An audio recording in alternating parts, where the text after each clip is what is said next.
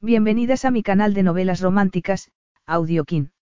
Antes de continuar, regálame un minuto de tu tiempo y comparte esta novela con familiares, amigas y conocidas. Me ayudarías a que otras personas conozcan este hermoso trabajo y cada día seguir creciendo. Estaré infinitamente agradecida por tu apoyo y deseando que una lluvia de bendiciones caigan sobre ti. Comencemos con la narración de la novela cuyo título es El dulce sabor de la revancha. Argumento. Él buscaba venganza, ella, la libertad. Teo llegó a Brasil con un único deseo, aniquilar al hombre que le había destrozado la vida. Además, cuando el orgulloso griego vio a la impresionante hija de su enemigo, supo que la victoria sería mucho más dulce con ella en la cama. Inés anhelaba escapar de la sombra de su padre y cumplir sus sueños, no que la chantajearan para que fuese la amante de alguien. Sin embargo, la línea entre el amor y el odio era muy difusa y Teo despertó un deseo en ella que nunca habría podido prever. Capítulo 1. Teo Pantelides frenó el Aston Martin negro delante del Gran Río Hotel. Llegaba tarde a la gala para recaudar fondos por culpa de otra llamada de su hermano Ari. La noche era pegajosa en Río de Janeiro. Se bajó y le entregó las llaves al aparcacoches, pero la sonrisa fue disipándose a medida que entraba en el deslumbrante hotel de cinco estrellas que sus anfitriones habían elegido para proyectar una idea falsa que lo engañara. Decidió seguir el juego por el momento. El momento adecuado para acabar con ese juego se presentaría solo, y pronto. Una rubia elegantemente vestida y subida a unos tacones de vértigo se le acercó con una sonrisa muy femenina y elocuente. Buenas noches, señor Pantelides. Nos honra que haya podido venir. Faltaría más. Como invitado de honor, habría sido una desconsideración no venir, no. Claro, ella se rió. La mayoría de los invitados ya ha llegado. Si necesita cualquier cosa, me llamo Carolina, añadió ella insinuantemente. Obrigado, replicó él en un portugués perfecto. Había dedicado mucho tiempo a aprender el idioma, como había dedicado mucho tiempo a preparar los acontecimientos que iban a culminar muy pronto.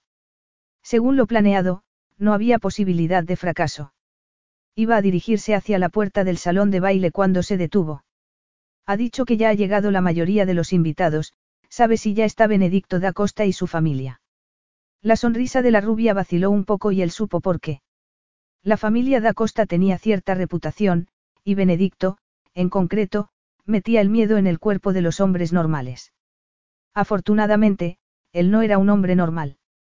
Sí, toda la familia llegó hace media hora, contestó la rubia. Gracias, ha sido muy amable, replicó Teo con esa sonrisa que ocultaba las emociones que bullían dentro de él. Estaba impaciente, como le pasaba siempre desde que supo que Benedicto da Costa era el hombre que buscaba. Llegar a saberlo había sido largo y complicado, pero era muy meticuloso. Por eso era el detector de problemas y el asesor de riesgos de Pantelides Incorporated, la empresa multinacional de la familia. No creía en el destino, pero tampoco podía olvidar que su profesión lo había llevado a Río y al hombre que, hacía 12 años, había hecho añicos lo que quedaba de su maltrecha infancia. Todos sus instintos lo apremiaban para que se deshiciera de la capa de sofisticación y urbanidad y reclamara venganza en ese momento y lugar. Sin embargo, se acordó de la llamada de su hermano. Ari empezaba a sospechar de los motivos que tenía para seguir en Río. Aún así, ni Ari ni Sakis, sus hermanos mayores, se atreverían a detenerlo. Era dueño de su destino, aunque eso no significaba que Ari no intentara disuadirlo si sabía lo que estaba pasando. Su hermano mayor se tomaba muy en serio el papel de patriarca de la familia.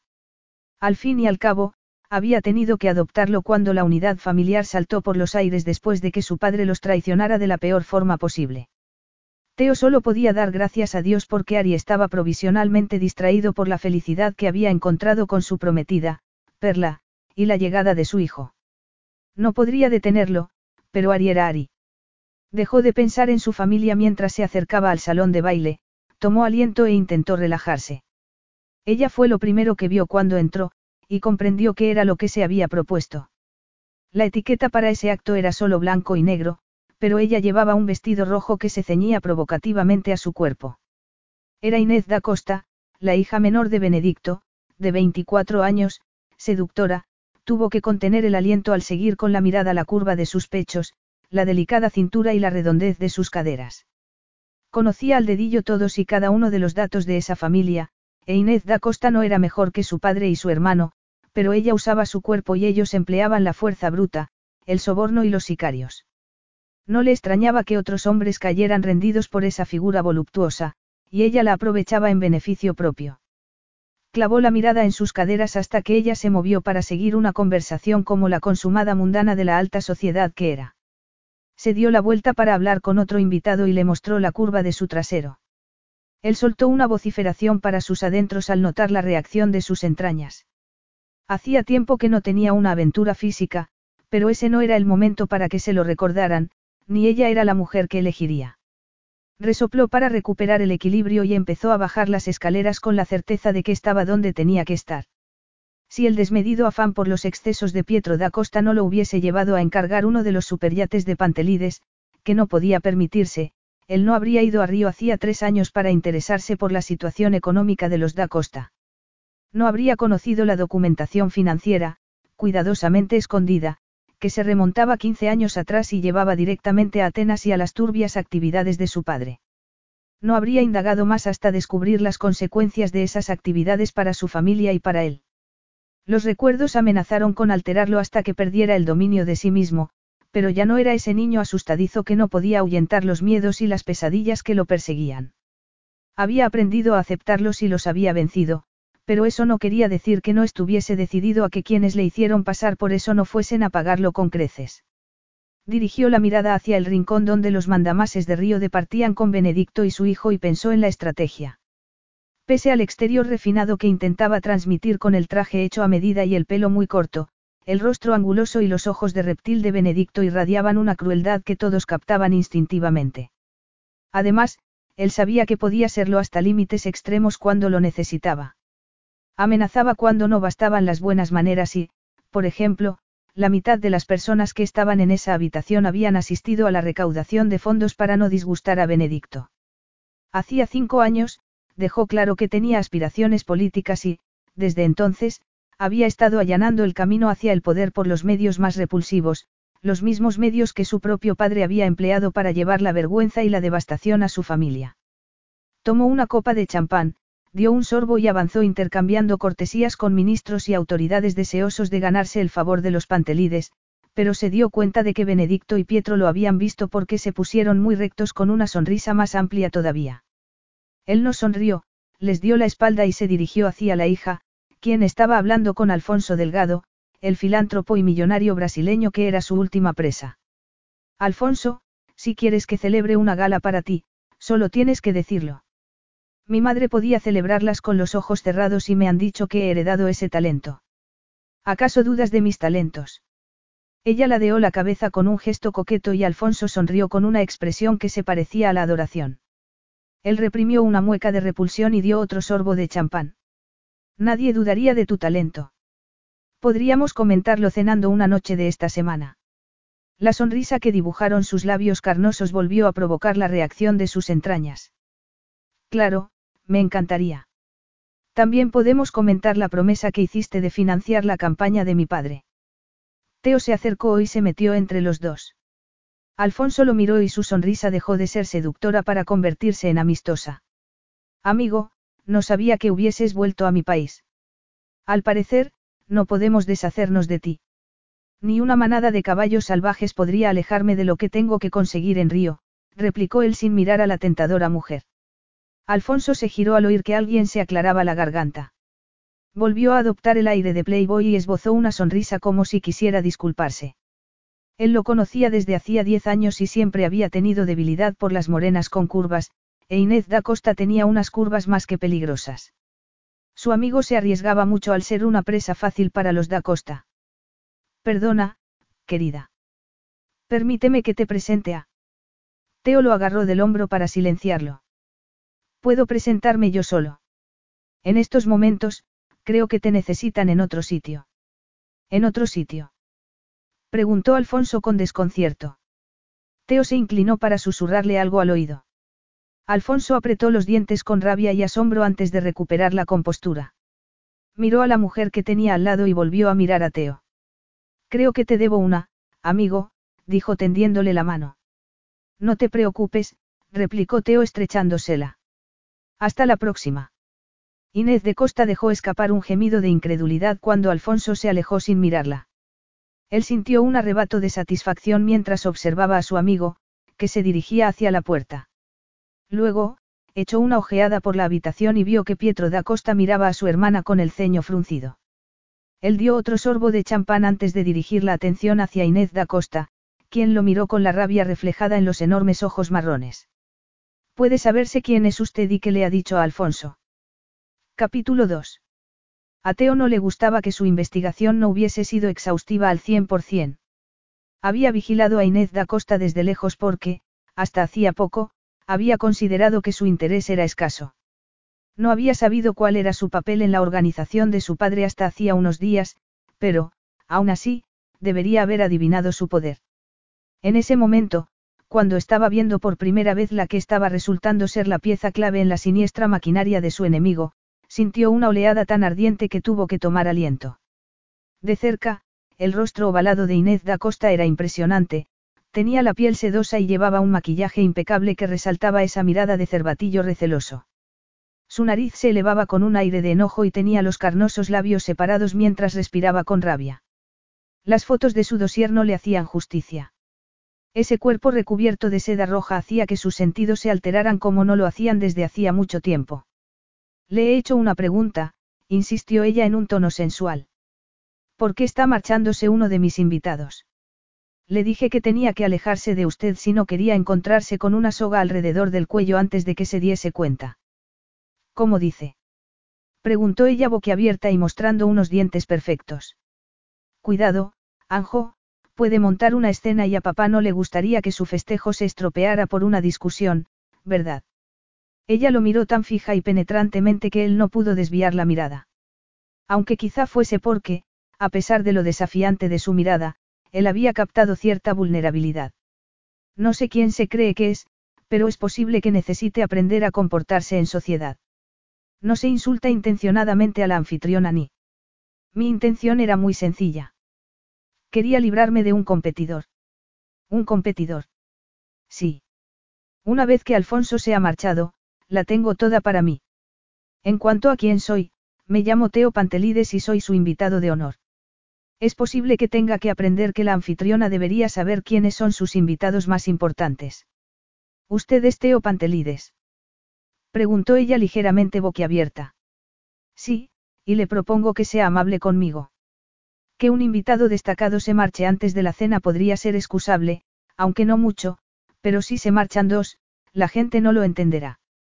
Ahora, sonría y tome mi brazo. Inés se tambaleó. Teo Pantelides, era el hombre del que le habían hablado su padre y Pietro, el hombre que iba a hacerse con la mayoría de las acciones de Da Costa Holdings hasta después de las elecciones, el hombre que, según Pietro, era un cretino arrogante y, efectivamente, era arrogante. En cuanto a que fuese un cretino, tendría que confirmarlo, pero todo indicaba que también lo era. Lo que no sabía era que el hombre del que hablaban con tanto desprecio iba a ser tan, impresionante. Creía que era mayor, comentó ella antes de que pudiera evitarlo. Y no tan joven, viril e increíblemente atractivo. Esa confianza en sí mismo, tan irritante como justificada, la dejó atónita. El pelo moreno y tupido, los ojos color avellana, los pómulos prominentes y la mandíbula cuadrada eran habituales entre la alta sociedad que frecuentaba estimulada por su padre y su hermano. Sin embargo, esa combinación, en ese hombre, se elevaba hasta un punto de magnetismo que reclamaba toda la atención, y la conseguía. Sus amplios hombros y su actitud transmitían que su interior era tan implacable que nadie sería tan necio como para desafiarlo. Aún así, ese peligro que ella podía percibir le parecía, irresistible. Él dio otro sorbo de champán y ella no pudo evitar fijarse en el hoyuelo de la barbilla y en el cuello que parecía hecho de bronce. Contuvo el aliento al ver la nuez moverse, pero retrocedió al darse cuenta de que había cerrado los puños para no acariciársela. Intentó acordarse de la indignación hacia ese desconocido. Detestaba su papel en el acto de esa noche, que consistía en pedir fondos para la campaña como si fuesen para una obra benéfica, pero no podía permitir que se le escaparan las oportunidades, como había acordado con su padre.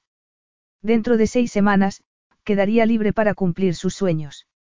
Libre de su padre y de esos espantosos rumores que habían sido parte de su infancia, y que desolaban a su madre cuando creía que no la veían.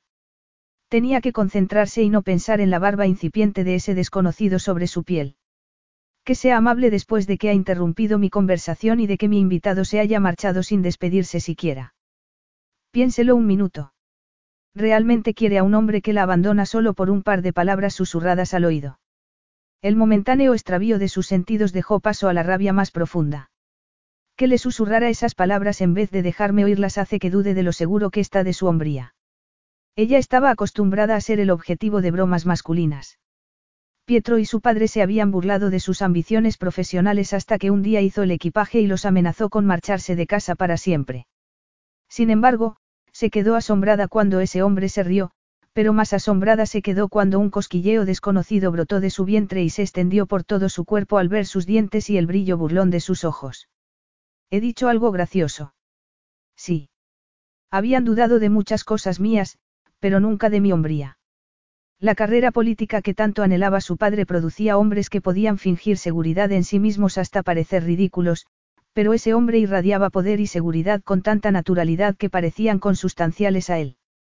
Si a eso se le añadía ese peligroso magnetismo que ella percibía, Teo Pantelides se convertía en absolutamente letal.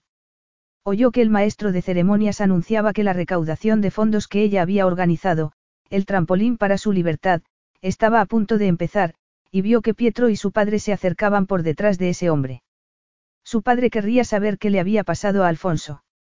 El empresario brasileño había prometido celebrar un partido de polo en su enorme rancho y ella tenía que haber conseguido que esa noche confirmara la fecha y una donación para la campaña. Una victoria que necesitaba y que ese hombre había frustrado. La rabia se reavivó. Eso puede solucionarse fácilmente, Inés, le susurró él al oído con una voz seductora. Oír el nombre que su madre, medio estadounidense, le había dado con tanto cariño, hizo que perdiera un instante el sentido de la realidad, algo que empeoró cuando su cálido aliento le acarició el cuello. Consiguió sofocar un estremecimiento y se concentró otra vez. No diga mi nombre de pila. Es más, no me hable. Márchese. Inés sabía que estaba comportándose como una niña y que tenía que recomponerse para encontrar una solución a una situación que 15 minutos antes estaba resuelta. Miró a su padre y su hermano y sintió la punzada de dolor que siempre llevaba en el pecho. Durante mucho tiempo, había anhelado tener una relación con ellos, sobre todo, desde que su madre desapareció cruelmente de su vida cuando se cayó de un caballo una semana antes de que ella cumpliera 18 años. Sin embargo, pronto se dio cuenta de que estaba sola en el dolor por la pérdida de la madre que lo había sido todo para ella.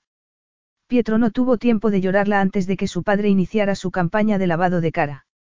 Benedicto, por su parte, no había terminado de enterrar a su esposa cuando retomó su implacable carrera por el poder político. Constantine Blanco, el único hombre que había creído que era respetable, había resultado ser tan despiadado y ávido de poder como los hombres de su familia, pero había sido una lección que había aprendido bien. Observo que los rumores eran falsos, comentó el imponente hombre que tenía delante. Se tragó la amargura que se había adueñado de ella al pensar en lo que había permitido que pasara con Constantine, en lo bajo que había caído por la necesidad de amor. ¿Qué rumores? preguntó ella con una despreocupación que no sentía. Los que decían que todos sus parpadeos derrochaban encanto y elegancia.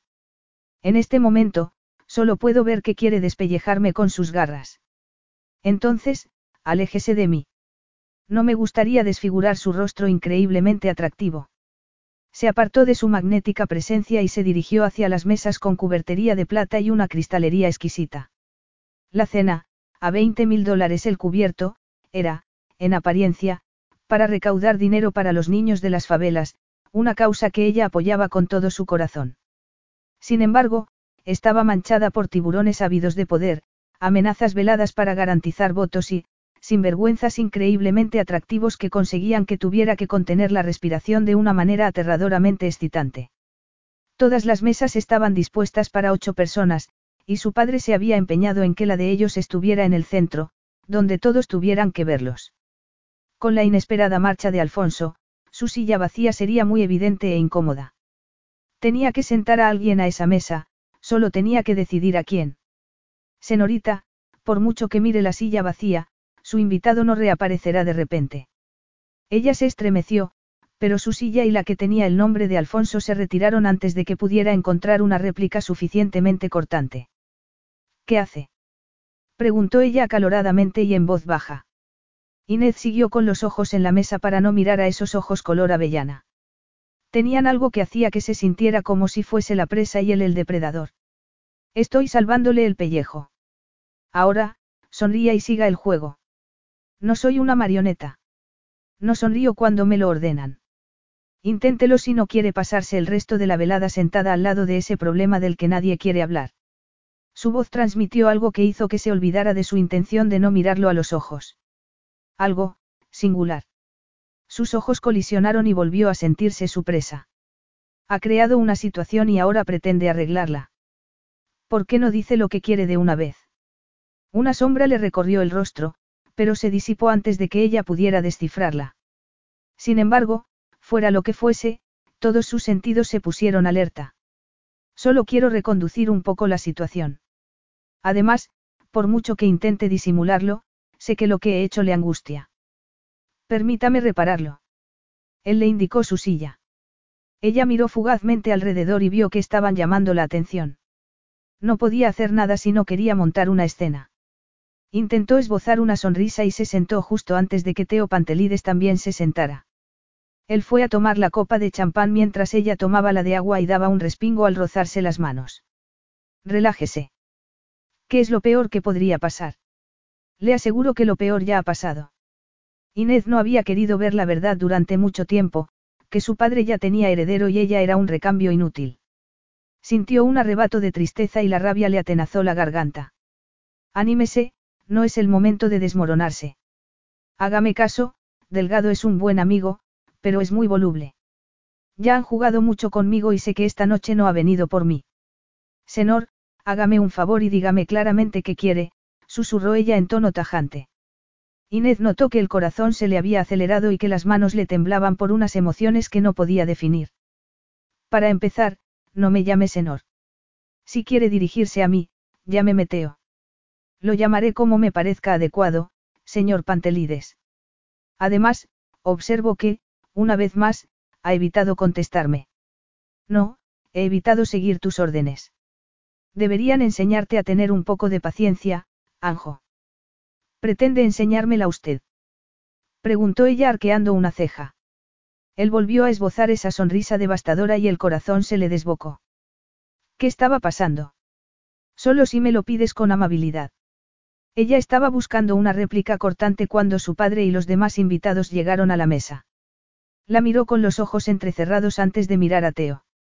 Señor Pantelides, había esperado contar con unos minutos de su tiempo antes de que la velada empezase, comentó su padre mientras se sentaba enfrente de ellos.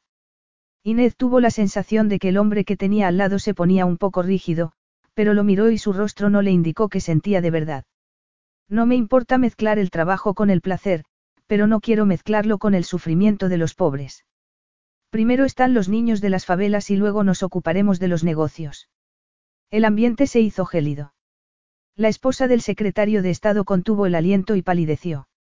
Pietro, quien acababa de llegar mientras Teo replicaba, agarró el respaldo de su silla con un gesto de furia.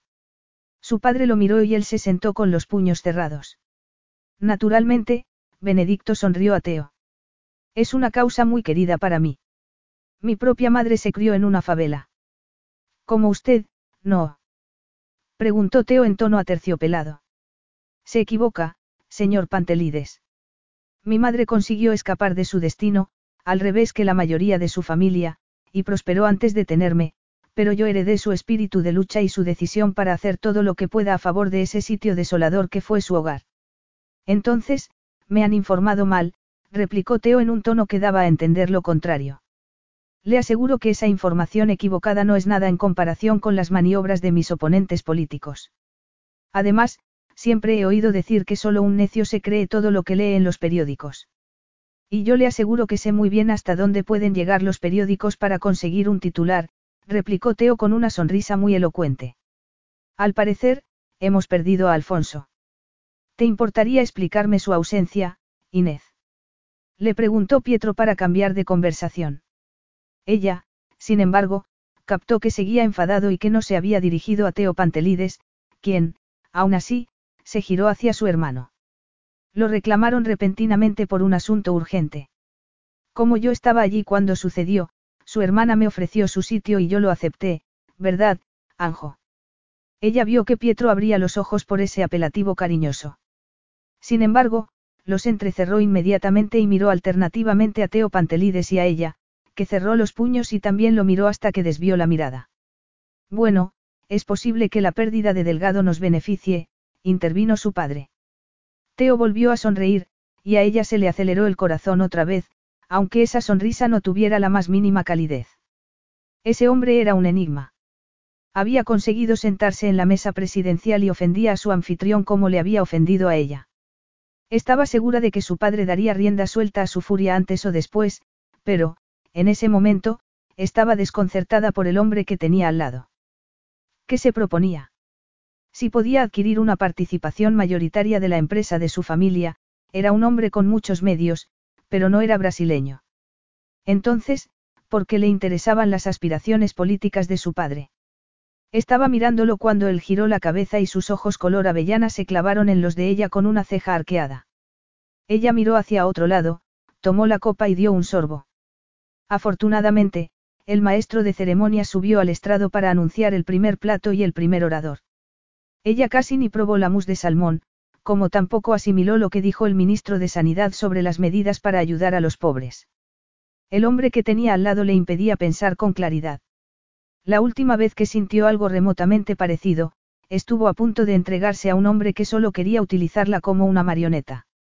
No se repetiría. Solo quedaban seis semanas. Tenía que centrarse en eso. Una vez que su padre estuviese en campaña, ella podría empezar una vida nueva. Cuando era pequeña, había oído rumores sobre los inicios crueles de su padre. Unas amigas del colegio habían murmurado algo sobre operaciones turbias en las que había participado su padre, aunque ella nunca había encontrado pruebas concretas. Una vez se lo preguntó a su madre, pero ella le advirtió que no creyera las mentiras sobre su familia. Ella se convenció de que no eran verdad, pero, con el paso del tiempo, ese convencimiento fue disipándose. Parece como si creyeras que el mundo está acabándose, Anjo. Él volvió a murmurar ese apelativo cariñoso en un tono grave y seductor que la estremeció. Espero que no vaya a pedirme que sonría otra vez porque. Se quedó boquiabierta cuando él le tomó la mano, se la llevó a los labios y una oleada de sensualidad se adueñó de ella. Intentó soltarse la mano. Puede saberse qué hace. Ayudarte. Si sigues mirándome como si quisieras arrancarme los ojos, esto no saldrá bien. ¿Qué es esto y por qué iba a seguir el juego? Tu padre y tu hermano siguen preguntándose por qué se marchó Delgado tan súbitamente. ¿Quieres sufrir un tercer grado más tarde o me dejarás que te ayude a que todo se olvide? Ella lo miró con recelo. Seguía teniendo la sensación de que esa fachada refinada y atractiva ocultaba algo. Sensación que aumentó cuando la miró con una expresión enigmática, excepto por la sonrisa que esbozaba su boca amplia y sexy. ¿Por qué quiere ayudarme? Ella intentó retirar la mano otra vez, pero él la sujetó acariciándole la muñeca con el pulgar. La sangre le bulló en las venas y el pulso se le aceleró donde él la acariciaba con tanta destreza. ¿Por qué espero que eso te convenza para que almuerces conmigo mañana? Él miró enfrente. Aunque no cambió la expresión, ella volvió a notar la tensión. Si no le agradaba su familia, ¿por qué iba a invertir en su empresa? Él volvió a mirarla con intensidad. Me temo que tengo que rechazar su invitación a almorzar. Tengo otros planes. A cenar. También tengo otros planes. Además, no tiene unos asuntos con mi padre mañana. Nuestros asuntos durarán lo que tarde en firmar en la línea de puntos. Y consiga una participación mayoritaria y permanente en la empresa de mi familia. Permanente, no, sus ojos brillaron. Solo hasta que consiga lo que quiero. Capítulo 3. ¿Qué es lo que quiere? Por el momento, almorzar mañana contigo. Él volvió a pasarle el pulgar por la muñeca y ella sintió nuevamente la oleada de sensaciones. La tentación de aceptar pudo con ella a pesar de las alarmas que se habían disparado en su cabeza. Aún así, hizo un esfuerzo para hacer caso a las alarmas. Su breve y dolorosa incursión en una relación le había enseñado que el encanto y el atractivo podían ocultar unas intenciones muy perjudiciales para su corazón, y Teo Pantelides era muy peligroso. La respuesta sigue siendo negativa, insistió ella en un tono cortante. Él arrugó los labios, pero se encogió de hombros como si no se hubiese inmutado por su respuesta. Era uno de esos hombres que atraía a las mujeres como el polen a las abejas y podría quedar para almorzar con la mitad de las mujeres que había en esa habitación y tentar a la otra mitad, a las casadas, para que pecaran. La idea de que iba a hacer exactamente eso le produjo una punzada tan incisiva que estuvo a punto de quedarse boquiabierta. Podía saberse qué estaba pasándole. Tenía que dominarse antes de que hiciera una tontería, como dejar a un lado los planes del día siguiente para estar más tiempo con ese hombre impresionante e insufriblemente seguro de sí mismo.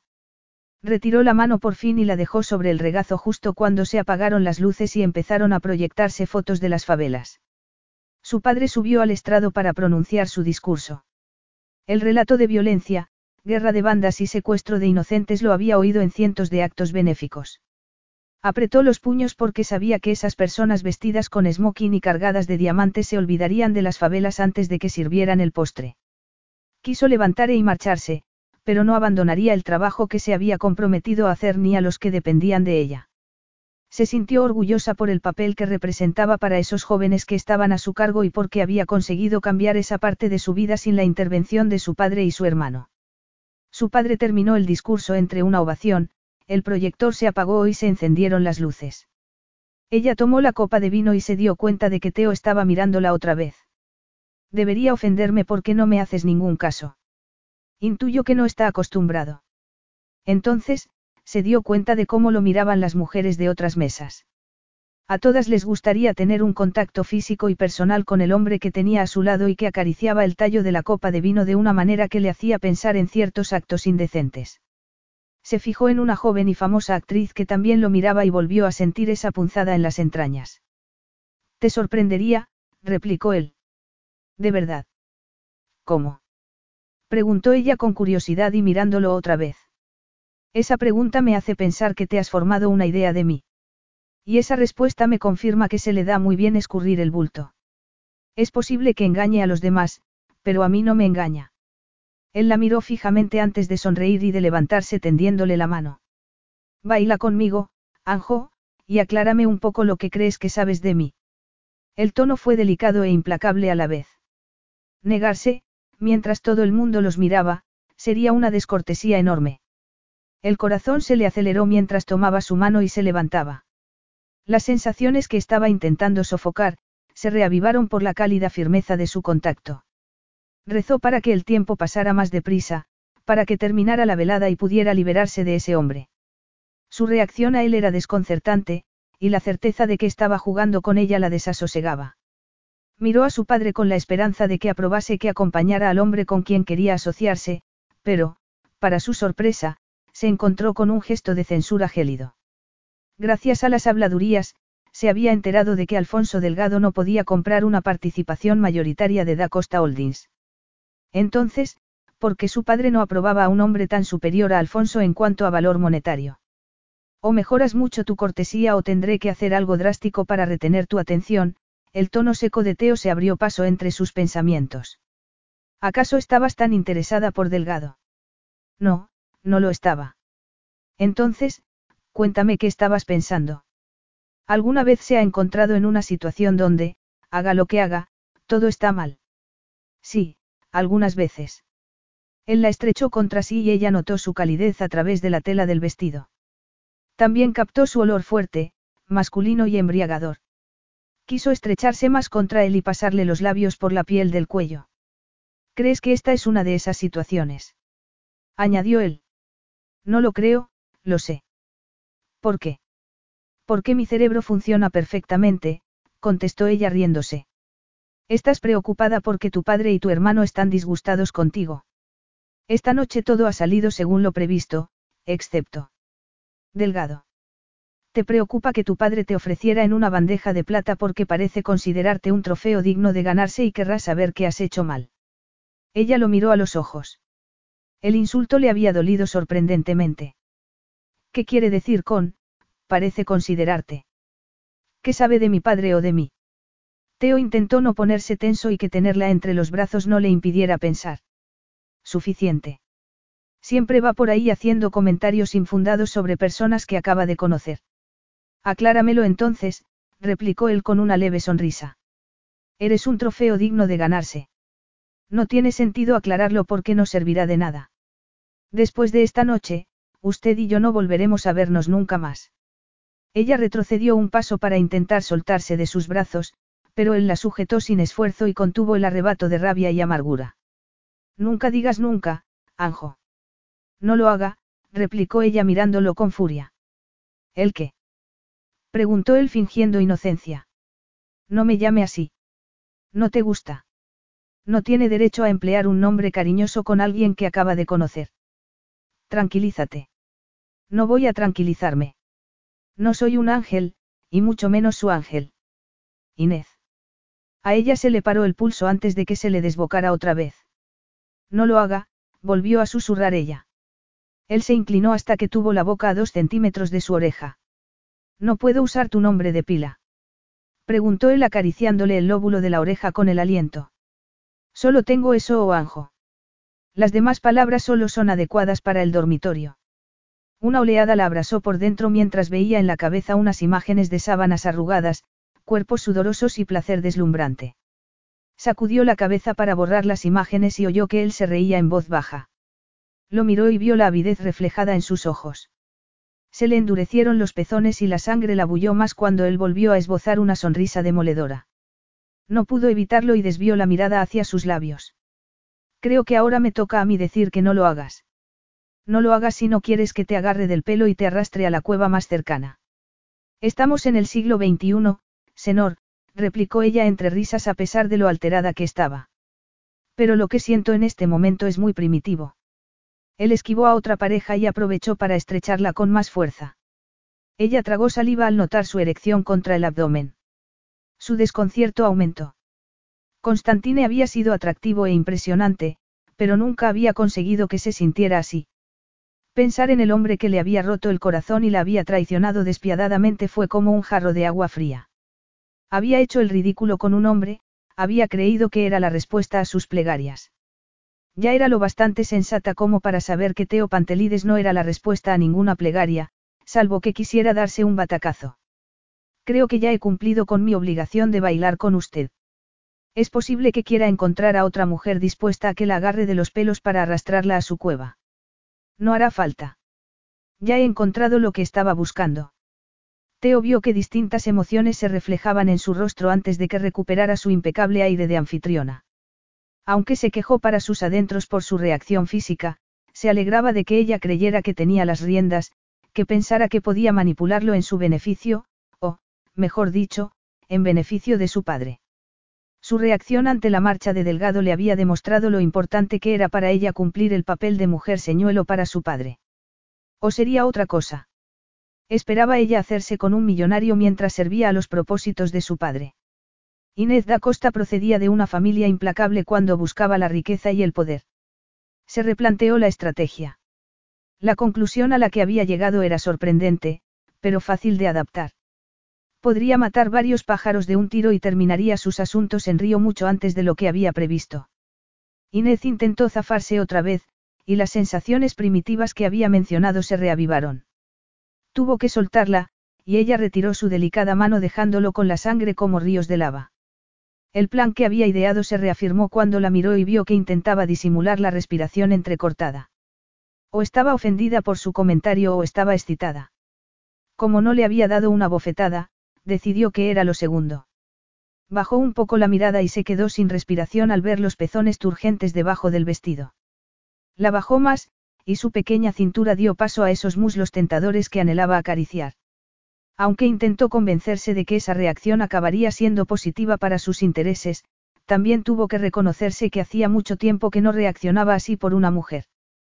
Todos sus sentidos se despertaban con una vehemencia que, durante una década, había creído que solo podía despertar la venganza contra la persona que había llevado semejante caos a su vida. Buenas noches, señor Pantelides. Espero que disfrute lo que queda de velada, se despidió ella entonces con tirantez. Se dio la vuelta y se alejó antes de que él pudiera replicar. Aunque había mantenido el tipo, una parte de él había quedado consumida por su seductora presencia. Sin embargo, Inés da Costa solo era una parte de la partida y tenía que concentrarse en la partida completa. Se dirigió hacia la barra y vio que Benedicto y su hijo dejaban de conversar para acercarse a él. La angustia tan temida amenazó con adueñarse de él, pero hizo un esfuerzo para sofocarla. Ya no estaba en aquel sitio oscuro y frío. Estaba libre y a plena luz, se lo repitió varias veces, se bebió de un trago el vasito de vodka y recuperó la calma. Senor Pantelides. Estamos a punto de ser socios. Él vio que Inés, por detrás de Pietro, estaba charlando con un grupo de invitados.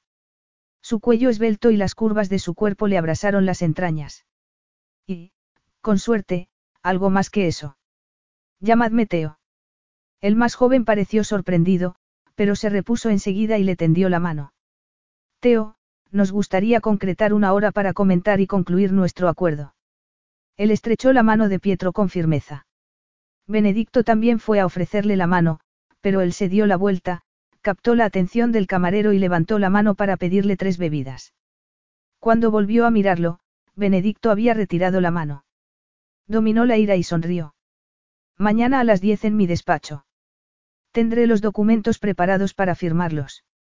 Creía que querías concretar algunos detalles, replicó Benedicto con cierta sorpresa. Teo volvió a mirar a Inés. Había algunas cosas que me preocupaban, pero ya no tienen importancia. Los fondos para tu campaña estarán preparados en 24 horas. El padre y el hijo se miraron con aire triunfal. Nos alegramos de oírlo, comentó Benedicto. Perfecto. Entonces, espero que vosotros tres cenéis mañana conmigo para celebrarlo. ¿Nosotros tres? Preguntó Benedicto con el ceño fruncido. Claro. Como es una empresa familiar, supongo que a tu hija le gustaría participar en la celebración. Al fin y al cabo, la empresa era de la familia de su madre antes de que fuera suya, ¿no es verdad, senor da Costa? Preguntó Teo con delicadeza. El hombre entrecerró los ojos con una mirada amenazadora. Compré la parte de mi suegro hace diez años, pero, efectivamente, es una empresa familiar. Entonces, mañana por la noche seréis mis invitados. Saude, brindó Teo levantando su vasito. Saude, repitieron Benedicto y su hijo. Teo se lo bebió de un sorbo, pero, esa vez, lo dejó dando un golpe. Vio que el padre y el hijo volvían a mirarse, pero solo le importaba salir del salón de baile. La necesidad de despellejar al hombre que les había causado tanta angustia a él y su familia empezaba a dominarlo. El sonido de su móvil le permitió dejar de pensar en asesinarlo. Disculpadme. Se dio la vuelta y salió a la terraza antes de contestar la llamada. Te aviso de que vas a meterte en un buen lío con Ari si no confiesas lo que estás haciendo de verdad en Río, le advirtió su hermano Sakis a modo de saludo. Demasiado tarde. Ya me he teñido el pelo esta tarde. Sí, pero no sabes que está pensando en ir allí para aclararlo personalmente. ¿Acaso no tiene bastante con ocuparse de su prometida embarazada? No le importaba enfrentarse con Ari, pero su presencia podría alertar a Benedicto sobre sus verdaderas intenciones. Hasta el momento, Benedicto da Costa no sabía que él había encontrado la relación que tenía con lo que pasó hacía 12 años. Si otro Pantelide se presentaba en Río, las alarmas podrían dispararse. Tienes que retenerlo. Está preocupado, murmuró Sakis. Y yo también. Hay que hacerlo, se limitó a decir él. Lo entiendo, pero no tienes que hacerlo solo. Es peligroso. Cuando se entere de tus verdaderas intenciones. No se enterará. Me he cerciorado. ¿Cómo puedes estar tan seguro? Teo, no seas cabezota. Puedo ayudarte y... No, tengo que hacerlo por mi cuenta. ¿Estás seguro? Teo se dio la vuelta para mirar al salón de baile. La florinata de Río bebía y se reía. En el centro estaba Benedicto da Costa, el motivo por el que no podía dormir una sola noche sin tener espantosas pesadillas, el motivo por el que la angustia le hacía perder el dominio de sí mismo si se descuidaba un solo segundo. Inevitablemente, el elemento femenino de esa familia diabólica atrajo su mirada. Inés estaba bailando con un hombre interesado en ella con una lujuria tan evidente que él tuvo que agarrarse a la balaustrada de piedra.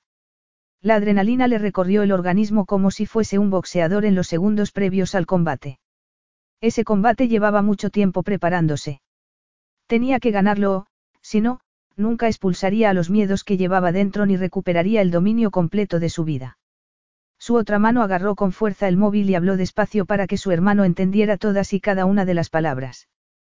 Estoy seguro de que tengo que acabar con el hombre que me secuestró y torturó durante dos semanas para que Ari pagara un rescate de dos millones de dólares. Voy a hacer que se sienta diez millones de veces peor de lo que me sentí yo y mi familia, y no voy a descansar hasta que acabe con todos ellos. Capítulo 4. Un americano doble, por favor. Inés sonrió al camarero mientras rebuscaba unas monedas en el bolso para pagar el café.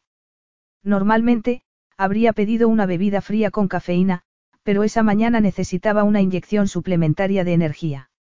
Había dormido mal después de la recaudación de fondos de la noche anterior. Además, la imagen de un hombre en el que no tenía por qué pensar, y mucho menos soñar, le había alterado lo poco que había dormido. El rostro de Teo Pantelides la había perseguido en sueños, y todavía la perseguía. La última vez que lo vio estaba apoyado en la balaustrada de la terraza con los ojos clavados en ella. No sabía por qué había mirado hacia la terraza, pero hubo algo que la impulsó a mirar hacia allí mientras bailaba con un invitado. La tensión de su cuerpo fue evidente, como lo fue el mensaje descarado que leyó en sus ojos mientras la miraba de arriba abajo. Aunque le habría gustado poder leerle los labios mientras hablaba por teléfono. Esa mirada la obsesionaba. Transmitía voracidad, rabia y algo más que no pudo descifrar del todo. Intentó olvidarse, recogió el café y salió afuera. Era temprano para la clase con los niños de las favelas, pero no había querido seguir ni un segundo más desayunando con su padre y su hermano. Había sido un desayuno cargado de tensión. Pietro la había interrogado sobre lo que había pasado con Alfonso Delgado, pero su padre había estado frío y anómalamente preocupado. En cuanto él se levantó de la mesa, ella se excusó y se marchó. No se detuvo ni cuando Pietro le recordó que esa noche tenían una cena de compromiso. Solo quería salir de esa mansión que cada vez se cerraba más y más sobre ella. Buen día, Anjo. El saludo hizo que se parara en seco. Teo estaba apoyado en un deportivo negro con los ojos ocultos detrás de unas gafas de sol. Sin embargo, el cosquilleo de su cuerpo le indicó claramente que los tenía clavados en ella. Se quedó sin respiración y el pulso se le aceleró a mil por hora. ¿Puede saberse qué está haciendo aquí? Preguntó ella antes de que pudiera evitarlo. Aparte de lo devastador que era su cuerpo alto, delgado y con un traje hecho a medida, le espantaba la idea de que pudiera descubrir lo que hacía los martes y jueves por la mañana. Según Pietro, ese mismo día, a la hora del almuerzo, Teo sería socio de la empresa familiar y eso significaba que tendría un contacto constante con su familia y podría desvelar partes de su vida que ella no quería desvelarles todavía. ¿Está siguiéndome? Siguió ella acaloradamente mientras se acercaba a él. No, tengo la gabardina y el sombrero en la lavandería. Déjelos ahí. Con este calor, se cocería vivo. Capto cierto deleite en tu voz, Anjo. Lo que capta es que no me creo que esté aquí por casualidad. Te equivocas, Agape Mou. Pregunté cuál es la mejor cafetería de la ciudad y me mandaron a esta. Que estés aquí solo lo confirma. Salvo que te hayas desviado para probar un café malo. Teo se incorporó y le tomó la mano que sujetaba el café antes de que ella pudiera replicar. Llevó los labios a la abertura de la tapa del café e inclinó el recipiente. Paladeó el café unos segundos antes de tragarlo. Inés intentó respirar al ver el movimiento de su garganta y sintió una punzada de deseo entre los muslos cuando él se pasó la lengua por el labio inferior. Delicioso y sorprendente. Habría dicho que eres una chica de café con leche. Lo cual demuestra que no sabe nada de mí, replicó ella. Él se levantó las gafas de sol y la atravesó con su mirada. Aunque sonreía sensualmente, una tensión inclasificable flotaba entre ellos y le advertía a ella de que no todo era como parecía. Aunque ya lo sabía. Sonriera o estuviese serio, tratar con él era como jugar con la electricidad. Podía recibir una leve descarga de electricidad electroestática o quedarse electrocutada, y no pensaba comprobarlo. Es verdad, no sé lo suficiente de ti, pero es algo que pretendo corregir muy pronto. Si quiere perder el tiempo. Él se limitó a sonreír y a darse la vuelta hacia su coche. Creía que había venido a por café, añadió ella. Entonces, se mordió la lengua por alargar ese encuentro. La noche anterior se había alegrado porque no volvería a verlo, pero, en ese momento, le fastidiaba la idea de que se marchase. Él se detuvo y la miró. Inmediatamente, ella se dio cuenta de que esa mañana se había puesto unos pantalones cortos blancos y una camiseta azul. Además, se había recogido el pelo con una coleta para que no la molestara durante la clase y no llevaba maquillaje. Esa mañana daba una imagen mucho menos sofisticada que la de la anfitriona que había sido la noche anterior. Había pensado si la encontraba apetecible en ese momento y le daba igual lo que él pensara de ella. Tengo que marcharme. Te veré esta noche. Esta noche. ¿Por qué iba a verme esta noche? Él volvió a mirarla de arriba abajo. Esa vez, su mirada, además de abrasadora, tenía un aire posesivo que la desasosegó. Él retrocedió un paso y abrió la puerta del coche. Ella lo observó cautivada mientras se metía en el reducido espacio. Porque quiero verte y siempre consigo lo que quiero, Inés, contestó él enigmáticamente y en un tono tajante. Recuérdalo. Siempre conseguía lo que quería. Sus palabras le retumbaron en la cabeza durante las dos clases de arte y diseño gráfico que daba desde las 10 hasta el mediodía. Le costó concentrarse mientras demostraba la diferencia entre dibujar con lápiz o carboncillo a un grupo de chicos de 10 años, pero la satisfacción de transmitir conocimiento a unos chicos que, si no, estarían vagabundeando por las calles sofocó momentáneamente todas las sensaciones que Teo había despertado con su aparición. Aún así, la sospecha de que había estado siguiéndola no la abandonó ni durante la reunión que tuvo con el coordinador de voluntarios del centro. Buscar su independencia pasaba por conseguir un empleo remunerado, y para eso necesitaba más experiencia, algo que esperaba obtener pasando más horas como voluntaria. Gracias a la intromisión de su padre, solo tenía un semestre en la universidad, pero eso, y su trabajo como voluntaria, al menos era un primer paso. Un primer paso que se amplió mucho cuando el coordinador aceptó que pasara a trabajar tres días a jornada completa. Estaba sonriendo cuando encendió el teléfono de camino al coche. El primer mensaje era de Pietro, y le recordaba que esa noche iban a salir a cenar con Teo Pantelides. Dejó escapar un improperio muy poco femenino y sintió la necesidad visceral de contestar para negarse. Después de la noche que había pasado y de esa mañana, no quería por nada del mundo exponerse a las sensaciones que le despertaba Teo. Además, tenía la sensación de que él había orquestado esa cena, aparte de que sospechara que la había seguido esa mañana. Más aún, la había provocado con lo último que le dijo. Intentó convencerse de que la cena sería rápida e inofensiva, pero una premonición la atenazó por dentro mientras se montaba en el coche. Cretino. El exabrupto más habitual de su hermano no la sorprendió. ¿Qué pasa? Eran justo antes de las siete y salían del coche en el paseo marítimo del Club Náutico de Río. Se bajó el borde y deseó haberse puesto algo un poco más largo que ese vestido ceñido y sin mangas de color azul oscuro, pero el tráfico había sido espantoso, había llegado a casa mucho más tarde de lo previsto y ese vestido fue lo primero que encontró.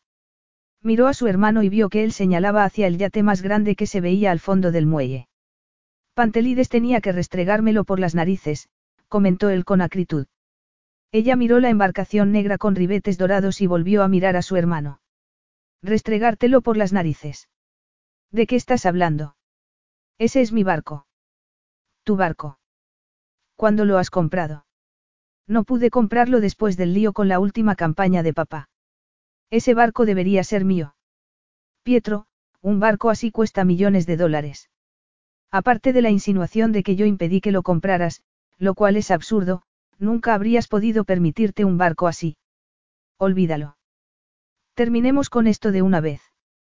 Bastante tengo con que papá haya decidido no venir. Ahora seré yo el que tenga que hablar por los dos, pero tú también tienes que representar tu papel. Está claro que le gustas. Sintió rabia y asco, y retiró la mano cuando Pietro intentó tomársela para llevarla por la pasarela. No voy a participar en otra de tus maniobras, puedes ir olvidándote. Inés. No. Los sentimientos que llevaba muchísimo tiempo guardándose amenazaron con salir a la superficie. No paras de pedirme que me entregue a posibles inversores para que puedas financiar la campaña de papá. Eres el director de su campaña, pero parece como si no pudieras hacer nada sin mi ayuda. ¿Por qué? Ten cuidado con lo que dices, hermana. Lo tendré si me muestras algún respeto, replicó ella desafiantemente. Puede saberse qué mosca te ha picado. Ninguna nueva, Pietro, pero necesitas que te lo diga y te lo diré. Se ha acabado. Si quieres que te acompañe a cenar con Teo Pantelides como tu hermana, lo haré. Si tienes pensada alguna artimaña, olvídala porque no me interesa. Su hermano apretó los labios, pero ella captó cierta vergüenza en sus ojos antes de que mirara hacia otro lado. No tengo tiempo de discutir. Lo único que quiero, si no es mucho pedir, es que me ayudes a afianzar este trato con Pantelides porque, si perdemos su apoyo, podemos hacer las maletas y volver al rancho de las montañas. Él avanzó por la pasarela y ella tuvo que apresurarse sobre los tablones de madera. Pero creía que todo se había resuelto esta mañana. Pantelides canceló la reunión, replicó Pietro con nerviosismo.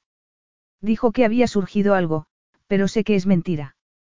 Sé que estaba aparcado delante de una cafetería y charlando con una chica cuando debería estar firmando el contrato con nosotros. Inés se tambaleó y estuvo a punto de caerse al agua. ¿Estás vigilándolo? Preguntó ella intentando no alterarse. Claro, contestó él con tanta petulancia como nerviosismo. Además, me apostaría mi Rolex a que él también nos vigila a nosotros. La idea de que alguien la vigilara hizo que se le pusiera la piel de gallina. Ya había aceptado, en parte, que los métodos de su padre no eran siempre legítimos, pero se le revolvieron las tripas al oír que su hermano lo reconocía. Además, si Teo Pantelides hacía lo mismo, apretó los dientes y vio que Pietro pasaba de largo la entrada al club. No vamos a cenar ahí. No, vamos a cenar en mí, en su barco. Ella miró el yate. De cerca, era más impresionante todavía. Su línea estilizada y su refinado acabado hicieron que echara de menos su cuaderno de dibujo. Estaba tan absorta admirando lo que no vio a su dueño hasta que lo tuvo delante. Entonces, dejó de ver todo lo demás. Llevaba una camisa negra con pantalones negros y el pelo moreno peinado hacia atrás. La tenue luz que llegaba de la segunda cubierta resaltaba sus pómulos y su mentón. Sintió un arrebato de rabia porque él había captado toda su atención sin ningún esfuerzo. Él siguió mirándola mientras estrechaba la mano de Pietro y le daba la bienvenida a bordo del Pantelides 9, y ella no pudo apartar la mirada. Con pasos vacilantes, que ella atribuyó a que el barco se movía, subió los escalones e intentó dominar la respiración cuando él dejó de mirarla a los ojos y la miró de arriba abajo. Llegó hasta él y le tendió la mano de mala gana. Gracias por su invitación, señor Pantelides. Teo estrechó su mano con una sonrisa burlona. Aunque llevaba tacones, era una cabeza más alto que ella. Mediría casi dos metros y tuvo que inclinarse un poco para susurrarle al oído. Qué protocolaria, Anjo. Estoy deseando que te desinhibas y dejes de ser tan osca. El pulso, que se le había acelerado al sentir su mano, se desbocó al oír sus palabras. Observo que le parece un desafío que una mujer no caiga rendida a sus pies en cuanto la llama con el dedo, Senor, pero debería aprender la diferencia entre hacérsela interesante y no tener ningún interés en absoluto. Naturalmente, tú eres de las segundas, replicó él arqueando una ceja con aire burlón. Naturalmente. Él miró a Pietro, quien había aceptado una copa de champán de un camarero y estaba admirando la lujosa cubierta con un jacuzzi. Cuando volvió a mirarla, ella se estremeció al ver un brillo gélido en sus ojos. Entonces, tendré que ser un poco más imaginativo, murmuró él soltándole la mano. Inés cerró el puño. No quería que fuese más imaginativo porque tenía la desagradable sensación de que saldría escaldada. Sin embargo, no dijo nada y lo siguió por la cubierta. La decoración dorada y color crema era lo último en opulencia. Los mullidos asientos dorados permitían ver el paseo marítimo por un lado y la bahía de río por el otro. Tomó una copa de champán mientras Pietro se reunía con ellos. Su copa ya estaba medio vacía y dio otro sorbo con ansia antes de señalar a Teo con un dedo. Me habría gustado que me hubieses dado la posibilidad de hacerte otra oferta por el barco. Tuviste muchas oportunidades, pero no conseguiste cerrar la operación, Teo apretó los dientes y se encogió de hombros. El negocio es el negocio. ¿Y la cancelación de nuestra reunión de hoy? Preguntó Pietro en tono crispado. ¿También fue por negocio o por placer? Teo la miró a los ojos e Inés contuvo al aliento preguntándose si la delataría. Se había dado cuenta de que la tenía en su poder y estaba deleitándose. Le tembló la mano levemente mientras esperaba su respuesta. No tengo la costumbre de comentar mis asuntos, sean de negocio o de placer, pero basta decir que lo que me impidió asistir a la reunión compensó con creces el tiempo que le dediqué. Él le miró los pechos y las caderas con un descaro que la dejó sin respiración. El asunto que tenemos en común también debería haber compensado ese tiempo. Teo la liberó por fin de su mirada cautivadora y miró a Pietro con los ojos entrecerrados. Por eso lo he trasladado a esta noche. Naturalmente, tu padre ha preferido no honrarnos con su presencia. Supongo que la música y el baile continúan. Su tono fue evidentemente cortante y las alarmas atronaron con más fuerza todavía. Pietro farfulló algo en voz baja y chasqueó los dedos para que el camarero le llevara una copa llena. Muy bien, mañana estaremos a la hora acordada. Esperamos que nada te, distraiga. Teo hizo una mueca que nadie llamaría una sonrisa y volvió a mirarla. No te preocupes, Da Costa. Pienso rematar los últimos flecos de nuestro contrato esta noche.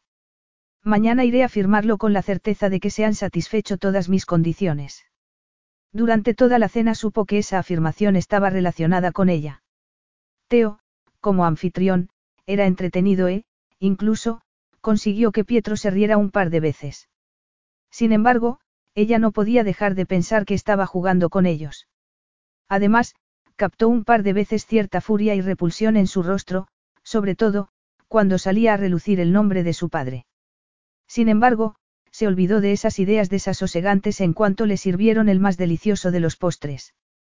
Fuera lo que fuese lo que estaba tramando Teo, no tenía nada que ver con ella, y su padre había dirigido la empresa familiar con suficiente destreza como para que no lo estafaran. Más tranquila, tomó una cucharada de la tarta de queso con trufa de chocolate. Su leve gemido de placer hizo que él la mirara fijamente. Entonces, sintió la tentación de devolverle todo lo que se había burlado de ella. Lo miró a los ojos, sacó la cuchara lentamente entre los labios y lamió el chocolate que quedaba pegado. La voracidad oscureció sus ojos.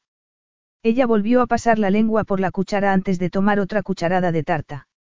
Él agarró la taza de café con tanta fuerza que ella creyó que iba a hacerla añicos. Sin embargo, la soltó lentamente y se dejó caer contra el respaldo de la silla sin dejar de mirarla. ¿Te gusta el postre, Anjo? Le preguntó en ese tono grave y ronco tan típico de él. Le espantaba reconocerlo, pero ese apelativo cariñoso empezaba a hacerle efecto. Su forma de decirlo le abrasaba las entrañas y le aceleraba el pulso. Hacía que se preguntara cómo sonaría susurrado en un arrebato de pasión, no. Sí, mucho, contestó ella sonriendo e intentando parecer indiferente. Lo tendré en cuenta la próxima vez que cenemos juntos, él sonrió por su fingimiento. Pietro se levantó antes de que ella pudiera decirle que no iba a haber una próxima vez. No tuve la oportunidad de visitar mi, este barco antes de que, lamentablemente, me arrebataran la posibilidad de comprarlo. No te importará que eche una ojeada, ¿verdad? Teo llamó al camarero y le murmuró algo.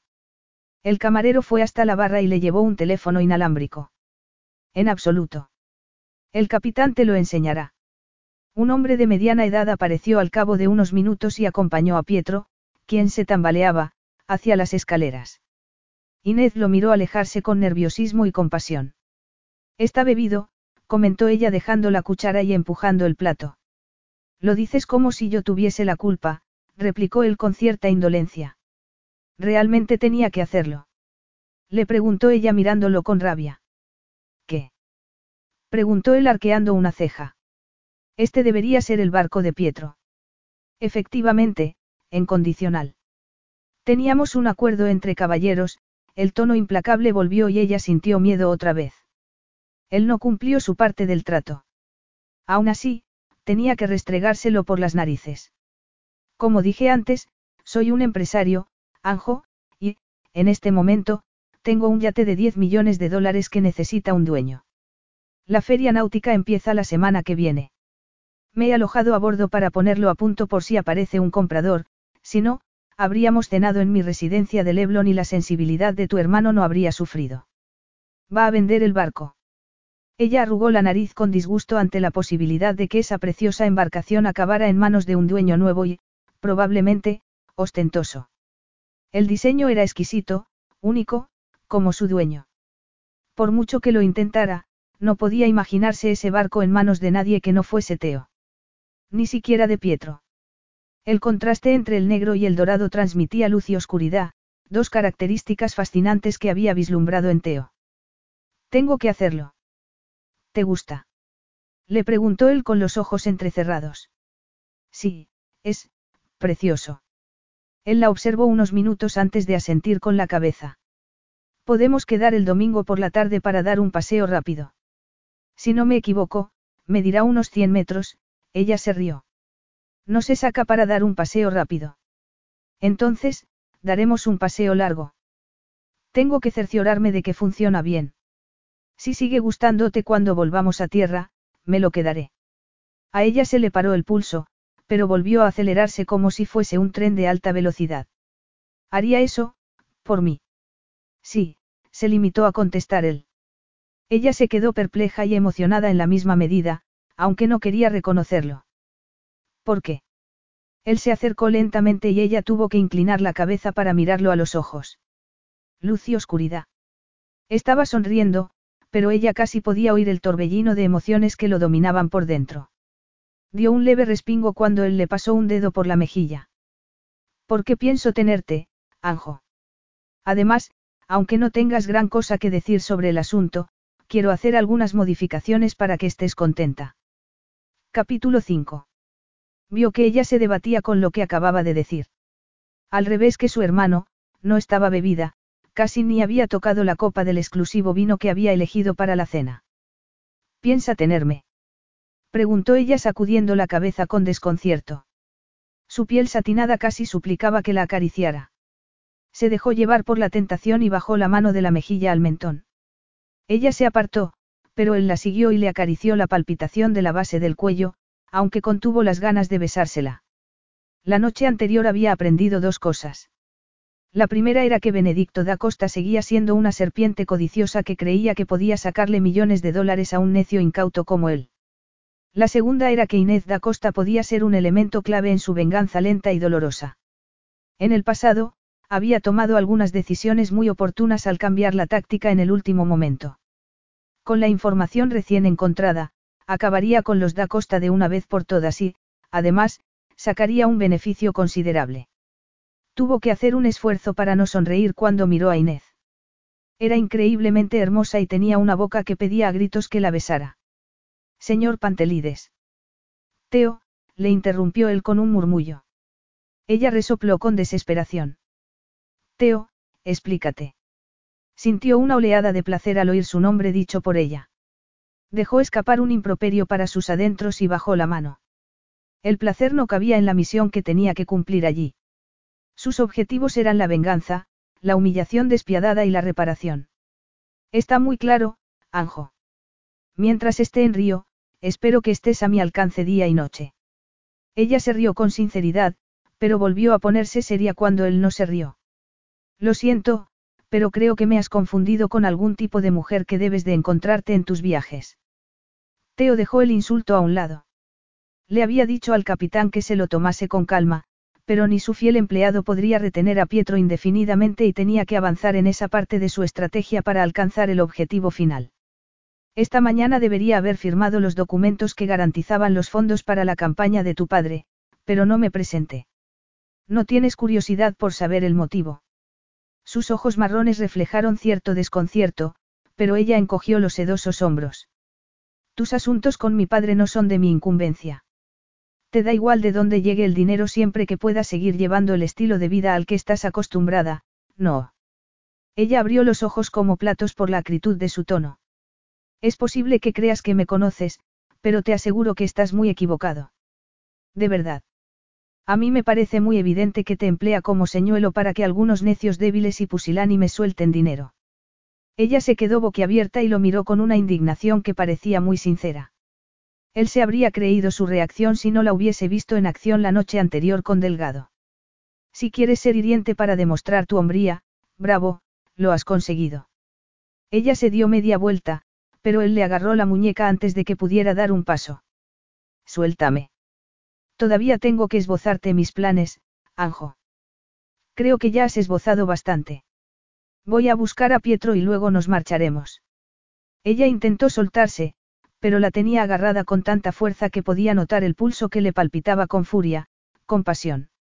Sintió una punzada en las entrañas, pero hizo un esfuerzo para pasar por alto la erección incipiente. No vas a marcharte hasta que hayamos hablado. No estamos hablando. Estás apresándome, torturándome con. Ella se cayó al oír su siseo de furia y al notar que se quedaba rígido un segundo. Teo la soltó, se dio media vuelta, se pasó una mano entre el pelo y vio que le temblaban los dedos. De, Teo. Él oyó su nombre como si llegara de muy lejos y con cierto tono de perplejidad y preocupación. Intentó respirar, pero esas palabras le retumbaban en la cabeza. Preso, tortura, oscuridad. Notó una mano en el hombro y se dio la vuelta de un salto. No lo hagas. Ella retiró la mano y retrocedió. Él tardó unos segundos en acordarse de dónde estaba. No estaba en un agujero profundo y oscuro en una finca remota de España. Estaba en Río con la hija del hombre que seguía provocándole las mismas pesadillas. ¿Qué? ¿Qué te pasa? preguntó ella con el ceño fruncido por la cautela. Él tomó aire y apretó los dientes. Nada. Iré al grano. El acuerdo era que me haría con el control de Da Costa Holdings y el 50% de los beneficios a cambio de fondos para financiar la campaña política de tu padre. Sin embargo, los documentos que ha redactado tu padre tienen un resquicio legal que podría aprovechar fácilmente. El pánico fue disipándose lentamente y se dio cuenta de que ella estaba frotándose la muñeca distraídamente. Él repasó su reacción al contacto con ella y suspiró aliviado al saber que no la había agarrado presa del pánico. Ella siguió frotándose la piel y él recibió con agrado la incipiente erección, aunque no pensaba caer en las tretas de Inés da Costa por muy apetecible que fuese su cuerpo. No deberías decírselo a mi padre para que pudiera enmendarlos antes de firmarlos. ¿Por qué? Preguntó él sonriendo por su ingenuidad. Salgo ganando si firmo el contrato como está redactado. Entonces, ¿por qué me lo cuentas? Puedo decírselo yo en cuanto me marche de aquí. No lo harás. Creo que me infravaloras, replicó ella arqueando una ceja. Él fue hasta la barra y se sirvió un vasito de vodka. No lo harás porque, si lo haces, no firmaré el contrato y se esfumará el respaldo económico. Estás intentando chantajearme, ¿por qué? El motivo no debe preocuparte. Solo quiero que sepas que hay un resquicio que podría aprovechar o no según tu colaboración. Sin embargo, que iba a impedirte seguir con lo que tienes planeado después de que haya colaborado con. ¿Qué es exactamente lo que quieres de mí? Esa es la parte sencilla, Anjo. Quiero tenerte hasta que me canse de ti. Entonces, te dejaré libre. Se quedó helada, a pesar del calor, cuando entendió el significado exacto de sus palabras. Lo había dicho con toda naturalidad, como si la respuesta de ella le diera igual. Lo había planeado todo. El encuentro de esa mañana en la cafetería, la invitación a cenar aunque probablemente sabía que su padre no podría asistir porque tenía la cena mensual con el ministro de Petróleo, la invitación al yate que haría que su hermano bebiera demasiado y que los dejaría solos. Lo has planeado, le reprochó ella con la voz ronca por la ira. Lo planeo todo, Inés. Lo miró y la decisión implacable que vio en su rostro hizo que se estremeciera. Fue a hablar y su boca tembló. Él miró esa reacción que la delataba y ella apretó los labios. Si mostraba debilidad, la devoraría. Aunque iba a devorarla en cualquier caso. Estuvo a punto de dejarse llevar por la histeria, pero tragó saliva y lo miró a los ojos. ¿Quieres que sea tu amante? Así te llamarías a ti misma. Preguntó él riéndose con ganas. ¿Cómo quieres que llame a lo que acabas de exigirme, a eso de tenerme? ¿Prefieres llamarme, tu juguete? No, Inés, no quiero jugar contigo, lo que tengo pensado para nosotros es más, adulto. Inés, en vez de sentirse ofendida o escandalizada, se sintió excitada y sin aliento. No. Sí, murmuró él como si le hubiese leído el pensamiento. Lo llames como lo llames, no voy a participar. Voy a buscar a mi hermano. Él se dejó caer en el mullido asiento y cruzó las piernas. Dile que has frustrado sus esperanzas de ocupar un cargo en el gobierno de tu padre porque no quieres sacrificarte un poco. Creo que no puedes permitirte rechazar nada de lo que pido, Anjo. Deja de llamarme así. Además, no pienso ser una marioneta en tus asuntos con mi padre y mi hermano. Pietro ya lo sabe. ¿Desde cuándo? ¿Acaso no dejaste la universidad para participar en la campaña de tu padre? Evidentemente, tienes un papel en las aspiraciones políticas de tu padre o no habrías intentado desplumar al pobre Alfonso. ¿Por qué ibas a dejarlo ahora, cuando estás tan cerca de lograr tu propósito? ¿Por qué hablas de inocencia cuando ya lo has hecho antes? El dolor la atravesó como una daga y miró desde arriba ese rostro arrogante y sonriente. Nunca quise ser esa persona que crees que soy. Solo intentaba ayudar a mi familia. Me equivoqué al valorar la situación y... Te enamoraste de tu objetivo. No sé a dónde quieres llegar. Te marcaron un objetivo y te enamoraste de él. No es eso lo que pasó con Blanco. ¿Sabes lo de Constantine? Preguntó ella mareándose. Sé todo lo que tengo que saber sobre tu familia, Anjo, pero aclárame por qué crees que te he juzgado tan mal. Cometí un error y lo hice voluntariamente. ¿Qué error, querida? Me gustaría oírlo. Creí que podía confiar en un hombre y me equivoqué. Quieres decir que intentaste utilizarlo pero descubriste que él también quería utilizarte a ti. Se burló él. Algunos dirían que te pagó con la misma moneda. A ella se le revolvió el estómago al acordarse de la humillación pública, de las cosas que le llamó Constantine en los periódicos. Eres despreciable. Además, en el supuesto de que tuvieses razón, no sería una necia si repitiera el mismo error. No, contestó él mirándola con seriedad. Ahora sabes lo que buscas. Ninguno va a hacerse ilusiones ni va a fingir. Solo será una tarea realizada con eficiencia. Pero piensas pasearme como a tú, querida. ¿Qué pensará todo el mundo? A mí me da igual y no creo que a ti te importe mucho. Claro que me importa, ella se estremeció. ¿Qué te hace pensar que no me importa? Eres la envidia de una legión de jovencitas frívolas de río que están deseando crecer para ser como tú, contestó él con una sorna evidente. Eso solo es lo que dice la prensa más incontrolada, replicó ella sonrojándose cuidadosamente estimulada por ti para servir a los intereses de tu padre. Siempre se te ve acompañada por hijos de ministros o empresarios. Eres la atracción para captar a los votantes jóvenes, ¿o no? Ella no podía negarlo ni quería perder más tiempo sin discutir la exigencia que él le hacía y que ella no podía aceptar. Sin embargo, él transmitía un convencimiento que hacía que se le pusieran los pelos de punta. ¿Qué pasaría si rechazara esa propuesta, inaceptable? firmaría el contrato y haría lo que quisiera con la empresa. Podría desmantelarla y venderla por partes sacando un beneficio considerable o podría hacer que bajara el precio de sus acciones y ver cómo revienta. Sin embargo, esos son negocios muy aburridos. ¿Qué te importa? Me importa porque mi abuelo levantó esa empresa de la nada, contestó ella con rabia. Pero tu padre está dispuesto a dársela a un desconocido para avanzar en su carrera política. Ella apretó los labios. Se había quedado muy preocupada cuando se enteró de lo que iba a hacer su padre para conseguir fondos para la campaña. Sin embargo, le aseguraron que las cláusulas blindaban la empresa, unas cláusulas que, según Teo, tenían resquicios. Quizá no fuese demasiado tarde. Podía decirle que se fuese bien lejos y avisar a su padre y su hermano del peligro que representaba ese socio. Si estás pensando en avisar a tu familia, yo me lo pensaría mejor, le advirtió él con un brillo depredador en los ojos. ¿Te acuerdas de lo fácilmente que me deshice de Delgado? Ella se puso rígida al acordarse de que había desaparecido solo porque le había susurrado algo. No lo dices en serio, contestó ella con poco convencimiento. Él se levantó y ella estuvo a punto de retroceder, pero no se movió. ¿Quieres ponerme a prueba, Anjo? Ella sintió un escalofrío por la frialdad de su tono y tuvo que hacer un esfuerzo para respirar. ¿Qué esperas que haga? Mañana les dirás a tu padre y a tu hermano que, en nuestro encuentro de hoy brotó una chispa tan ardiente que no pudimos separarnos. Si eso es todo lo que quieres, creo que puedo convencerlos. Después, le interrumpió él, harás las maletas y te mudarás a vivir conmigo. ¿Lo dices en serio? Preguntó ella tambaleándose por el asombro. Él le agarró la barbilla y le clavó la mirada en los ojos.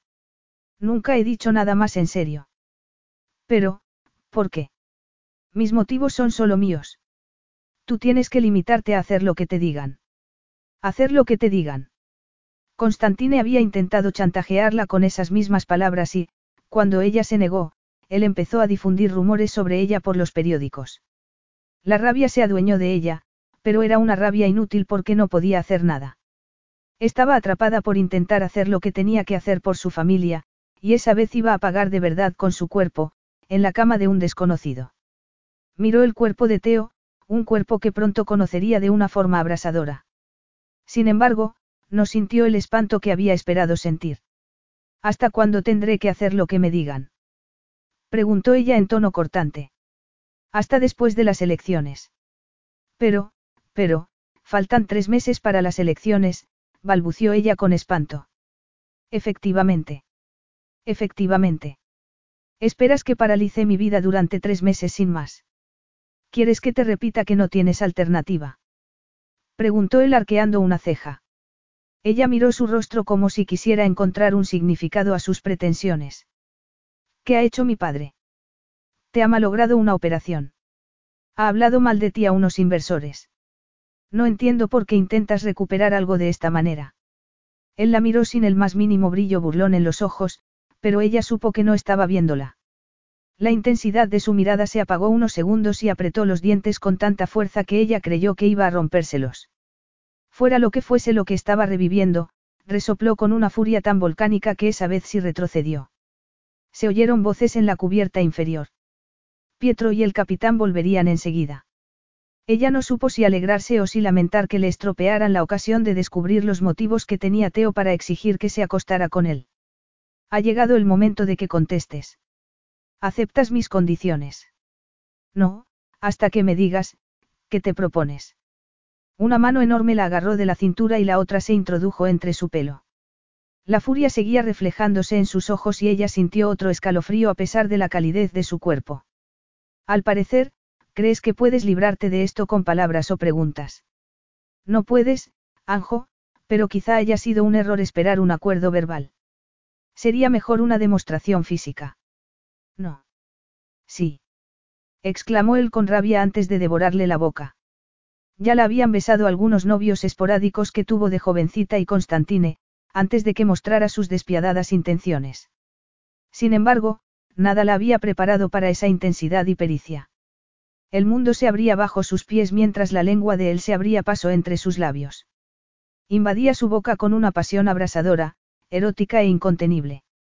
Dejó escapar un sonido que era una mezcla de sorpresa y anhelo, y él la estrechó más contra su cuerpo fibroso. Se derritió entre los muslos y los pezones se le endurecieron a tal velocidad que se mareó. Levantó las manos al sentir que su mundo daba un vuelco. Palpó sus músculos pétreos y la necesidad de acariciarlos se apoderó de ella. Antes de que pudiera planteárselo, recorrió sus hombros y le tomó la nuca. Sintió un cosquilleo en los dedos al tocar la piel, pero él se apartó y la miró con la respiración entrecortada. Sus ojos tenían un brillo dorado de voracidad y ella se quedó sin la poca respiración que le quedaba. Entonces, él bajó la mirada a sus labios separados, dejó escapar un sonido ronco y volvió a besarla más posesivamente que antes. Ella lo agarró del pelo presa de una excitación desconocida hasta ese momento. Esa vez, cuando él introdujo la lengua, ella la recibió con agrado e intentó corresponder en la misma medida, aunque sabía que le faltaba la experiencia. La mano que tenía alrededor de la cintura la levantó y, unos segundos después, se encontró sentada en un taburete de la barra con las piernas separadas y Teo entre los muslos. Se agarró al mostrador para no caerse, Teo gruñó y le tomó los pechos con las manos.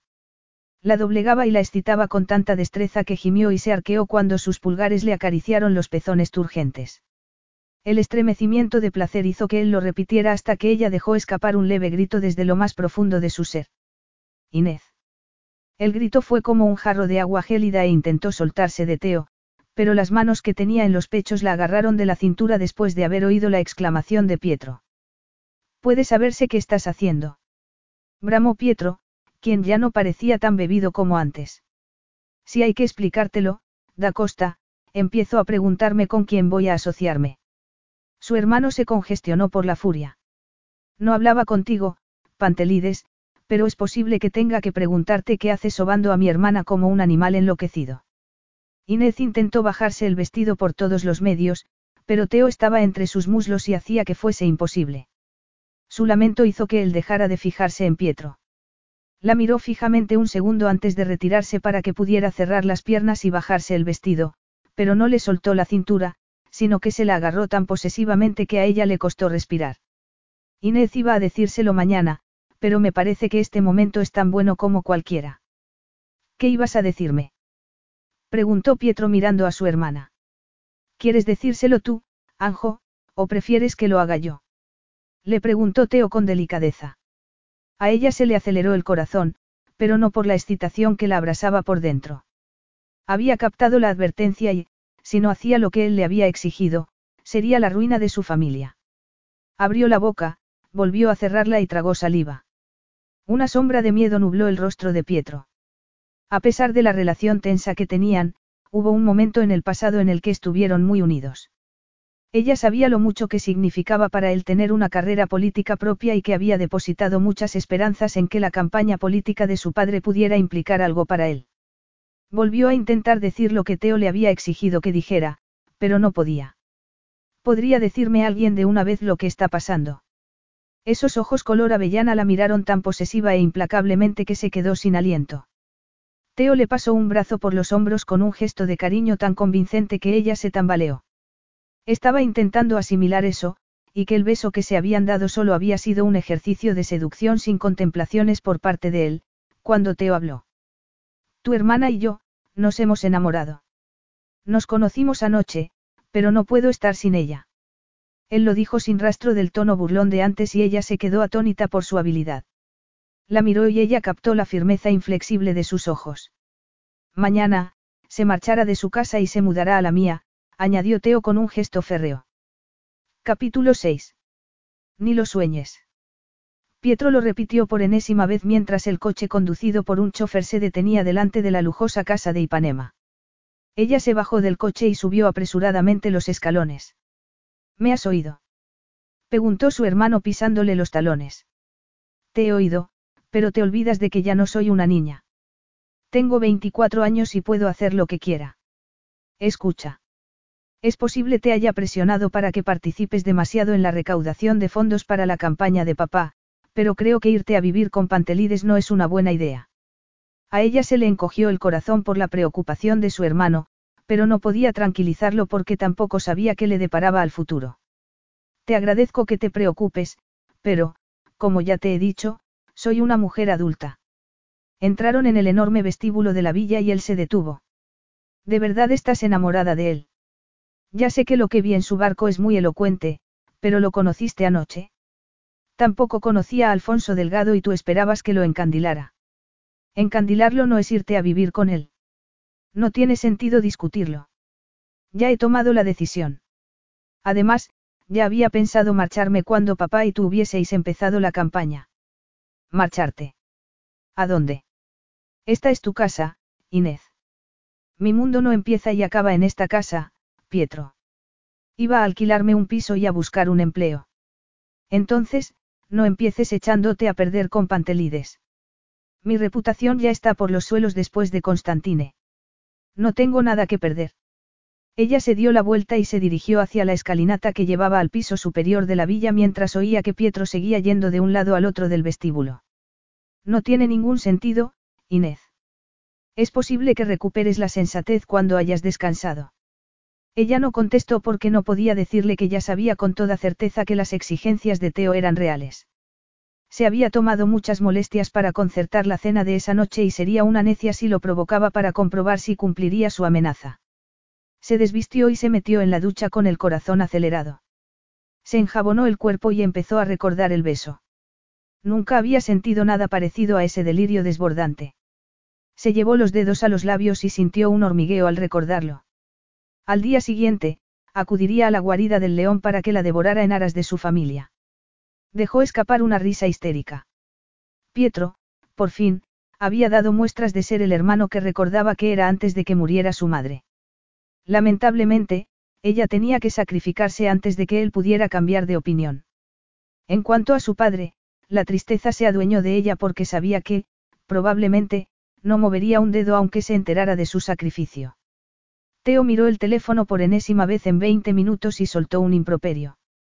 Había llamado a Inés esa mañana y habían quedado a las 11, dos horas antes de que fuera a firmar los documentos al despacho de su padre. Eran las 11 y 25 y no había ni rastro de ella. Seguramente, estaría metida en un atasco de tráfico o se habría retrasado. Tenía que hacer el equipaje para tres meses y, además, las mujeres siempre se retrasaban. Su madre nunca había llegado puntual a nada en su vida. Su madre.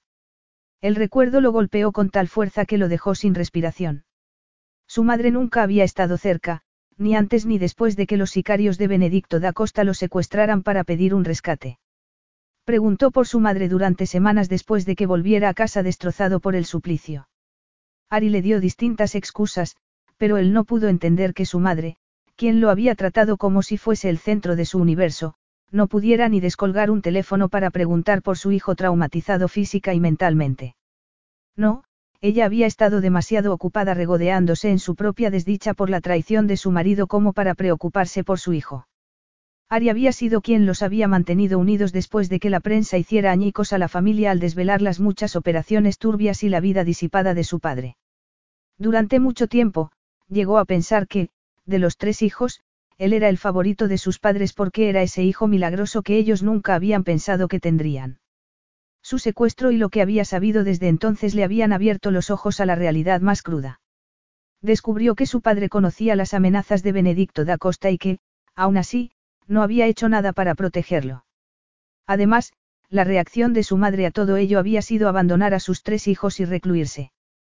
Cuando se enteró de la muerte de su padre, solo sintió rabia porque le habían privado de la posibilidad de mirarlo a los ojos para ver si era ese monstruo.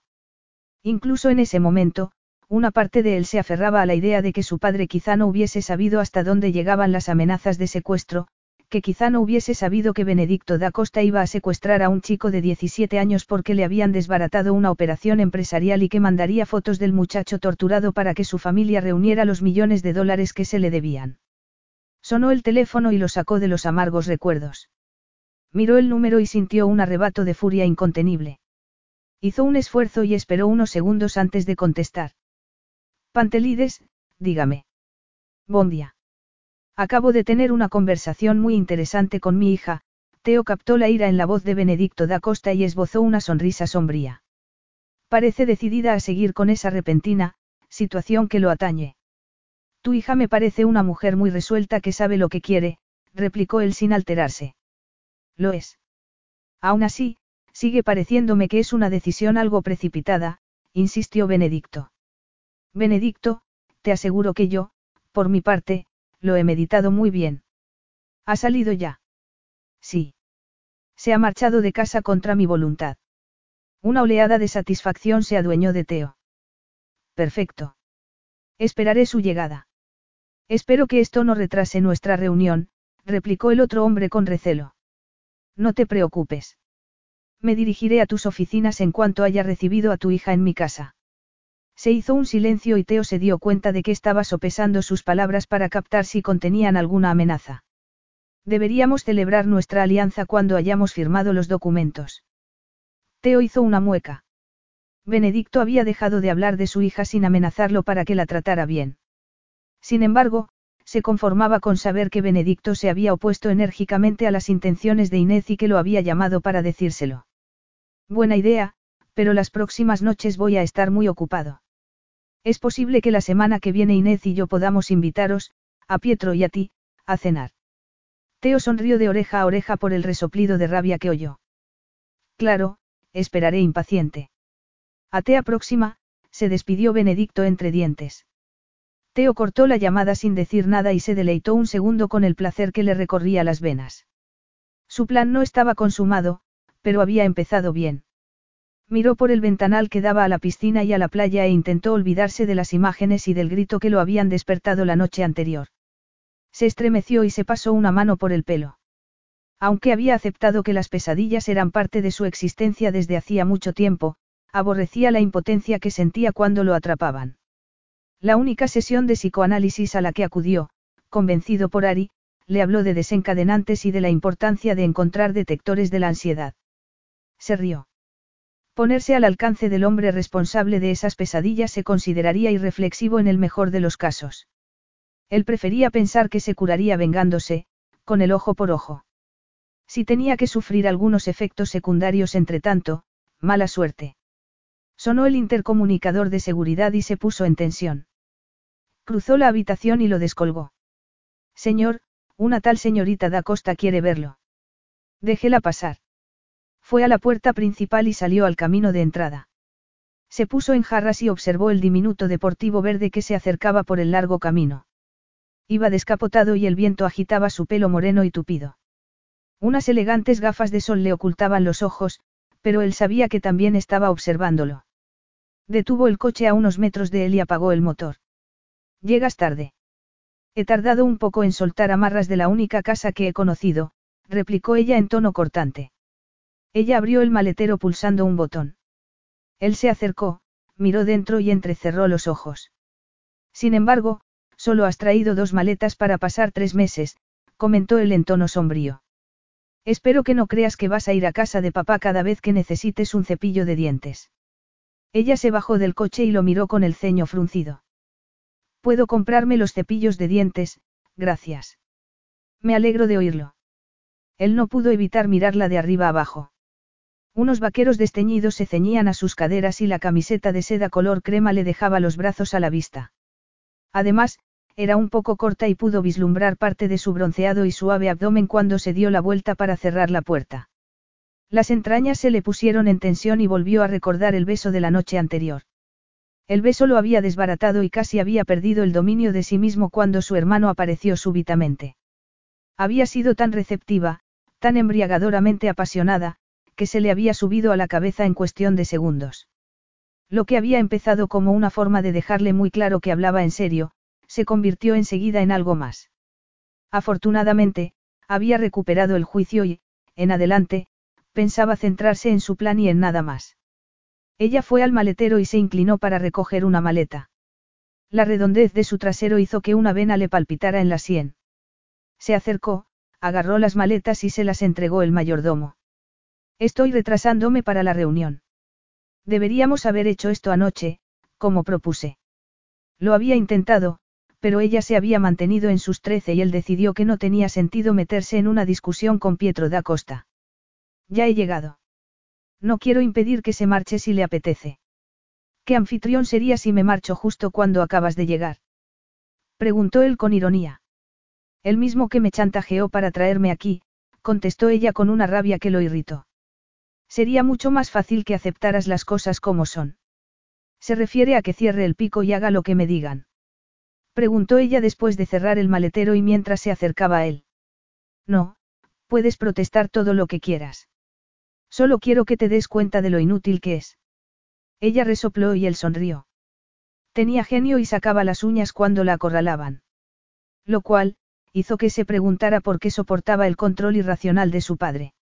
Fueron a la casa, la puerta de cristal se cerró detrás de ellos y observó la reacción de ella. Era una obra maestra de la arquitectura que había salido en muchas de las revistas más importantes antes de que él la comprara hacía un año. Vaya. Esta casa ha debido de costarle un ojo de la cara. Ya tenía la respuesta y la decepción se adueñó de él mientras la observaba dirigirse hacia la escultura de bronce que compró unas semanas antes. Vi la exposición hace dos meses y esta obra vale medio millón, comentó ella con asombro. Aquella, ella señaló a una escultura más pequeña, es una obra exclusiva que vale más de dos millones de dólares. Debería preocuparme que sepas el valor monetario de cada obra de arte que hay en mi casa. ¿Cómo dice? Preguntó ella dándose la vuelta para mirarlo. Espero que podamos hablar de algo que no sea lo que valen las cosas. La avaricia me parece un tema, de mal gusto. Ella se quedó boquiabierta y pareció sinceramente herida. Yo, yo no, eso que ha dicho es espantoso, señor Pantelides. Creía que anoche había eliminado los formalismos con un beso, replicó él arqueando una ceja. Ella se sonrojó y dejó de mirarlo antes de darse la vuelta para seguir viendo la habitación. Entonces, él se fijó en los leves moratones que tenía en el brazo izquierdo. Se lo agarró y se lo levantó antes de que pudiera pensar lo que estaba haciendo. ¿Quién te ha hecho esto? Yo, da igual, no es nada, contestó ella sonrojándose más y sacudiendo la cabeza. No da igual. La idea de que sus exigencias hubiesen podido hacerle eso hizo que se le revolvieran las tripas. Dime quién ha sido, insistió él mirándola fijamente. Mi padre, contestó ella después de tragar saliva. La furia le nubló la vista durante unos segundos. Tu padre te ha hecho esto. Ella asintió con la cabeza, pero a él no podía extrañarle. Te había hecho algo parecido antes. Ella apretó los labios para no contestar, pero él le agarró la barbilla y la obligó a mirarlo. Una vez. Quizá, dos. Él dejó escapar un improperio que hizo que ella se estremeciera. Volvió a mirar las señales y sofocó la furia creciente. Ese malvado no volverá a tocarte. Ese malvado es mi padre. Tiene lo que quería y espero que cumpla su parte del trato. ¿Por qué lo toleras, Inés? Él frunció el ceño con perplejidad y la miró a los ojos. Eres lo bastante mayor para vivir por tu cuenta. Si lo que anhelas es dinero y una vida lujosa, tienes recursos de sobra para encontrar un hombre rico que... Ella se soltó el brazo y él se dio cuenta de que había estado acariciándole la piel con el pulgar. Espero sinceramente que no vaya a insinuar lo que creo que va a insinuar. Tengo curiosidad, nada más, replicó él con impotencia. No estoy aquí para satisfacer su curiosidad. Además, es posible que haya sido tan afortunado que ha tenido una familia perfecta, pero no todo el mundo ha tenido ese lujo. Nos apañamos con lo que, he dicho algo gracioso. Él dominó la risa amarga que le había brotado al oírla. Sí. Eres muy graciosa. Evidentemente, no sabes de lo que estás hablando. No, pero ¿cómo voy a saberlo? Nos conocimos hace dos noches y ahora estoy aquí, soy su posesión para el futuro inmediato. Esa declaración fue como una descarga eléctrica entre los dos. El brillo de sus ojos indicaba que estaba desafiándolo a que reaccionara, pero el torbellino de emociones que le oprimía el pecho se lo impedía. No debería haberla visto tan pronto después de haber hablado con Benedicto, debería haber dejado que Teresa, su ama de llaves, se ocupase de ella. Te acompañaré arriba. Después, tengo que marcharme.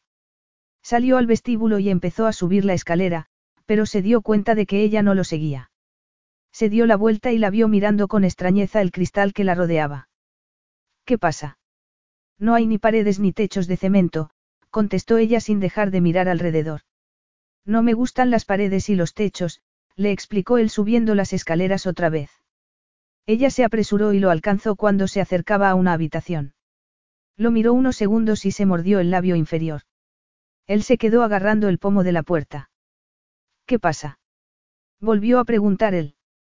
No sé si tomármelo como una metáfora o no. Anjo, no lo digo con doble sentido. No me gustan las paredes y los techos de cemento. No lo entiendo, replicó ella con el ceño fruncido. Es muy sencillo. No me gusta estar enclaustrado. Tiene, claustrofobia. Todos tenemos nuestros fallos, contestó él encogiéndose de hombros.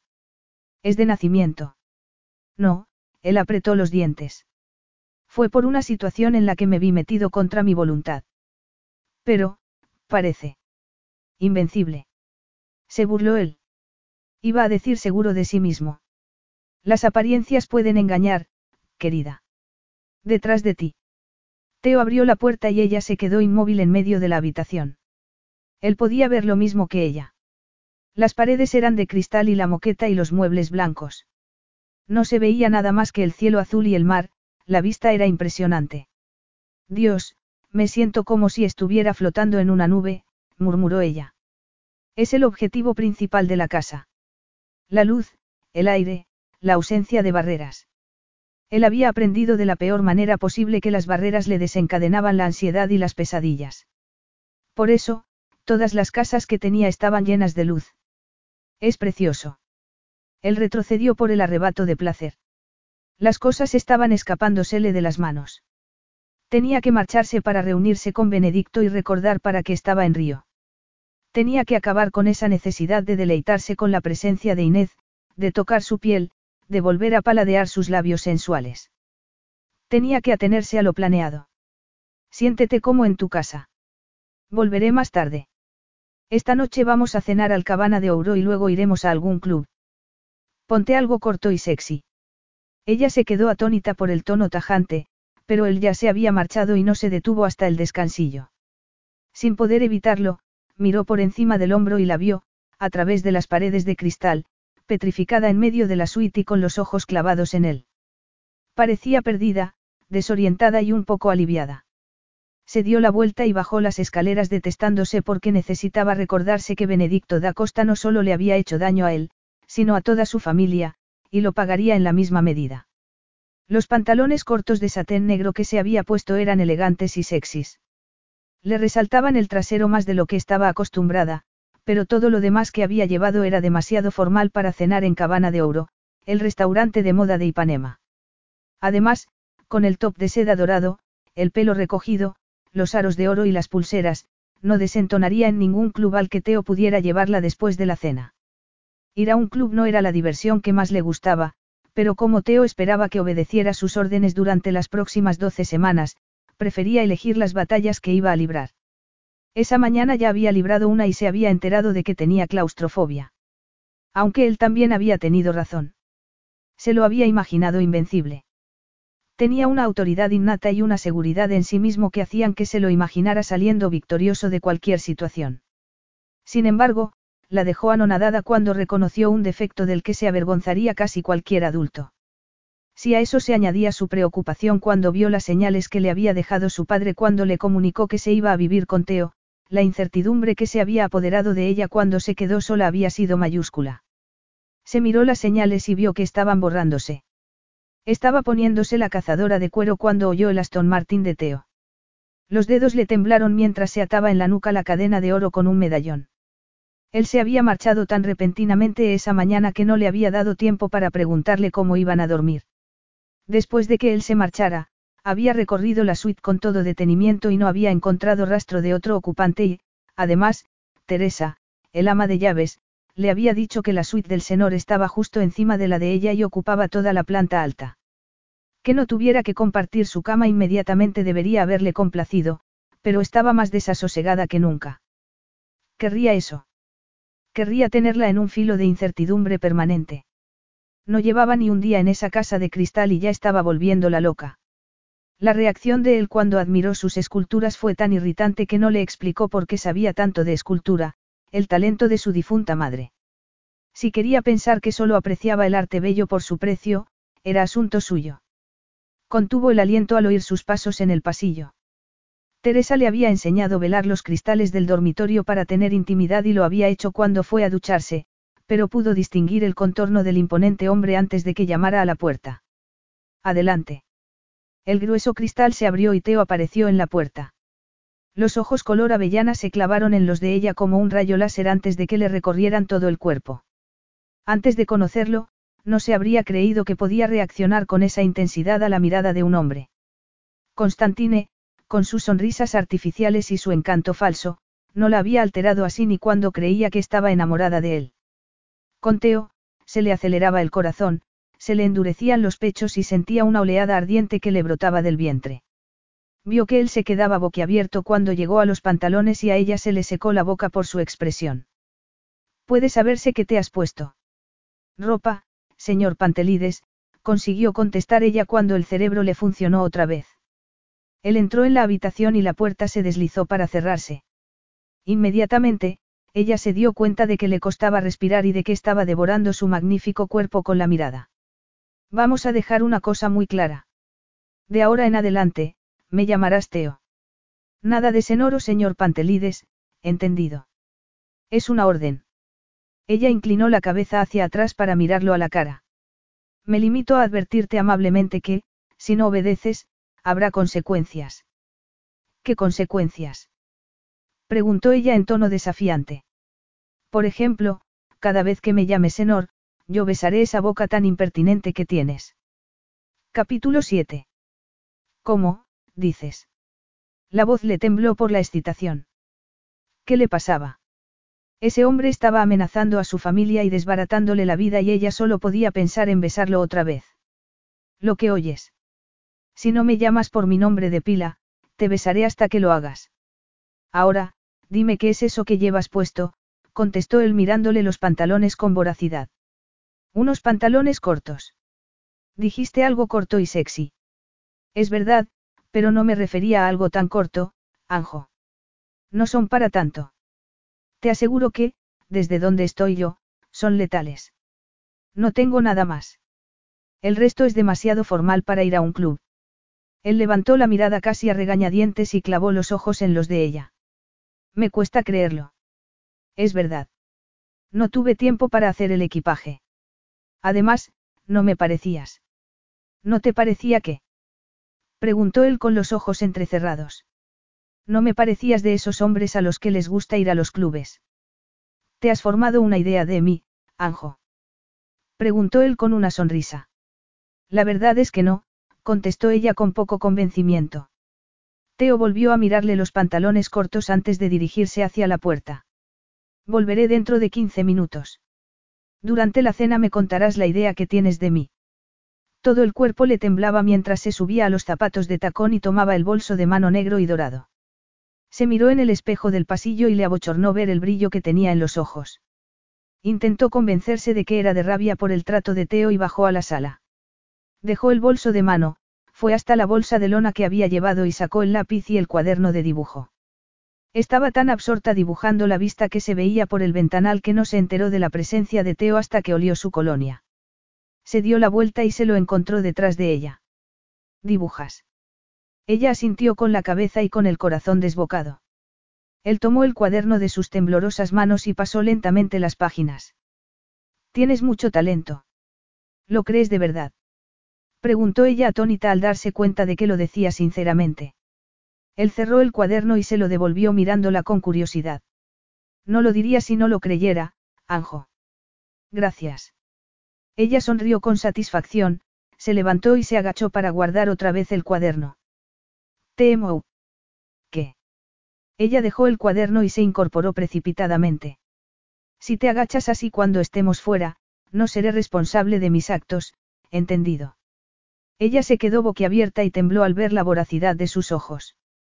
No, no tenemos que salir si te ofende lo que llevo puesto, Teo, balbució ella al comprobar que él estaba a punto de perder el control. Él tomó aire y el pecho se le hinchó debajo de la camisa verde y la cazadora de cuero negro que llevaba con unos pantalones también negros. Te equivocas. No me ofendes, pero soy posesivo y ardiente y me cuesta no reaccionar ante la idea de que otros hombres te miren. Sin embargo, intentaré ser un caballero. Vamos. Se acercó a él imaginándoselo peleando a muerte por ella. Salieron, y Teo le abrió la puerta del coche. Fueron un rato en silencio y él, cada dos por tres, le miraba los muslos y resoplaba. Ella, por una parte, quería provocarlo y deleitarse con la reacción de él, pero, por otra, quería salir corriendo. Cuando llegaron al aparcamiento del lujoso restaurante, tenía el pulso acelerado por el nerviosismo. Se dominó y lo siguió, pero el nerviosismo aumentó cuando comprobó que iban a cenar en el exclusivo piso superior. Él se inclinó cuando los acomodaron. Voy a quemar esos pantalones en cuanto volvamos a casa. Ni lo sueñe, senor. Son mis favoritos. Entonces, enmárcalos y cuélgalos de la pared. Pero no vas a ponértelos otra vez. Creía que serías lo bastante hombre como para soportar cierta, provocación. No lo eres. No provoques a un león hambriento, querida, salvo que no te importe que te devore. Le decías a tu última novia cómo tenía que vestirse. Preguntó ella en tono desafiante. Mi última novia tenía la idea equivocada de que cuantas más veces se paseara desnuda alrededor de mí, más me interesaría. Duró diez días. ¿Y cuánto duró tu relación más larga? Tres semanas. Entonces, ¿por qué vas a estar tres meses conmigo? Él se quedó perplejo unos segundos, hasta que se encogió de hombros. ¿Por qué no eres mi novia? Eres mucho más que eso. Ella llegó a sentir cierto vértigo, pero se recordó que no iba a ser nada más que su amante. Porque era una idea equivocada. Hay muy pocas mujeres que consigan interesarme durante mucho tiempo, Anjo. ¿Por qué te aburres fácilmente? Porque mis miedos siempre ganan cuando se someten a los rigores de una relación normal. Miedos. Sí, Anjo. Tengo muchos y son muy posesivos.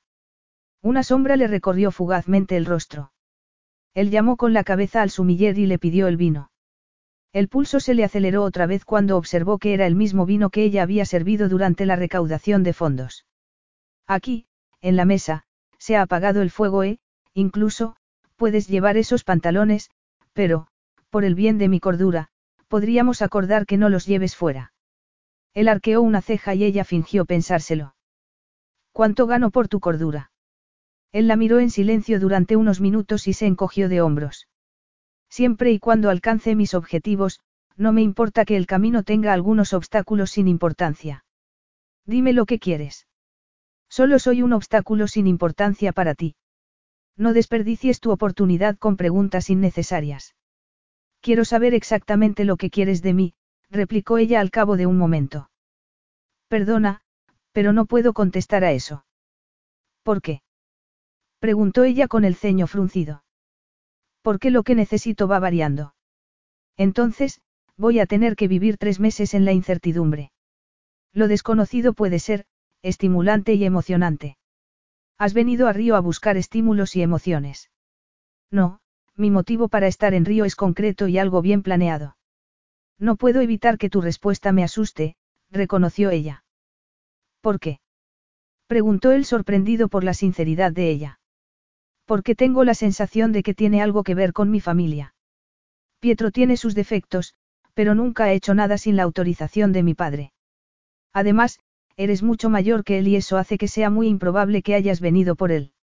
Estás aquí por mi padre, ¿verdad? Él tuvo que hacer un esfuerzo enorme para no reaccionar a ese resumen tan preciso de lo que lo había corroído durante más de diez años, pero se dio cuenta de que le había dado algunas pistas para que llegara a esa conclusión. Inés, en solo 48 horas, había conseguido que bajara la guardia y podría llegar a saber por qué estaba en Río. También le había permitido muchas cosas. Le había ofrecido un trato y le había propuesto que dijera que quería cuando, además, estaba pensando en concedérselo. Esa mañana, cuando se marchó, se dio cuenta de que esas señales en los brazos habían hecho que fuese tolerante con ella. ¿Acaso no había querido que pensara que era un monstruo como su padre? Un padre que ni siquiera había preguntado por su hija cuando fue a su despacho para firmar el contrato. Un hombre al que le brillaron los ojos con codicia incluso antes de que se secara la tinta. No, él no se parecía a Benedicto da Costa. Solo tenía que tener cuidado de que la hija de su enemigo no adivinara sus intenciones. No podía permitir que los pantalones más sexys que había visto en su vida lo alteraran. Por favor, ¿podrías decirme por qué persigues a mi padre? La preocupación en su tono de voz era sincera y él se dio cuenta de que quería a su padre, a pesar de cómo la trataba. La tristeza se adueñó de él. También había creído que el padre al que idolatraba lo quería en la misma medida, que no era el estafador mujeriego del que hablaba la prensa. En ese momento, quería quitarle la venda de los ojos a Inés para que viera el monstruo que era el hombre al que llamaba papá, para que viera que acabaría empleando ese amor contra ella. Sin embargo, tenía la sensación de que ella ya lo sabía y prefería pasarlo por alto. ¿Por qué? ¿Acaso piensas sacrificarte para salvarlo? Es mi padre. exclamó ella soltando el tenedor. Si se te ocurre decirle una sola palabra de tus sospechas, lo lamentarás toda tu vida. Esperas que me quede de brazos cruzados mientras lo destruyes. Espero que cumplas tu parte del trato. Vivirás en mi casa a cambio de que yo no utilice el resquicio legal del contrato. ¿Estás dispuesta a hacerlo o me busco otra estrategia? Él lo preguntó en tono amenazante y ella lo miró con los ojos como ascuas. Cumpliré nuestro trato. Ella dio un sorbo generoso del vino. Él tenía que conducir, pero, aún así, dio un sorbo del vino tinto para reordenar las ideas. Las cosas ya estaban escapándosele de las manos. ¿Cómo se le había ocurrido contarle que tenía unos miedos y que era mucho más que una novia? La cena siguió casi en silencio y, cuando ella rechazó el postre, él pagó rápidamente y se levantó para retirarle la silla. Las entrañas volvieron a abrasarle cuando vio esos pantalones otra vez. Había conseguido sofocar la libido mientras estaban sentados, pero en ese momento, mientras ella caminaba por delante de él, se le hacía la boca agua al ver su trasero y sus impresionantes piernas. Estaba replanteándose la idea de quemar los pantalones cuando vio que un hombre le miraba con descaro las piernas. Gruñó en voz baja y el hombre desvió la mirada, pero seguía conteniendo ese arrebato primitivo cuando llegaron al coche. La siguió hasta la puerta de la acompañante, pero, en vez de abrirla, apoyó las manos a ambos lados de ella y se inclinó hacia adelante. Ella estaba de cara a la puerta y notó su erección en el trasero. ¿Qué haces? Consiguió preguntar ella a pesar de que no podía respirar. Castigarte como mereces. ¿Qué quieres decir? Me llamaste Senor cuando estábamos en el restaurante.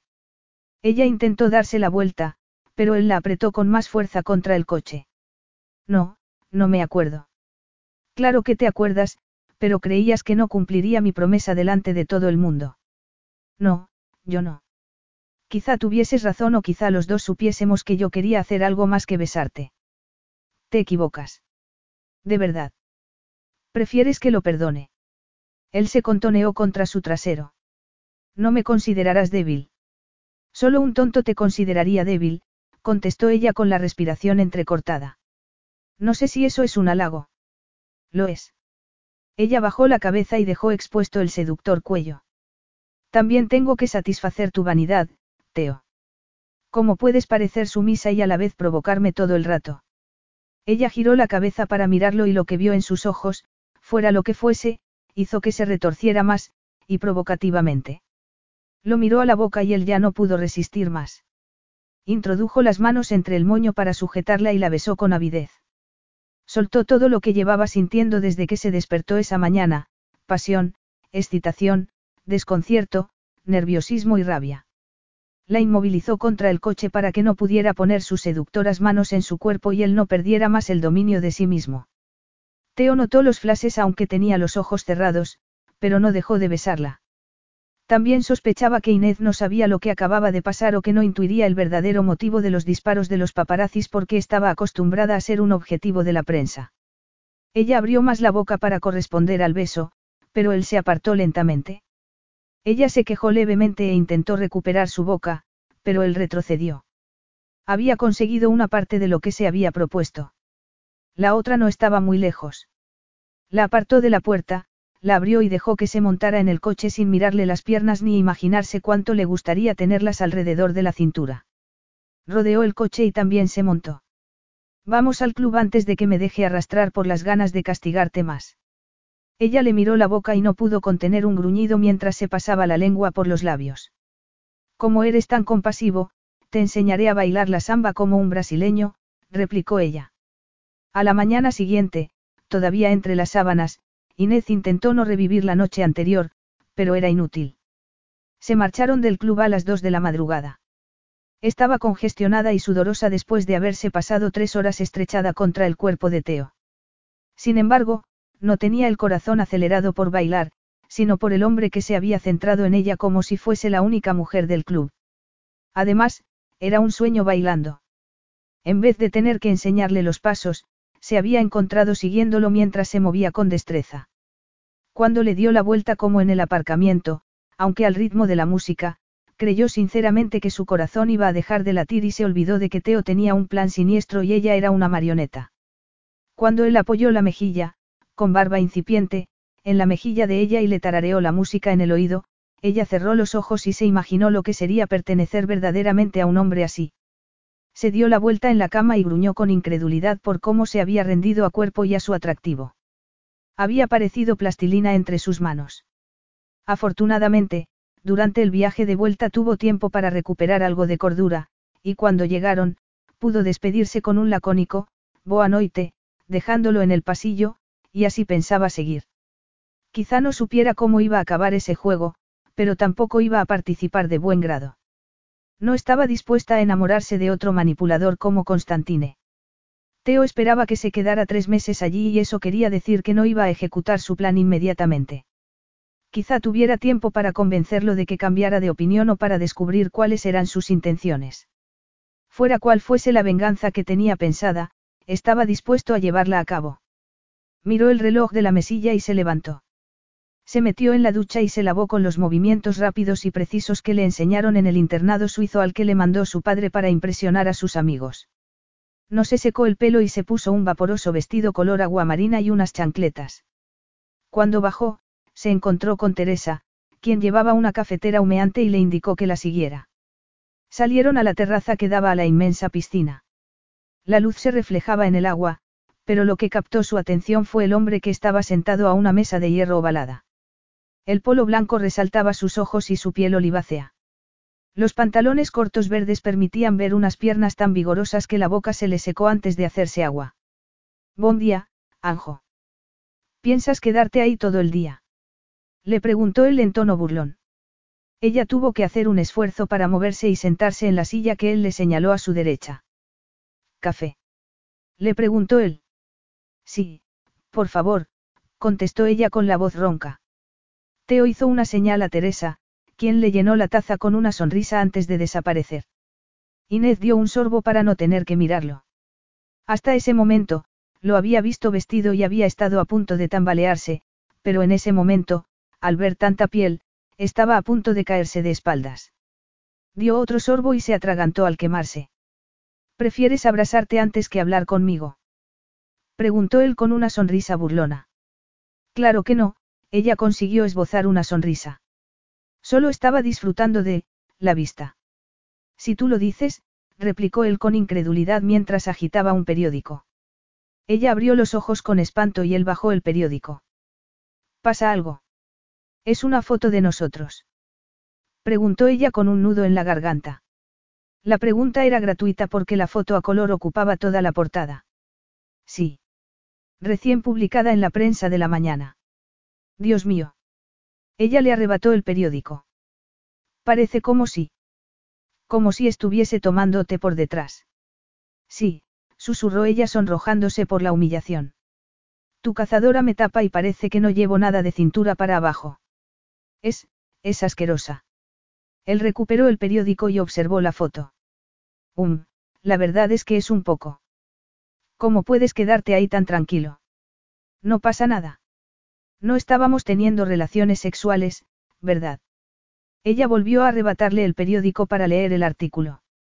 Seguramente, cuestionaría la campaña política de su padre y haría conjeturas de mal gusto sobre su vida privada. Si esto es lo que hacen en público, preferimos no imaginarnos lo que harán en privado. Creía que era un periódico respetable, comentó ella tirando el periódico con rabia. Lo es. Entonces, ¿por qué publica algo tan, ofensivo? A lo mejor, porque es verdad. Estábamos besándonos en un aparcamiento y tú contoneabas tu trasero contra mi vientre como si no pudieras esperar a que llegáramos a casa. Ella se levantó de un salto y tiró la silla. Estaba temblando de furia. Los dos sabemos que no es verdad. No. Te dije que esos pantalones eran una mala idea. Me reprochas que me excitara. Eres despreciable. Tú eres deliciosa cuando te enfadas, replicó él recogiendo el periódico y abriéndolo. Ella retrocedió para no darle un puñetazo a través del periódico. ¿No vas a desayunar, Anjo? Le preguntó él sin dejar de leer el periódico. No, se me ha quitado el apetito. Ella se marchó de la terraza entre las risas burlonas de él y subió corriendo a su dormitorio. Una hora más tarde, Teo la encontró en la playa. Ella oyó sus pasos en la arena, pero no lo miró y siguió dibujando una lancha que estaba anclada en el mar, él se sentó en una roca, al lado de ella, y no dijo nada durante unos minutos. Castigarme con tu silencio no sirve de nada, Inés. Ella cerró el cuaderno de dibujo y lo miró. Tenía los labios apretados con fastidio, pero la miraba como si le importara su reacción. No me gusta que se hagan conjeturas sobre mi vida sexual en un dominical. Quizá, esos pantalones fueran una mala idea, pero me fijé en los comensales del restaurante y eran mucho más famosos que yo. Aún así, el fotógrafo nos siguió al aparcamiento y nos sacó una foto. Él se dio la vuelta y sacó un plato con comida de detrás de la roca. Ya está hecho. Pasemos página. Ella quiso mantener su aire de dignidad ofendida, pero no había comido nada desde hacía 24 horas y el estómago le rugió. Él le puso una servilleta y el plato en las rodillas. Come algo. Dentro de una hora llegará la estilista para ocuparse de tu guardarropa. No necesito una estilista. Puedo volver a mi casa a por más ropa. No vas a pisar la casa de tu padre durante los próximos tres meses. Además, si tu ropa consiste en pantalones diminutos o vestidos de noche, estarás de acuerdo en que tienes que cambiar. Ella repasó mentalmente su guardarropa y comprendió que podía tener razón. No hace falta, intentó insistir ella. Es demasiado tarde para cambiar el plan, Inés. El asunto quedó zanjado. Él señaló el plato y el estómago le rugió otra vez. Devoró el sándwich de carne y estaba dando un sorbo de la botella de agua cuando vio que él estaba mirando el dibujo de la lancha. Está muy bien. Gracias. ¿Te gustan los barcos? Mucho. Mi madre me llevaba a navegar y era lo que más me gustaba hacer con ella. ¿Estabais muy unidas? Preguntó él cerrando el cuaderno de dibujo.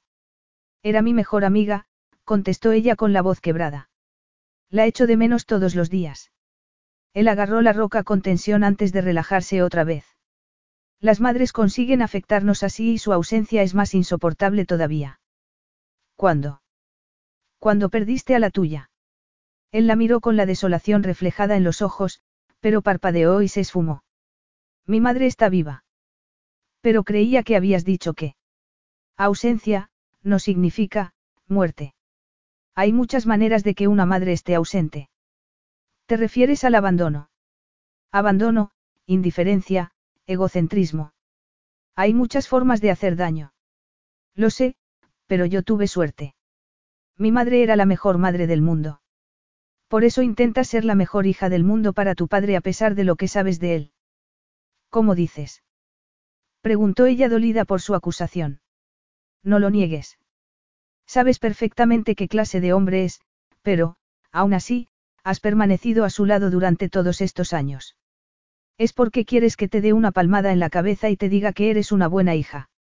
La verdad la alcanzó en el centro del pecho. Todo lo que había hecho, hasta el día anterior, había sido para ganarse su aceptación y para compensarlo por haber nacido con el sexo equivocado. Aún así, quiso justificarse después de su insensible reproche. Conozco los defectos de mi padre, pero no me avergüenzo de la lealtad a mi familia. Aunque esa lealtad implique no querer ver el sufrimiento de los demás. ¿El sufrimiento de quiénes? Preguntó ella con el ceño fruncido. De las personas que viven en las favelas, por ejemplo. Sabes que menos del 2% de los fondos que se recaudan en esos supuestos actos benéficos que organizas con tanto esfuerzo van a parar a la gente que más los necesita. Ella se sonrojó al sentir su mirada implacable. Claro que lo sabes, murmuró él con acritud. Reconozco que pasó antes, pero acepté organizar el último acto solo si todo el coste de organizarlo acababa en las favelas. Trabajo mucho con la beneficencia y sé lo que digo. ¿Te cercioraste de que fue así? Sí. La organización benéfica me confirmó ayer que había recibido el dinero.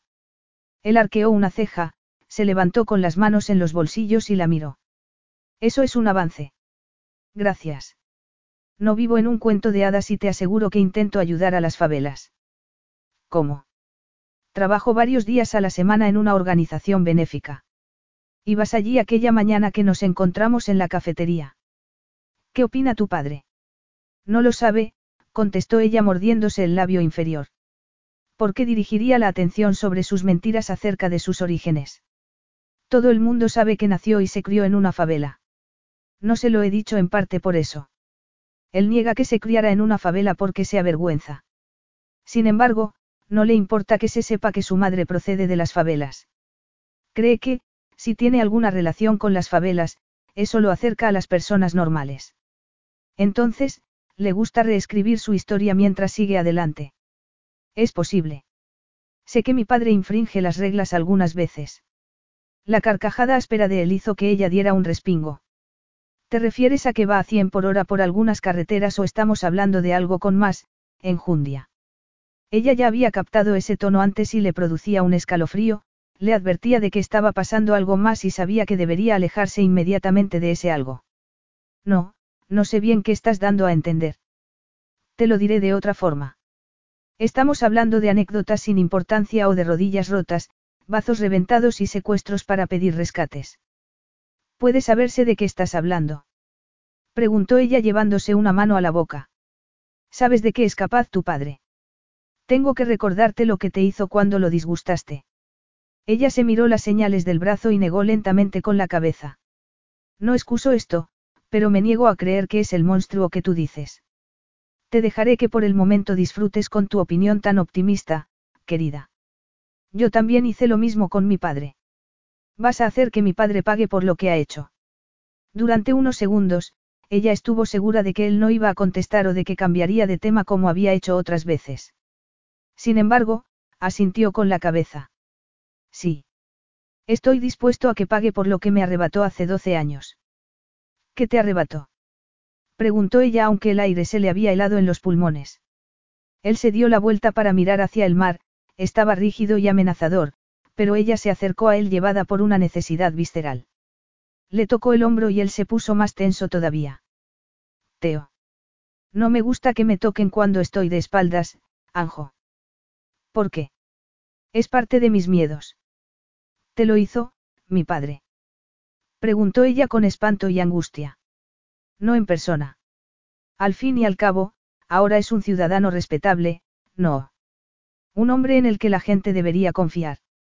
Sin embargo, tuvo algo que ver con tu claustrofobia y esto. Sí. Teo. Basta de preguntas. Estás olvidándote de por qué estás aquí. Tengo que recordártelo.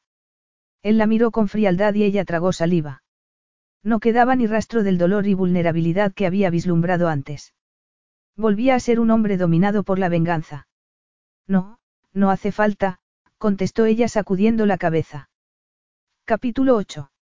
Las dos semanas siguientes transcurrieron gélida y rutinariamente. Teo se marchaba después de beber una taza de café y de comentarle rápidamente dónde y cuándo iban a cenar. La segunda mañana, cuando ella le dijo que iba a ir a su organización benéfica, él arqueó una ceja. ¿Qué tipo de trabajo haces allí? Lo que tenga que hacer. Ella no le había dado más detalles para que no desdeñara su trabajo como el de una niña rica que ocupaba su tiempo hasta la fiesta siguiente. Puedes disponer de tu tiempo siempre que estés aquí cuando yo vuelva. Después de repetirle que no le dijera nada a su padre, él se marchó. El hombre que le había mostrado todo su dolor se había retraído y cuando se veían en la casa mantenían una cortesía distante. Sin embargo, cuando salían, que era casi todas las noches, era atento, le pasaba los dedos entre el pelo y la miraba con embeleso. A la quinta noche, ella se dio cuenta de que él estaba complaciendo a los paparazzis y a la mañana siguiente, indefectiblemente, los periódicos publicaban una foto de ellos en una posición comprometedora. Sin embargo, él le quitaba importancia. Después del tercer fin de semana con él, los periódicos publicaron la primera encuesta sobre las elecciones a la alcaldía y ella confirmó sus sospechas. Él estaba nadando en la piscina y su magnífico cuerpo cortaba el agua como un tiburón. Ella leyó la explicación que se daba para la reacción de los votantes y, como una furia, se acercó al borde de la piscina. Por esto me ha sacado todas las noches desde que me mudé aquí. Para que me etiqueten como la hija cortesana de un hombre que no es apto para ser alcalde. Él se detuvo, se puso de pie y se apartó el pelo de la cara. Se acercó lentamente a ella, quien casi se olvidó de todo al mirar su rostro mojado y bronceado. Tu padre no es digno de encabezar una cadena de presos y mucho menos una ciudad. Además, todo el mundo lo sabrá antes de que acabe con él. Ella, aunque había visto las pruebas y sabía que lo que le había hecho su padre, fuera lo que fuese, había sido devastador, retrocedió un paso ante ese juramento implacable. Él se apoyó en el borde de la piscina y salió del agua. Inés tuvo que hacer un esfuerzo sobrehumano para no devorarlo con la mirada, pero eso no bastó para que no sintiera esa avidez que no había podido sofocar desde que él entró en su vida. Además, a medida que pasaban los días, cada vez le costaba más mantenerse inalterable. A pesar de que sabía hasta qué punto pensaba utilizarla para herir a su padre, su reacción a su cercanía era tan intensa que no podía dominarla, y eso la convertía en una necia que tenía que recapacitar para no salir escaldada otra vez. Entonces, no niegas que me has usado de señuelo para truncar la campaña de mi padre. Ha sido uno de los métodos, replicó él con los ojos entrecerrados, pero, si un periódico se atreve a llamarte cortesana, lo denunciaré. Hay muchas maneras de describir a alguien sin emplear la palabra, Teo. Él la miró y tendió una mano lentamente. Enséñamelo. Ella le entregó el periódico. Él lo leyó y apretó los dientes. Les obligaré a que publiquen una rectificación. No se trata de eso, replicó ella con rabia. El daño ya está hecho. Sabes que tendré que dejar de trabajar como voluntaria, ¿verdad? No puedo hacerle esto a la organización benéfica. Me ocuparé de todo esto, insistió él con el ceño fruncido por el desasosiego. Olvídalo. Es demasiado tarde. Enhorabuena, has conseguido lo que te proponías, pero ya no vas a pasearme más en público. Si quieres salir por la noche, tendrá que ser sin mí. Él la miró a los ojos y se secó el pelo con la toalla. Muy bien. Haremos otra cosa, afirmó él tirando el periódico a la mesa. ¿Cómo qué? preguntó ella mirándolo con recelo. Te prometí llevarte en el yate. Saldremos esta tarde y pasaremos a bordo todo el día de mañana. ¿Te apetece? En momentos como ese, cuando era tan considerado, le costaba creerse que era el mismo hombre dispuesto a vengarse de su padre por los errores del pasado. Después de lo que le contó en la playa, rebuscó en Internet para encontrar una pista de lo que le había pasado. Solo había encontrado algunas nimiedades sobre los negocios turbios de Alexandrou Pantelides antes de que muriera en la cárcel. Que ella supiese, no había relación entre la familia de Teo y la suya. Los hermanos Pantelides, uno prometido y el otro casado y recientemente padre, eran muy prósperos en el mundo del petróleo, las navieras y los hoteles de lujo. El trabajo de Teo como localizador y solucionador de problemas para la multimillonaria multinacional hacía que nunca pasara mucho tiempo en el mismo sitio. Un trabajo perfecto para un hombre que mantenía relaciones esporádicas en el mejor de los casos. Un hombre atormentado por una horda de miedos. Lo miró más detenidamente para ver al hombre que se ocultaba y que, fugazmente, le había desvelado su alma cuando habló del abandono de su madre. Sin embargo, era hermético. ¿Qué importa lo que me apetezca? Aunque me extraña que mi padre no haya dicho nada. Lo ha intentado, pero he rechazado sus llamadas. No me refería a ti. Como yo también salgo en las fotos, me extraña que no me haya llamado para descargar su furia. Lo intentó, pero le propuse que era mejor que no intentara hablar contigo y que se concentrara en besar bebés y en convencer a las ancianitas para que lo votaran. ¿Cómo te atreves a controlar mi vida de esa manera? Preguntó ella con indignación. Habrías preferido que le hubiese permitido que proclamara su decepción. ¿Qué te importa? Es un poco tarde para que me protejas, ¿no te parece? Mientras estés bajo mi techo, estarás bajo mi protección, replicó él con los dientes apretados. Dios mío. No finjas que te importa. Ella tragó saliva al darse cuenta de que estaba a punto de llorar. Se dio media vuelta para no desmoronarse delante de él y fue a dirigirse hacia su habitación, pero él la detuvo y le tomó la cara entre las manos. Deja de angustiarte por esto.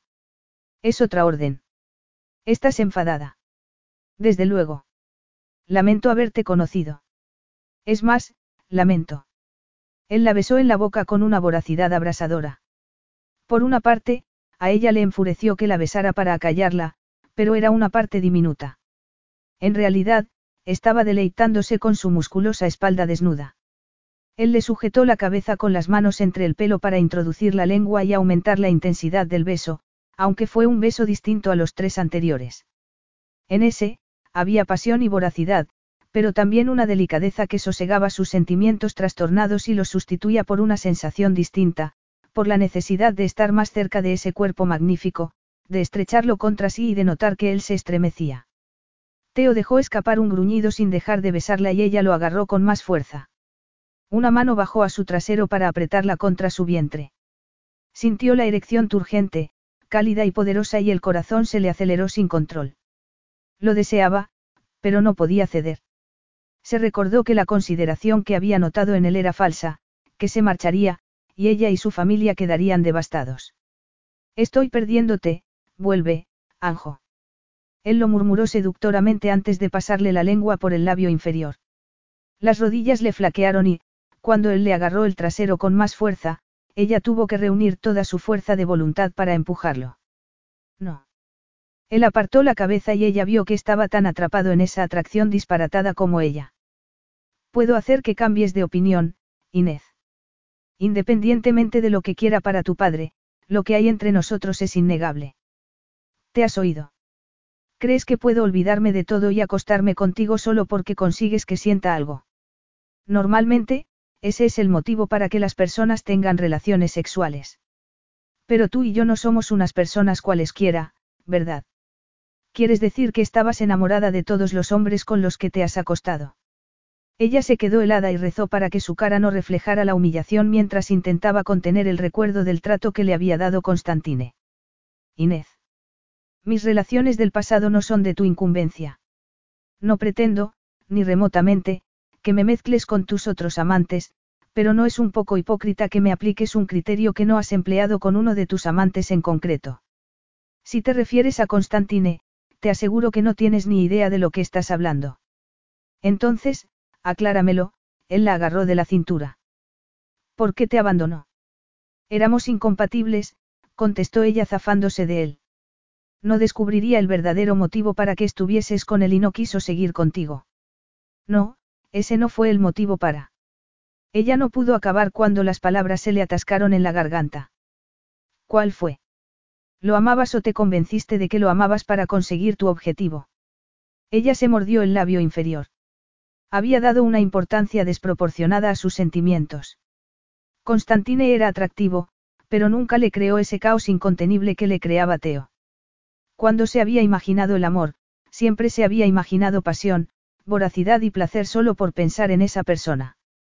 Había creído que estaba enamorada de Constantine, pero nunca había sentido todo eso. Creí que mis sentimientos eran sinceros en su momento, pero él, no. Él creyó que estaba utilizándolo para la campaña de mi padre. ¿Qué hizo? Preguntó Teo con un brillo de dureza en los ojos. Hizo alusiones dolorosas siempre que daba una entrevista. Consiguió que la prensa sensacionalista me difamara, como estás haciendo tú ahora. No es lo mismo. Sí lo es. Teo, quiero poder hacer lo que quiera. No estás en una cárcel, Inés, replicó él palideciendo. No. ¿Cómo describirías que esté aquí? Teo la observó alejarse y cerró los puños. Le había dolido mucho que creyera que estar en su casa era lo mismo que estar en la cárcel.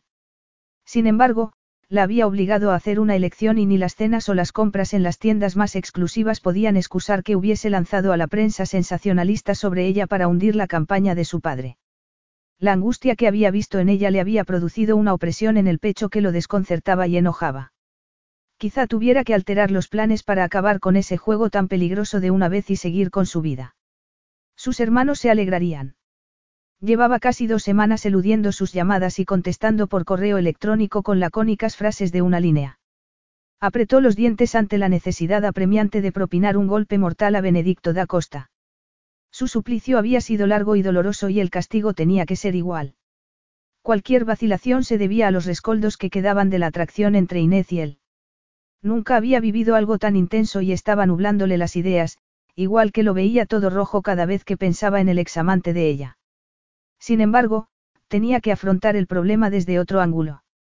Se tragó el regusto amargo que le había quedado cuando lo comparó con Constantine Blanco, entró en la casa dándole vueltas al dilema y cuando llegó a su suite y se cambió el traje de baño, ya estaba sonriendo. Una hora más tarde, la observó mientras bajaba la escalera con una bolsa de lona y un neceser. ¿Te ha dicho Teresa que metas el traje de baño? Sí, pero creía que solo íbamos a salir a navegar. Y yo creía que te gustaría tomar el sol lejos de los paparazzis.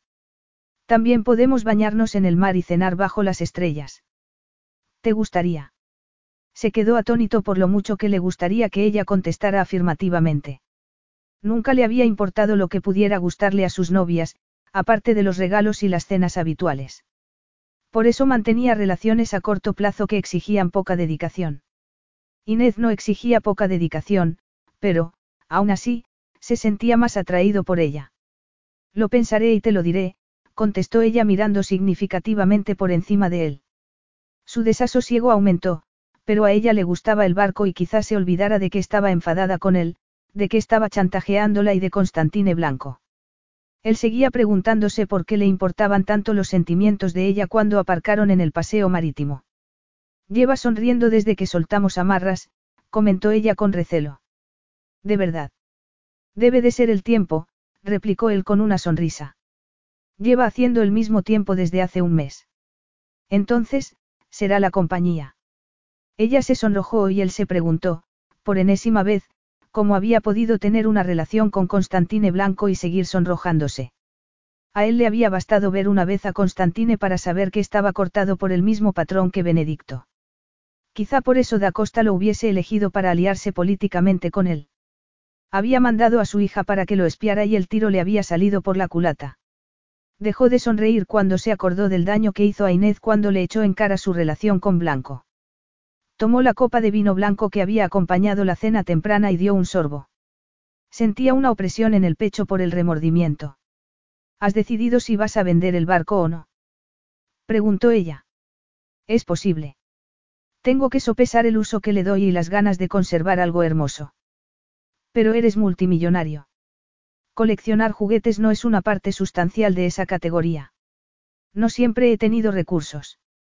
En realidad, mis hermanos y yo nos hemos partido el espinazo para llegar a donde estamos, replicó él con una sonrisa tensa. Tus hermanos Akis y Arion. Compruebo que has estado rebuscando en Internet.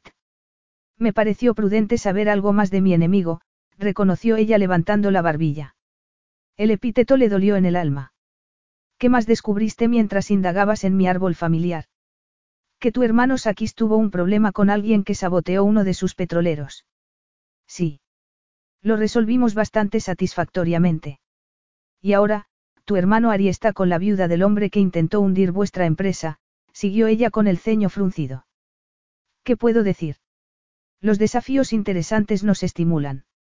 Al parecer, os enemistáis con las personas con las que hacéis negocios. Hasta ahora, me has hecho creer que mi padre te perjudicó, pero ¿cómo puedo saber que no fue al revés? No estarás aquí porque te mereciste todo lo que recibiste.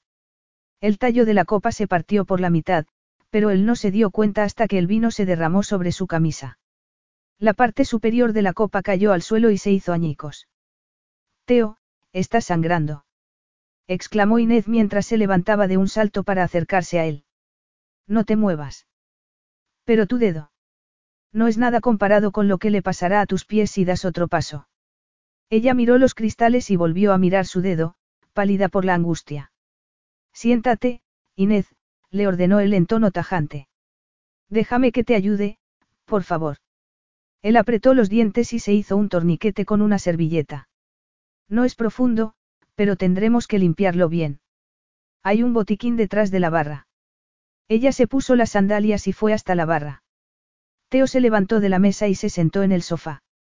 Inés volvió apresuradamente, dejó el botiquín en la mesita y miró con preocupación la servilleta empapada de sangre.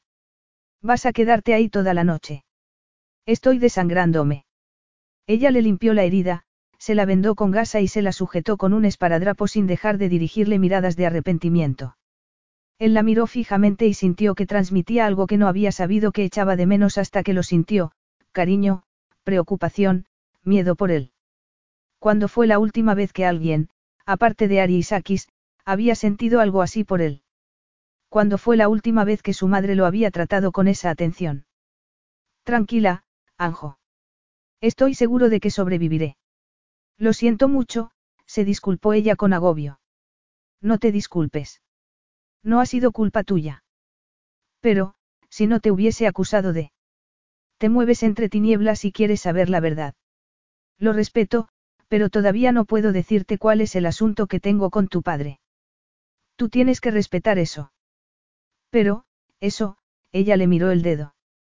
Tu reacción, la claustrofobia, el respingo cuando te toqué, no puedo evitar temerme lo peor, Teo, susurró ella. Él sintió una opresión en el pecho y quiso calmarla. Quiso besarla hasta que se olvidaran del motivo para que estuviera prisionera y de por qué le daba miedo el día que tuviera que liberarla. Hagamos un trato. Durante las próximas 24 horas no hablaremos ni de tu padre ni del motivo por el que estoy en Río. De acuerdo. Ella vaciló mientras le miraba el dedo, pero cuando lo miró a él, sus ojos reflejaron firmeza. De acuerdo. A la mañana siguiente, Teo se apoyó en la barandilla de la tercera cubierta y la observó bañarse en la piscina de la segunda. Se movía como una sirena con el pelo largo y moreno por la espalda mientras braceaba por debajo del agua. Estoy esperando una respuesta, Teo, le dijeron con cansancio desde el otro lado del móvil. Perdona, recuérdame la pregunta. Te he preguntado por qué no puedo desayunar sin abrir un periódico y verte abrazado a una pobre incauta, Ari gruñó con fastidio. Se me corta la digestión cuando veo esas imágenes. La solución es muy sencilla. No leas periódicos. ¿Hasta cuándo va a seguir esto? Preguntó Ari con un suspiro. Todo debería estar firmado y zanjado dentro de dos semanas, contestó él intentando relajarse. Pareces muy seguro. Él agarró con fuerza el teléfono. Durante la noche en vela, se había planteado la posibilidad de acabar antes con esa venganza y se había quedado atónito cuando la idea cuajó. Lo estoy. Nada de lo que estás haciendo por allí afectará a mi boda. No te olvides de que es dentro de dos semanas. Si puedes salir un rato de entre sus faldas. No estoy entre sus faldas, replicó Teo con un gruñido. Estaré en tu boda. Perfecto. Como te has perdido los ensayos, te mandaré un vídeo para que sepas lo que tienes que hacer. Apréndetelo bien. No quiero que lo estropees todo, por Perla. Claro, de acuerdo. Siguió los movimientos de la figura que se movía debajo del agua y contuvo el aliento cuando Inés salió de la piscina. Sus entrañas se tensaron al ver las curvas mojadas y la piel bronceada. Quiso recorrer hasta el último rincón de ese cuerpo con las manos, la boca y la lengua. Ah. Dile a Perla que voy a llevar una invitada. Ari soltó una vociferación antes de transmitir el mensaje.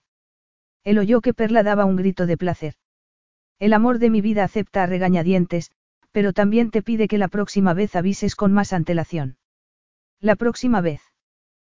¿Piensas casarte una tercera vez? Cortó la llamada entre improperios y sonrió. Sin dejar de mirarla, bajó la escalera de caracol y se dirigió hacia la diosa en bikini que estaba secándose el pelo con una toalla. Estaba de espaldas y la curva de sus caderas hizo que le hirviera la sangre. El deseo se apoderó de él con una fuerza insoportable. Tiró el móvil a la mesa del desayuno y ella dio un respingo y se dio la vuelta con la toalla en la cabeza. Hola. Buenos días. ¿Te ha gustado el baño? Ha sido, refrescante, contestó ella con cautela mientras lo miraba acercarse. ¿Cuál es el plan para hoy? Quería llevarla a su cama y tenerla debajo hasta que los dos se desmayaran de placer, pero apartó la mirada de sus abundantes pechos cubiertos por unos triángulos blancos y mojados. Vamos a Copacabana. Nos pararemos para comer algo y volveremos esta noche. Aunque, si lo prefieres, podemos quedarnos en el barco y volver por la mañana. Me encantaría dibujar el barco a la luz de la luna. Entonces, eso es lo que harás. Ella se quedó pensativa y desconcertada. ¿Qué piensas? preguntó él. Algunas veces me parece como si estuviese tratando con dos personas, contestó ella. ¿A cuál prefieres? Lo dices en broma. A la que eres ahora, claro. Él sintió una punzada en el pecho y la respiración se le entrecortó mientras se acercaba a ella. Creía que hoy no íbamos a hablar de nuestros asuntos. Me has preguntado qué pensaba. Es verdad. Él miró la perfección de su rostro sin maquillaje y sintió algo parecido al arrepentimiento. Ahora me toca a mí preguntarte qué estás pensando, Teo. Naturalmente, da igual, pero me gustaría que nos hubiésemos conocido en otras circunstancias. ¿De verdad? Preguntó ella boquiabierta. Él ya no pudo resistirse más y le pasó un pulgar por los labios. Como he dicho, da igual. ¿Por qué te habrías librado de mí al cabo de una semana? No, te habría conservado mucho más tiempo, Anjo.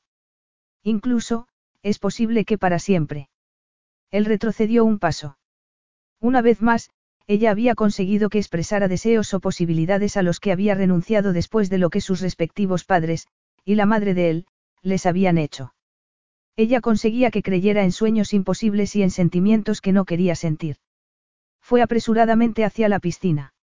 Un baño le sofocaría ese deseo y esos sentimientos que estaban desgarrándolo por dentro. Veinte minutos después salió y se la encontró terminando unos huevos revueltos y un café. Mientras él se servía un café y fruta, ella tomó la bolsa de lona y sacó el cuaderno de dibujo. ¿Te has planteado hacer algo con tu talento? Le preguntó él. Una sombra le cruzó el rostro antes de que sonriera, pero él se imaginó el motivo, su padre. Alguna vez retomaré mi educación. Dejé a un lado la universidad durante un tiempo. ¿Hasta cuándo? No lo he decidido todavía, contestó ella buscando una hoja en blanco. ¿Qué estudiarás cuando vuelvas? Me encantan los edificios y los barcos. Es posible que haga arquitectura o diseño naval. Diseño naval. Vaya. Exclamó él mirando el cuaderno de dibujo. Ella asintió con la cabeza.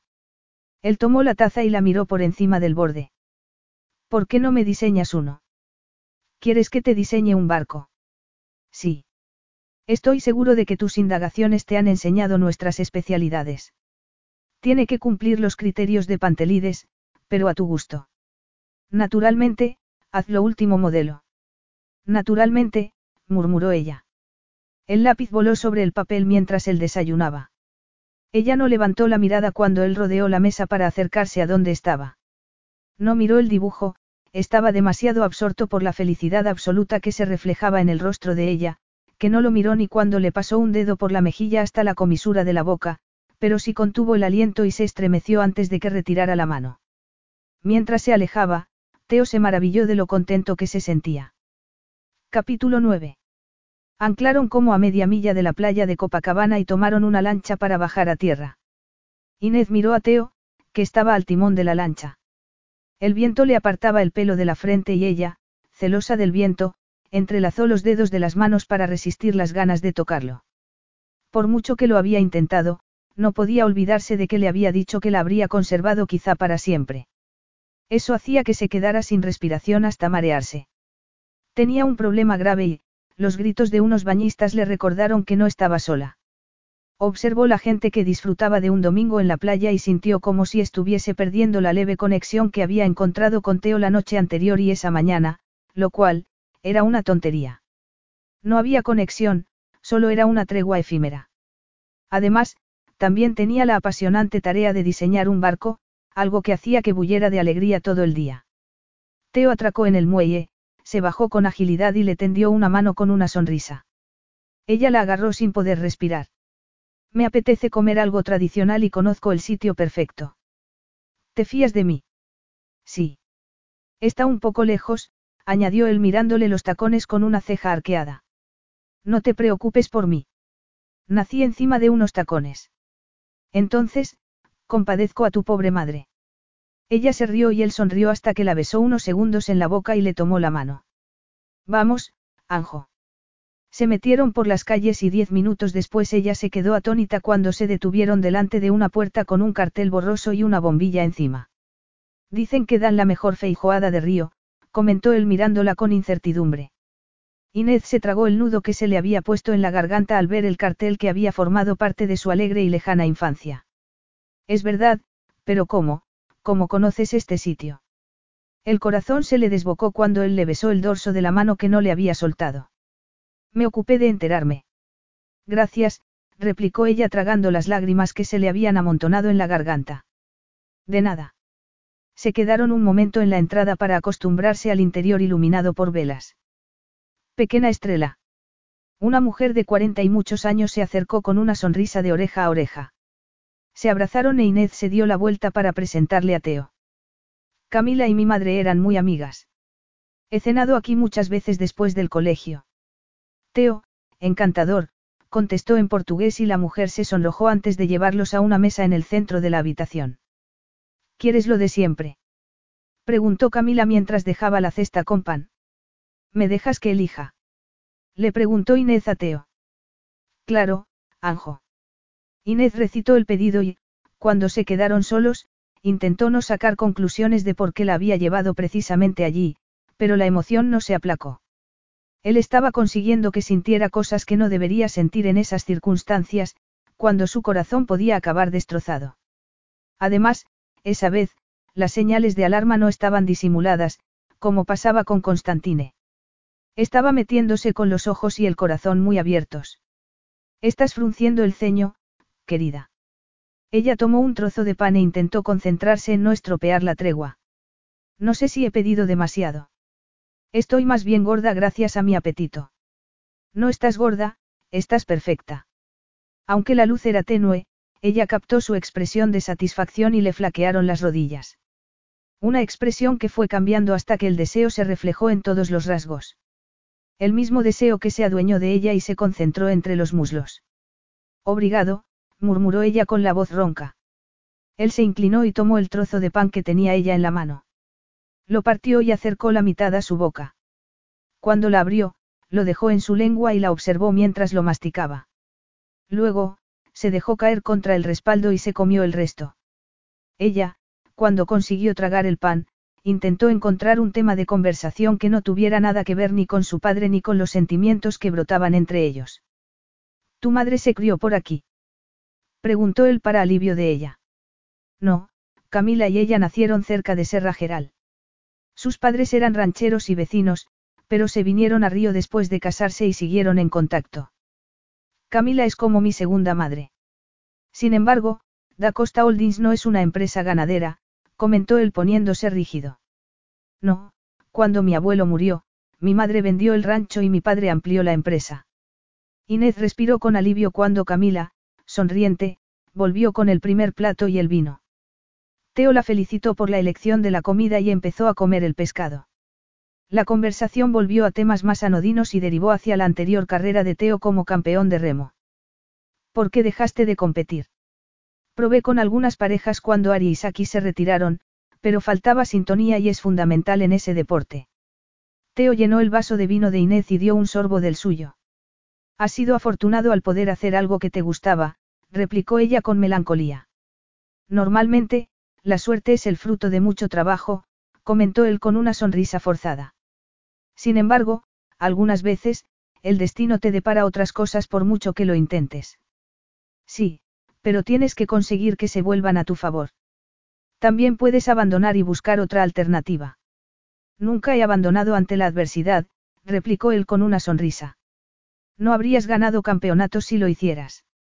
Ella no podía decir que lo entendiera del todo, pero sí empezaba a captar lo que lo espoleaba. Cuando se encontraba con un problema, nunca lo abandonaba hasta que lo solucionaba. Por eso se ocupaba de resolver los problemas de Pantelides Incorporated. Había visto secuencias de él remando. Su tesón y sus agallas la habían cautivado y mentiría si dijera que no la habían excitado. Sin embargo, también se necesita fuerza para abandonar. Tú abandonaste el remo antes de asociarte con la persona equivocada. Inés, murmuró él en tono tenso. No quiero estropear la tregua, pero quiero que lo pienses. Perdonar no es motivo de vergüenza. No es vergonzoso dejar el pasado donde está. ¿Y mis miedos? Preguntó él con una mirada sombría. Tienes la garantía de que los derrotarás siguiendo el camino que has elegido. Él frunció el ceño unos segundos antes de entrecerrar los ojos. Tienes razón, no estropeemos la tregua. Teo. Basta, Anjo. Bebe un poco más de vino, le propuso él con una sonrisa. El pulso se le aceleró. Se le aceleraba por cualquier cosa que hiciese él. Dio un sorbo y se pasó la lengua por los labios por el efecto del vino y del hombre que tenía enfrente. Camila llegó para ofrecerles café y ella dejó de mirar la perfección de ese rostro. Inés lo rechazó y, cuando volvió a mirar a Teo, vio que tenía los ojos clavados en ella. Creo que tienes que volver al barco. Lo dices como si me hubiese portado mal, replicó ella riéndose con ganas. Te aseguro que te lo diría si lo hubieses hecho. Entonces, la noche es joven y no descarto nada. Él esbozó otra de esas sonrisas devastadoras mientras sacaba unos billetes de la cartera. Insisto en que es el momento de que vuelvas y te acuestes. Ella se quedó sin respiración. No podía querer decir lo que ella creía, pero se sonrojó por las imágenes que se presentaron de repente en su cabeza. Se despidió de Camila y se dirigió hacia la calle mientras rezaba para que él no hubiese visto su reacción a esas palabras. No corras o te romperás un tobillo con esos tacones. La alcanzó en la calle y le rodeó la cintura con un brazo. La calidez de su cuerpo le pareció abrumadora. No pasa nada, estoy bien, se justificó ella innecesariamente. ¿Qué pasa? Preguntó él mirándola penetrantemente. Ella se pasó una mano por el pelo e intentó no decir lo que estaba pensando, pero sin éxito. Se supone que eres mi enemigo, pero, aún así, me has traído a uno de mis sitios preferidos de todo el mundo. Estás siendo tan atento que no puedo evitarlo, te deseo. Ella casi se tambaleó al ver que el hombre encantador que había cenado con ella se convertía en un depredador voraz. La llevó a un callejón oscuro, la puso contra una pared y se inclinó. No me digas esas cosas ahora, Inés, murmuró él con aspereza. Él tenía la boca tan cerca y tan tentadora, que ella cerró los ojos. No quiero decirlas, pero no puedo contenerme porque es verdad. Lo dices por efecto del vino. Inés asintió con la cabeza, pero gimió cuando él se estrechó más contra ella. La calidez de su cuerpo la abrasaba y su aliento le acariciaba el rostro. Cuando le rozó la mejilla con la barba incipiente, tuvo que morderse los labios para no gemir otra vez. Abre los ojos, Inés. No, por favor. ¿Qué estás pidiéndome? Le susurró él al oído. Ella se estremeció de los pies a la cabeza. No lo sé, ella se cayó y tomó aliento. Bésame. Él pasó levemente los labios por los de ella, quien lo agarró de la cintura con fuerza. Por favor, le pidió con un hilo de voz. Anjo, si empiezo, no podré pararme, y no queremos pasar la noche en el calabozo por escándalo público. Ella abrió los ojos y vio que la miraba con una voracidad que nunca había visto en un hombre. Teo, le tomó la cara entre las manos. Déjalo. Sea lo que sea lo que te hizo mi padre, la venganza solo te proporcionará una satisfacción efímera. Él apretó los dientes, pero no le pareció tan arisco como otras veces. Es lo único que he soñado desde hace doce años. ¿Te has parado a pensar que esa obsesión podría estar alentando a tus miedos? Estás proponiéndome otra manera de aplacarlos, Anjo. Es posible. Él le tomó una mano, le besó la palma y la miró con un brillo deslumbrante en los ojos. No se merece que seas su hija. Puedo decir lo mismo de tus padres, pero hacemos lo que podemos. Cuando se pone feo de verdad, intento acordarme de los momentos felices. Tú también tienes que tener recuerdos felices con tu madre. Además, tu padre fue siempre tan malo. No, no fue siempre malo, contestó él apretando los labios. Cuéntamelo. Ellos creían que Saki sería su último hijo. Mi madre me dijo que yo llegué por sorpresa. Me llamaba su, niño especial. Mi padre me llevaba a todos lados con él.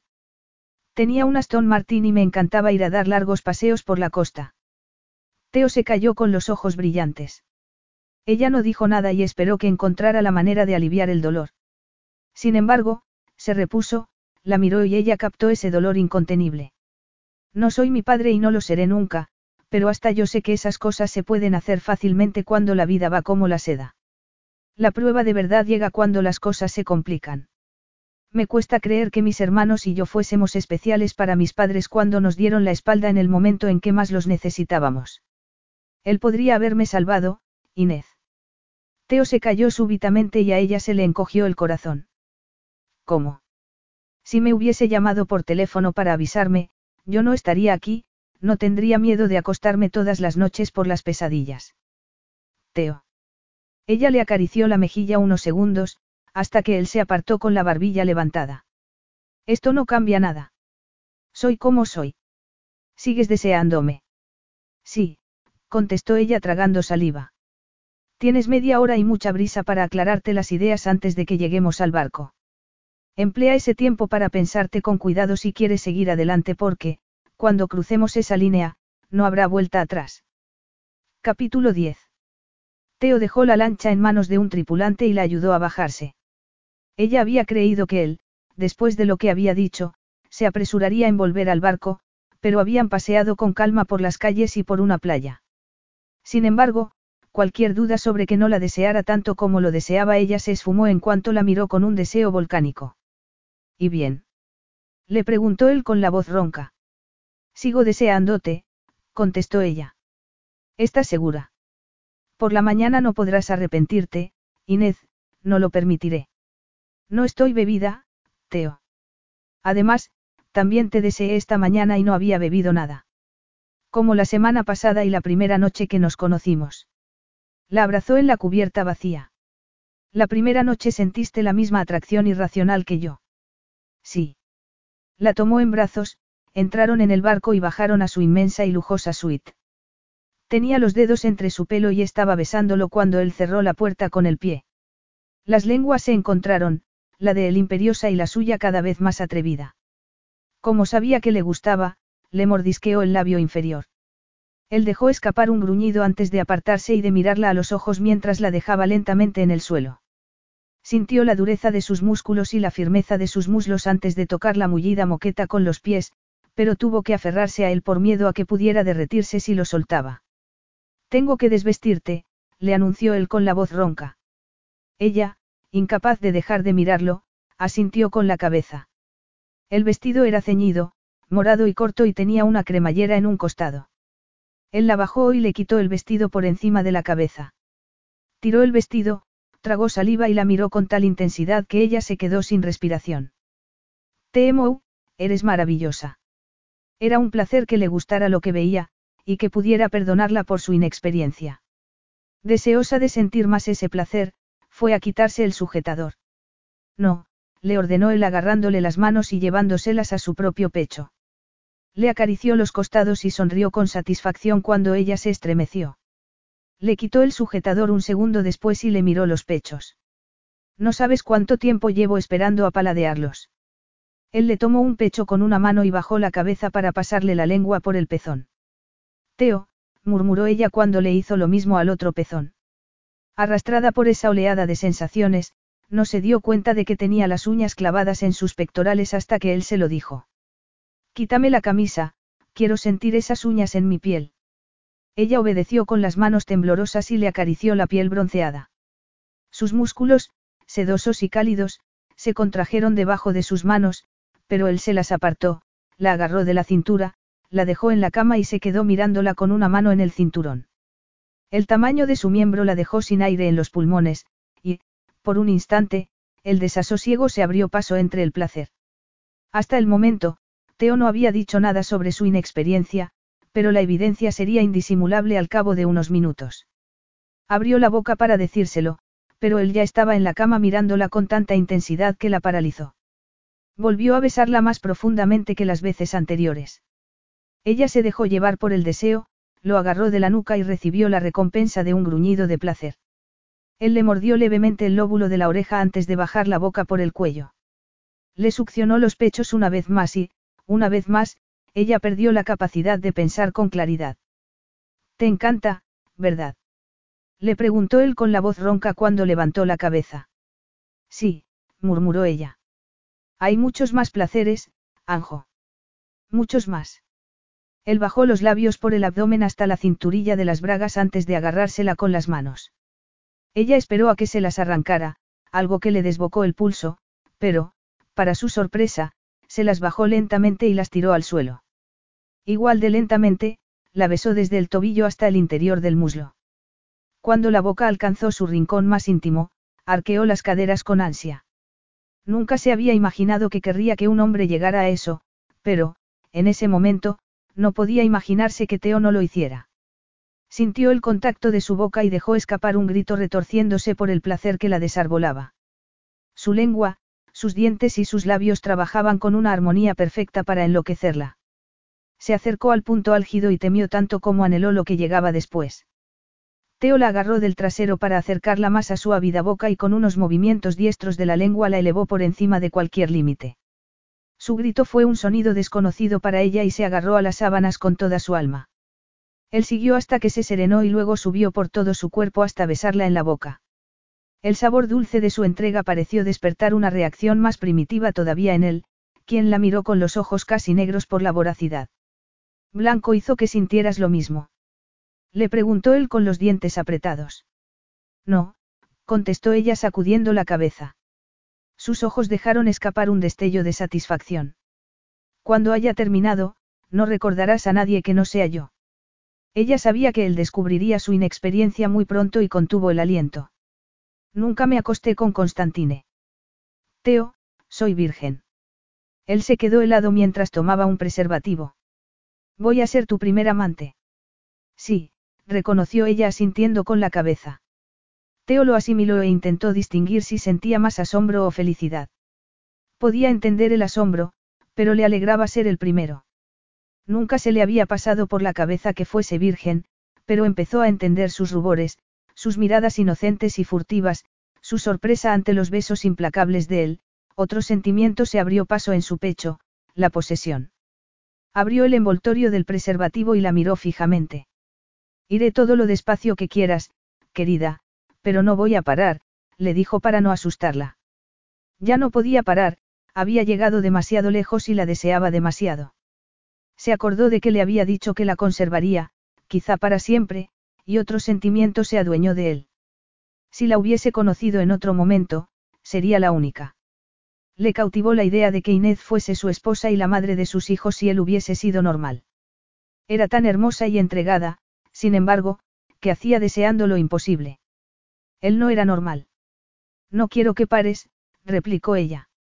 Entonces, ella hizo uno de esos gestos que delataban su inocencia. Le miró el miembro y se mordió el labio inferior. Lo que no sabía era cuánto le excitaba ese gesto.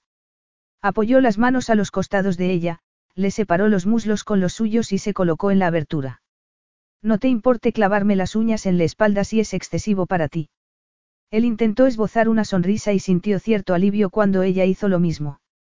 Se inclinó y le pasó la lengua por los labios. Ella lo separó inmediatamente y él profundizó el beso. Ella se quedó rígida y él se detuvo.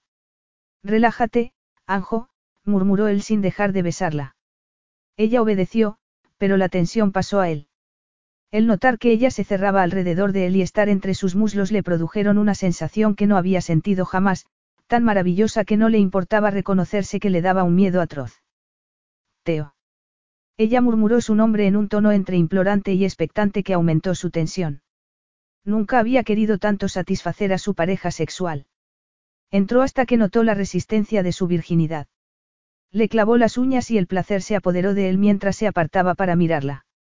Su rostro reflejaba cierto miedo y una avidez estremecedora.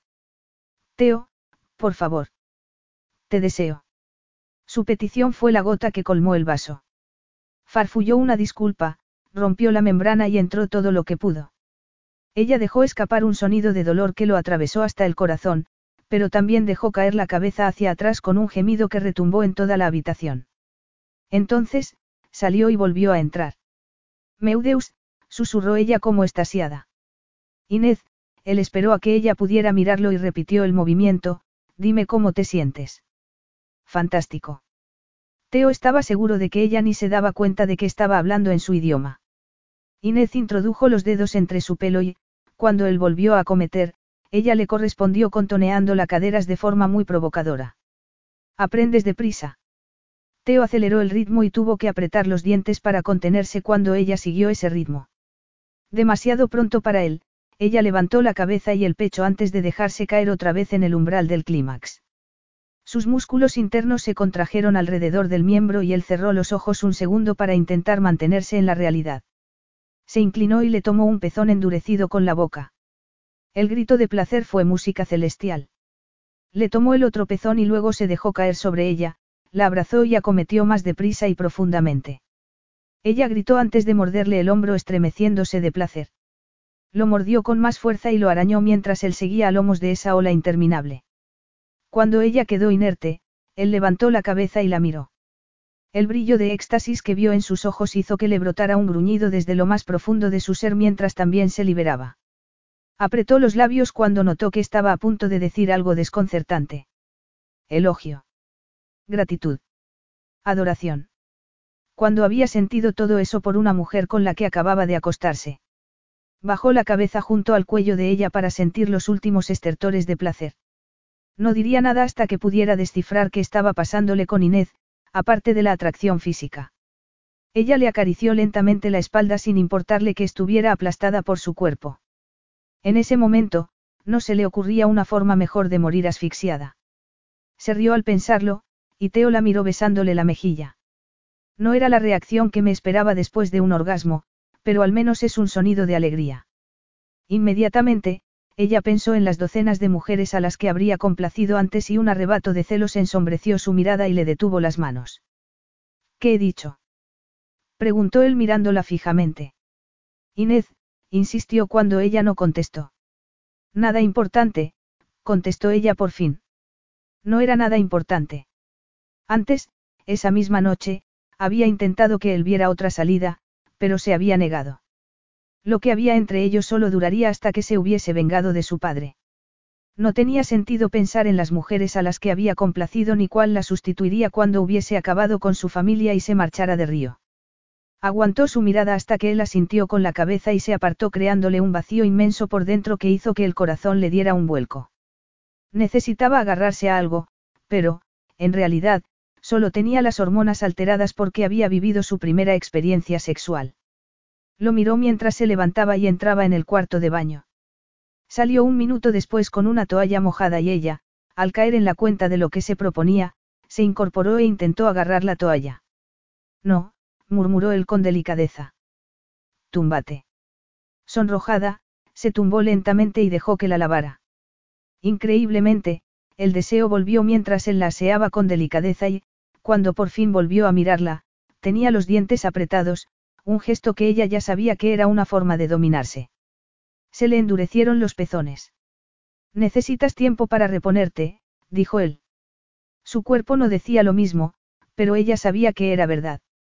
Cuando asintió con la cabeza, pareció como si él se hubiese quedado decepcionado. Volvió a dejar la toalla en el cuarto de baño, pero dejó la luz encendida y se metió en la cama, los tapó con las sábanas y la abrazó. Ella posó una mano en su pecho y notó los latidos pausados de su corazón. Se quedaron en silencio hasta que ella se rió otra vez. Anjo, estoy empezando a acomplejarme, comentó él besándole la frente. Supongo que ahora es cuando deberíamos hablar de cualquier tontería después del sexo, pero no se me ocurre ningún tema. No, normalmente, ahora es cuando me marcharía o volvería a hacer lo que acabo de hacer. Preguntó ella con el corazón en un puño. Intento dominar mis instintos más primarios.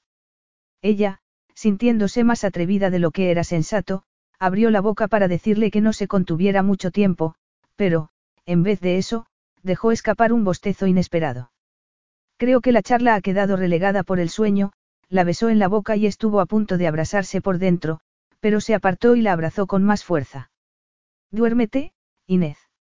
Íntimamente complacida, le rodeó la cintura con un brazo y se dejó llevar por el sueño. Se despertó con la luz de la luna entrando por las ventanas. La luz de la mesilla estaba encendida y le pareció que había estado dormida durante unas horas. Teo estaba de costado con el pelo sobre la frente. Parecía más joven y apacible, pero, aún así, tan sexy que le cortó la respiración. De repente, sintió la necesidad de dibujarlo, pero el cuaderno estaba en la habitación de al lado. Se soltó de su brazo, se puso la camisa de él y fue a recogerlo. Volvió sigilosamente, se sentó a los pies de la cama y empezó a dibujar. No podía acabar de entender lo que estaba pasando. Estaba en la cama con un hombre que quería destruir a su familia y, sin embargo, no sentía ningún remordimiento. Solo quería librarlo de los miedos que había vislumbrado en sus ojos cuando hablaba de las pesadillas que lo atosigaban. Tragó saliva dominada por la tristeza.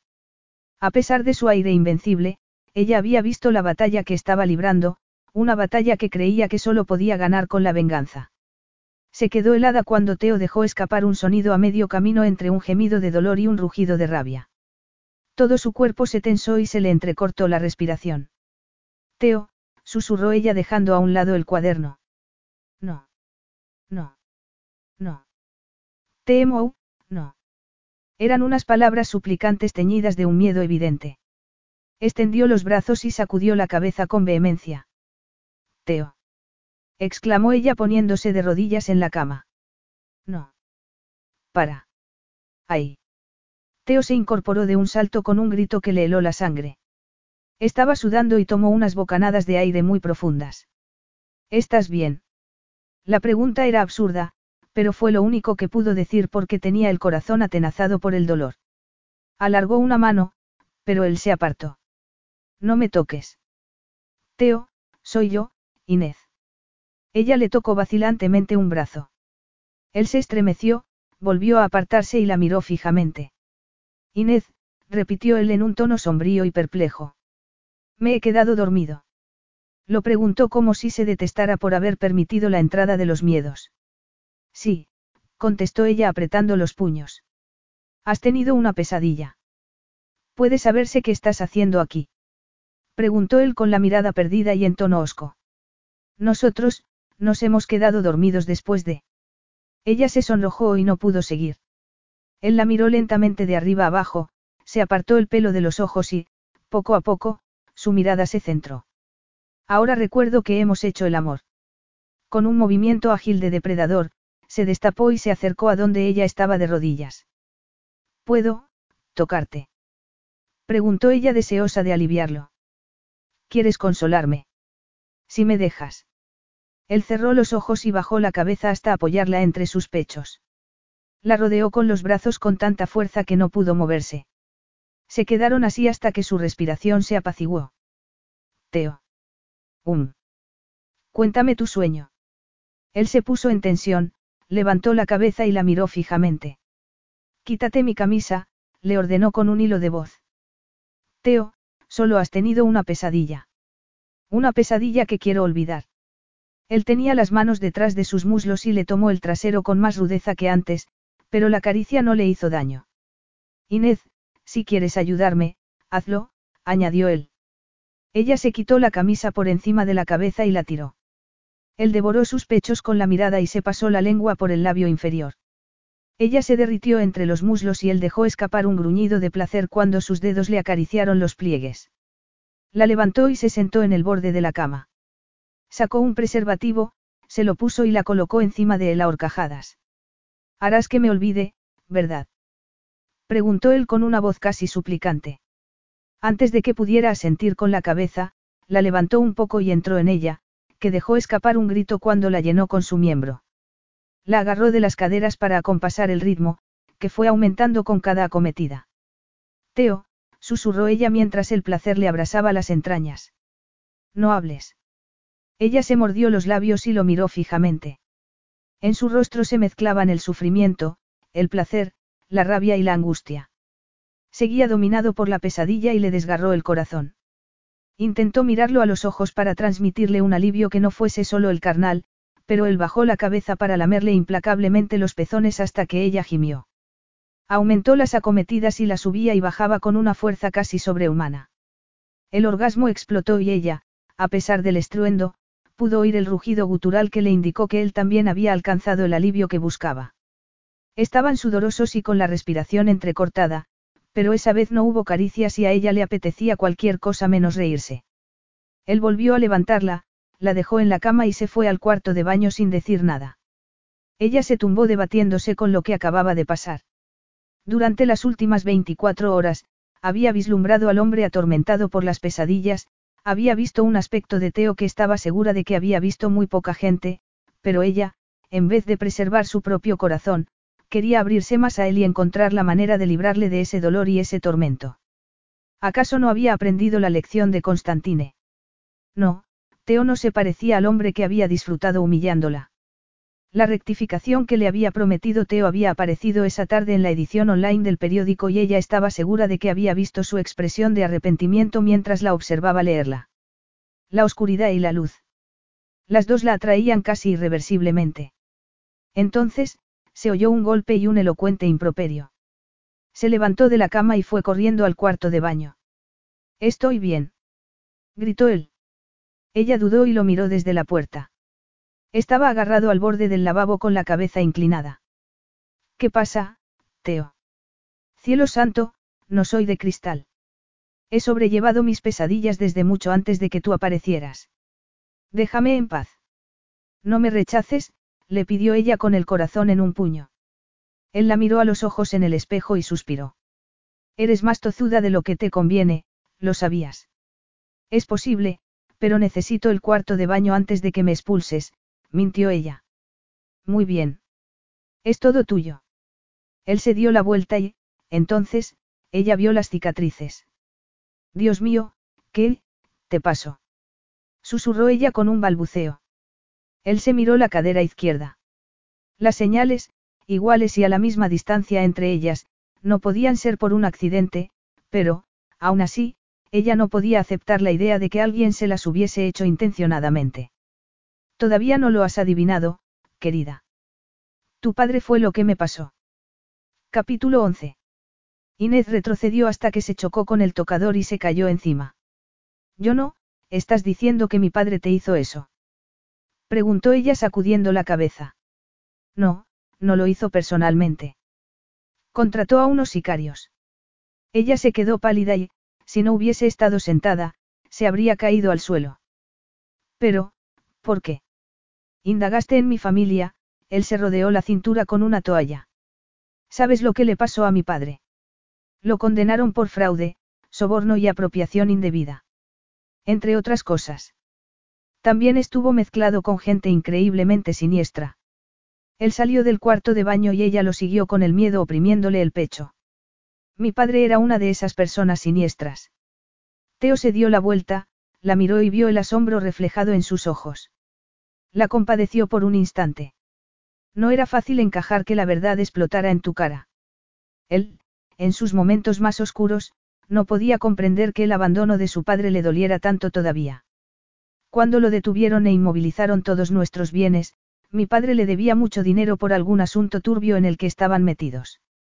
A tu padre no le gustó quedarse sin su dinero y, cuando comprendió que no le pagaría, decidió tomar otro camino. Entonces, estoy aquí para pagar por, los pecados de mi padre, balbució ella. Ese había sido su plan inicial, hasta que, en algún momento, él se lo replanteó. Sin embargo, no iba a reconocerlo por nada del mundo. Tu padre hizo que yo pagara por los del mío. El dinero y el poder era lo único que le importaba. No le importaba nada más, ni los gritos de un niño torturado. ¿Cuántos años tenías? preguntó ella con un gesto de espanto. Aunque una voz le decía a gritos que dejara de hurgar en sus heridas, no pudo contenerse. 17. Estaba volviendo a casa después de haber salido por la noche con unos amigos cuando sus sicarios me atraparon. Me sacaron de Atenas y me metieron en un agujero en una finca abandonada cerca de Madrid. Ari me encontró allí dos semanas después. Había tenido que sacarle todo el dinero que pudo a familiares y conocidos para reunir los dos millones de dólares de rescate que exigía tu padre. Ella se llevó las manos a la cabeza y se tiró del pelo. Por favor, dime que cuando hablas de un agujero no lo dices, literalmente. Sí, Anjo. Un agujero de cuatro metros de profundidad sin luz ni nada para calentarme. Solo me daban una comida al día y un cubo para mis necesidades. No. Sí. ¿Y sabes qué hacían sus hombres cuando se aburrían? Ella sacudió la cabeza con violencia mientras él dejaba caer la toalla y le mostraba las cicatrices. Ellos los llamaban tatuajes con cigarros. Las lágrimas se le desbordaron y le cayeron por las mejillas. Fue hasta la cama y se tumbó con la cara entre las manos sin dejar de sollozar. Él sintió una opresión en el pecho por unos sentimientos que no quería definir. Esos sollozos lo desgarraban por dentro. Inés. Deja de llorar, le ordenó tajantemente después de cinco minutos. Ella sacudió la cabeza y sollozó un poco más. Para o te tiraré por la borda. Inés se secó las lágrimas y lo miró con los ojos muy abiertos e implorantes. Si solo viste a esos hombres, ¿cómo sabes que era mi padre? Él no podía reprocharle que quisiera ver una realidad distinta. Él mismo lo había hecho durante mucho tiempo cuando condenaron a su padre. Seguí el rastro del rescate que pagó mi hermano a través de sociedades pantalla y paraísos fiscales. Tardé unos años, pero acabé encontrando dónde acababa. En la cuenta de mi padre. Sí. Además, me he ocupado de descubrir cómo se gastó hasta el último céntimo. A ella se le hundieron los hombros y volvieron a brotarle las lágrimas. De acuerdo, haré lo que quieras durante el tiempo que quieras. A él le pareció que la tierra se le abría debajo de los pies y se quedó atónito al darse cuenta de lo mucho que quería tomarla, pero no por vengarse de su padre, sino porque la deseaba a ella. Inés. No puedo devolverte esas dos semanas que te arrebataron ni evitarte el espanto con el que has tenido que vivir, pero puedo intentar compensarte por lo que te hicieron. ¿Cómo? Entregándome tu cuerpo cuando y donde quiera. Ella palideció, pero levantó la barbilla como la mujer valiente que él había llegado a ver. Si eso es lo que quieres. No quiero el sacrificio de un cordero. Además, también estoy seguro de que no quieres sacrificarte por ese cretino. Entonces, ¿qué quieres? Ya tienes su empresa y su campaña está hundiéndose. No le quedará nada cuando hayas acabado con él. ¿Cuánto sufrimiento más necesitas para saciar tu rabia? Teo fue a contestar, hasta que se dio cuenta de que no tenía respuesta. No sentía la satisfacción que creía que iba a sentir cuando llegara el momento. La miró, vio el dolor y la confusión que la dominaban, y se sintió más desconcertado todavía. El suelo seguía tambaleándose debajo de sus pies, pero ya llevaba demasiado tiempo metido en ese sendero. Te lo diré cuando me sienta apaciguado.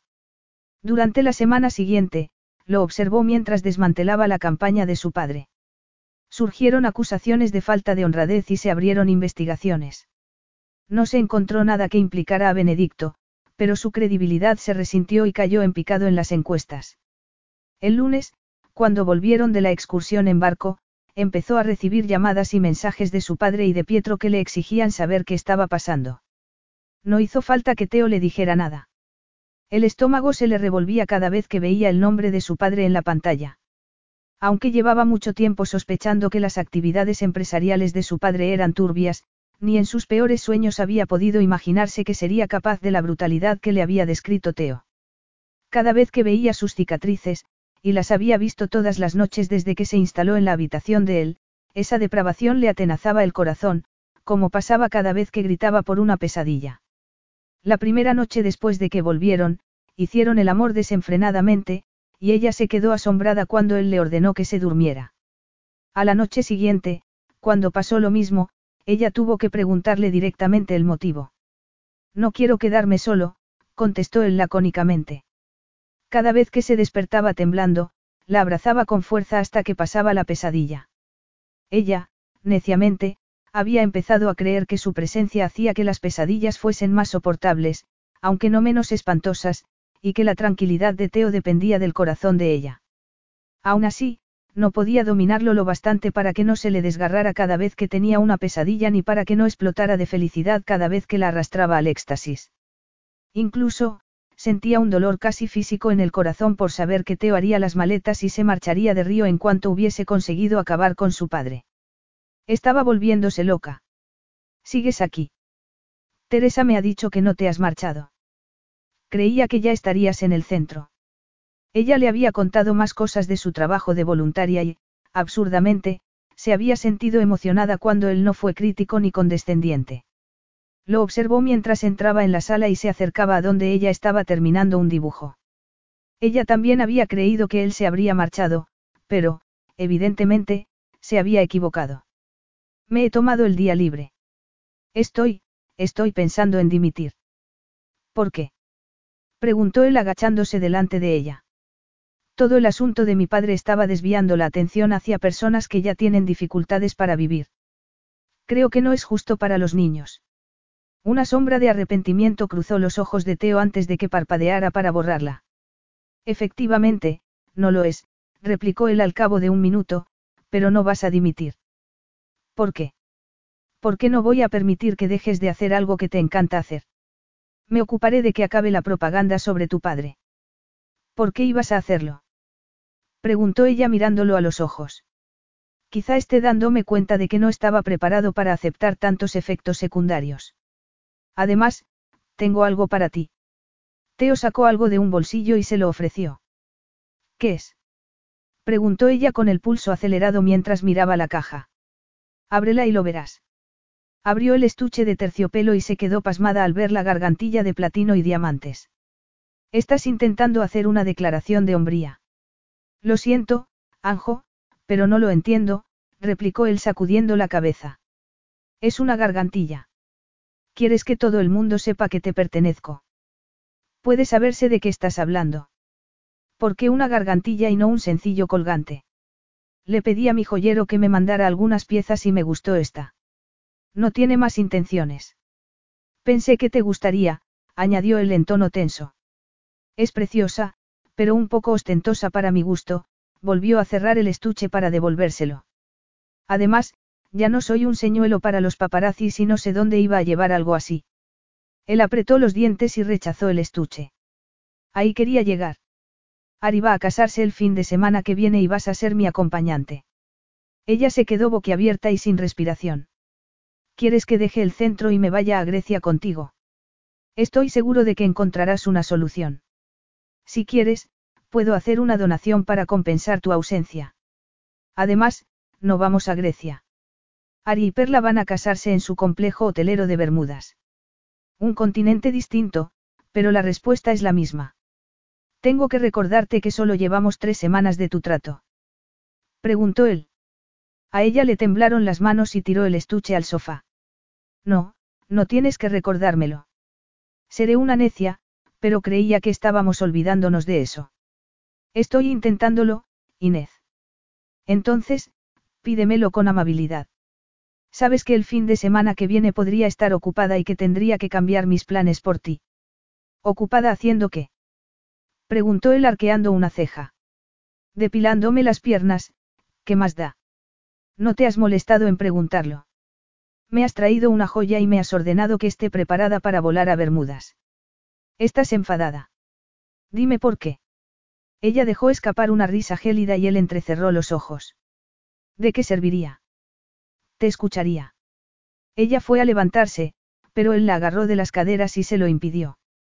Estaban tan cerca que ella podía ver las hipnóticas manchas doradas de sus ojos. Quería dejarse llevar por él e intentó serenar el pulso acelerado. Él le miró la boca y el cuello y ella sintió algo distinto. Esa gargantilla. Solo es una gargantilla. Pensé que podrías encontrar un vestido a juego para la boda. ¿Y el viaje? Te necesito de acompañante. Además, puedes odiarme, pero no quiero dejarte aquí para que Benedicto pueda encontrarte. Sé cuidar de mí misma. No lo dudo, pero no crees que podría parecerle una traición que no contestaras a sus llamadas. ¿Tú crees que podría hacerme algo? Preguntó ella con cierta aprensión. Él le miró elocuentemente el brazo y volvió a mirarla a los ojos. Lo siento, Anjo, pero no quiero correr el riesgo. Oscuridad y luz. Crueldad y ternura. Eso era lo que conseguía que sus sentimientos estuviesen en la cuerda floja. Por favor, ¿me acompañarías a Bermudas? Sí, ella miró el estuche, pero no me pondré esa gargantilla. Muy bien. Encontraremos otra cosa. No necesito, no acabó su argumento porque él le arrebató el cuaderno de dibujo. Teo, devuélvemelo. Deberías estar diseñándome un barco. Sigo trabajando en eso. Te lo enseñaré cuando lo haya terminado. Él le miró la boca y ella se estremeció. Un minuto después, le devolvió el cuaderno y se levantó. Estoy impaciente. Esta noche cenaremos en casa. Me apetece acostarme pronto. Él se marchó, y ella se quedó agarrando el cuaderno con todas sus fuerzas. Lo soltó lentamente y pasó las páginas hasta que encontró el dibujo que estaba dibujando. Era uno de los muchos de Teo dormido. Lo miró y vio su rostro vulnerable y apacible. Cuando estaba dormido era todo luz, sin oscuridad. Desgraciadamente, su corazón no hacía distinciones porque, despierto o dormido, la había cautivado y empezaba a temer que estaba enamorándose de él. La pesadilla empezó como siempre. Una luz anunciaba la llegada de hombres y le seguía una escalera de cuerda y el descenso de los inmensos sicarios. Siempre se resistía y repartía algunos puñetazos, pero acababan dominándolo. El más alto y rudo, el que fumaba esos cigarros, siempre se reía y era esa risa, no el dolor, lo que provocaba sus gritos. Notó el grito que se le formaba en la garganta, pero unas manos firmes y delicadas lo despertaron. Teo, querido. Él mantuvo los ojos cerrados y la abrazó hasta que las imágenes se esfumaron.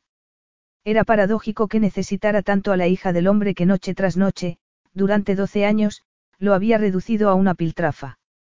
Mientras la abrazaba, la idea que lo había perseguido durante varios días cobró cuerpo. Ya no quería seguir con esa venganza. El día anterior, se encontró pidiendo al Consejo de Administración que votara en un sentido contrario al que había pensado al principio. Ellos se quedaron atónitos y él, mucho más. Intentó convencerse de que no tenía sentido renunciar a un beneficio considerable, pero sabía que había cambiado de idea por otro motivo. Benedicto no estaba acabado ni mucho menos, pero, si lo remataba en ese momento, Inés podría abandonarlo y sentía escalofrío solo de pensarlo. Había conseguido ganar algo de tiempo al convencerla de que lo acompañara a la boda de Ari, pero después. ¿Estás despierto, querido? Le preguntó ella en voz baja. Estoy despierto, Anjo. No soy un ángel, Teo. Si lo eres. Si fuese un ángel, podría acabar con tus pesadillas, replicó ella sin disimular el dolor. Tú no me hiciste esto, Inés. Lo sé, pero eso no quiere decir que no quiera que te cures. No tengo cura, cariño, replicó él, aunque empezaba a dudarlo.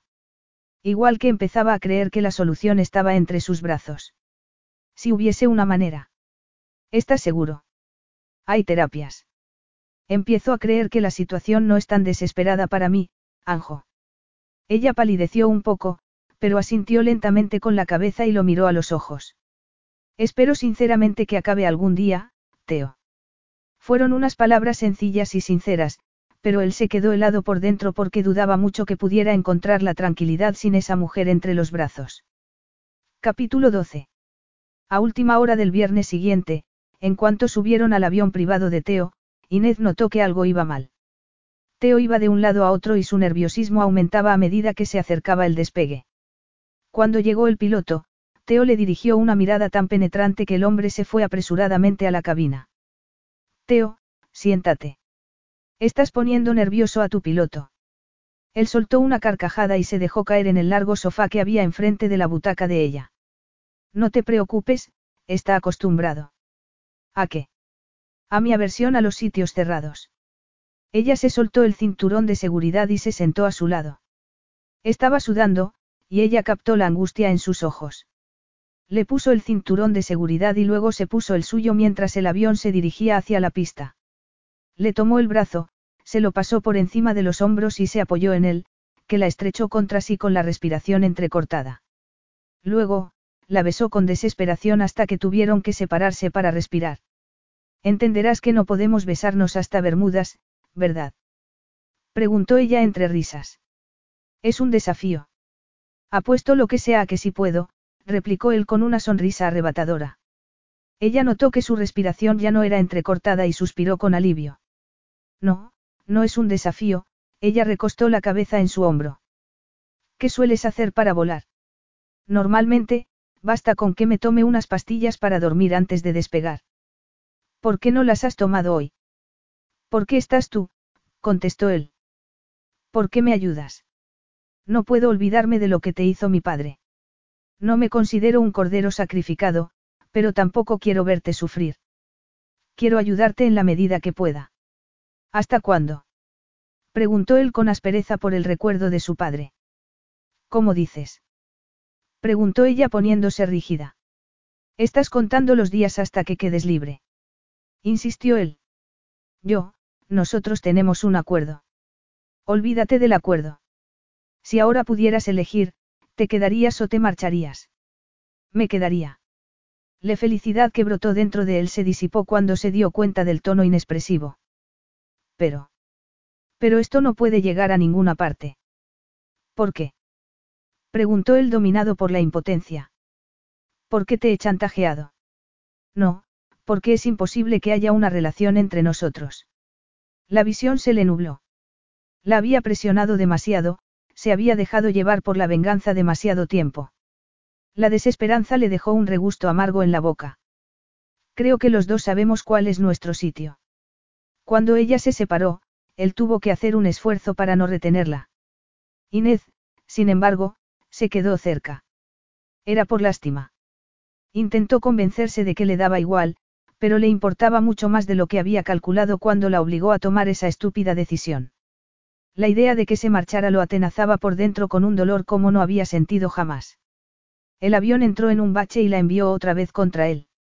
Ella no se apartó y él tuvo que recordarse que nunca había pensado quedársela para siempre. El complejo hotelero Pantelides Bermuda era una joya entre palmeras y arena blanca. Se montaron en un todoterreno descubierto y Teo condujo hacia su villa. Eran edificios impresionantes conectados por puentes de madera sobre un agua azul turquesa les rodeaba una mezcla embriagadora de azules, verdes y amarillos. Su villa era completamente blanca, con techos altos y una cama inmensa con cuatro postes que dominaba el dormitorio principal. Teo, quien no había dicho más de una docena de palabras desde que aterrizaron, le pidió al maletero que dejara el equipaje en el dormitorio principal y salió a la terraza de madera. Esta tarde hay una barbacoa. Perla pensó que antes querríamos descansar. Tú puedes descansar si quieres, yo iré a encontrarme con Saki y Ari, comentó antes de dirigirse hacia la puerta. A ella le dolió la evidencia de que no era bien recibida, aunque no supo por qué le sorprendía. Él había entreabierto la posibilidad de que siguieran con eso que había entre ellos y ella la había cerrado dando un portazo. Una parte de ella se sentía orgullosa por no haber agarrado esa posibilidad con las dos manos, pero a la otra parte se le desgarraba el corazón al pensar en su futuro. Era la parte que se había enamorado perdidamente de Teo a pesar del caos que los rodeaba. Sin embargo, como se había repetido una y otra vez en el avión, estaba haciendo lo que tenía que hacer para que no le destrozara el corazón, porque era imposible que Teo estuviese dispuesto a tenerla como un recordatorio permanente. Al menos, no lo bastante como para amarla. La verdad era que habían acabado en la cama por una atracción disparatada y la atracción acababa apagándose. Al final, cuando la atracción se hubiese extinguido, solo quedaría el recordatorio de que estaba relacionada con el responsable de sus miedos internos y de sus cicatrices externas. Él estaba mejor sin ella. Su corazón se quejó por esa decisión, pero fue al dormitorio y puso la maleta encima de la cama. Tenía que sacar el vestido que había llevado para la boda antes de que se arrugara irremediablemente. Abrió la maleta y se quedó helada. Encima de la ropa había un estuche rojo parecido al negro que Teo le ofreció hacía unos días. Lo tomó con una mano temblorosa y lo abrió. Se quedó boquiabierta al ver el resplandeciente collar. Era una cadena de platino con un diamante en forma de gota colgando. El diseño era sencillo y elegante, y tan impresionante que no pudo evitar acariciar la piedra. Tragó el nudo que se le había formado en la garganta y dio un respingo cuando oyó que llamaban a la puerta. La abrió con una sonrisa porque pensaba que era Teo que se había olvidado la llave y se quedó de piedra al ver a dos mujeres increíblemente hermosas. Una estaba embarazada de varios meses y la otra llevaba un bebé en los brazos. Perdona que nos hayamos presentado así, pero Teo no dejó muy claro si estabas descansando o no. Nunca lo había visto tan disperso, ¿verdad? La pelirroja embarazada miró a la rubia de ojos azules. Normalmente es muy rápido con esos graciosillos, pero hoy, en cualquier caso, hemos pensado en acercarnos para saludarte por si no estabas descansando y, ese collar es maravilloso. exclamó la pelirroja pasando un dedo por el diamante. Entonces, se dio cuenta de que Inés la miraba atónita y se rió. Perdona. Soy Perla, pronto Pantelides. Ella es Brianna Pantelides, la mujer de Sakis. El pequeño rompecorazones es Dimitri. Yo soy Inés da Costa. Soy una, compañera de trabajo de Teo. Las dos mujeres volvieron a mirarse y ella intentó romper el incómodo silencio. Pasad, por favor. ¿Estás segura? Preguntó Brianna. Sí, claro. Solo estaba deshaciendo el equipaje y... ¿Por qué lo haces tú? Le interrumpió Perla con el ceño fruncido. Tenemos dos mayordomos y tres empleados para cada villa. Creo que Teo los ha, despedido, contestó ella mordiéndose los labios al ver que Perla arqueaba las cejas. De verdad. Ari también lo hizo la primera vez que llegamos aquí hace cuatro meses. Luego tuvimos una discusión descomunal, añadió Perla con una sonrisa y acariciándose el vientre. Brianna se rió, se sentó en el sofá, se abrió la camisa y empezó a darle el pecho a su hijo. Perla también se sentó en el sofá y las dos la miraron con curiosidad. No te entretendremos mucho tiempo. Solo quería contarte el plan. Esta noche tendremos una cena informal y luego haremos un breve ensayo. Los invitados llegarán por la mañana y la boda será a las tres, de acuerdo.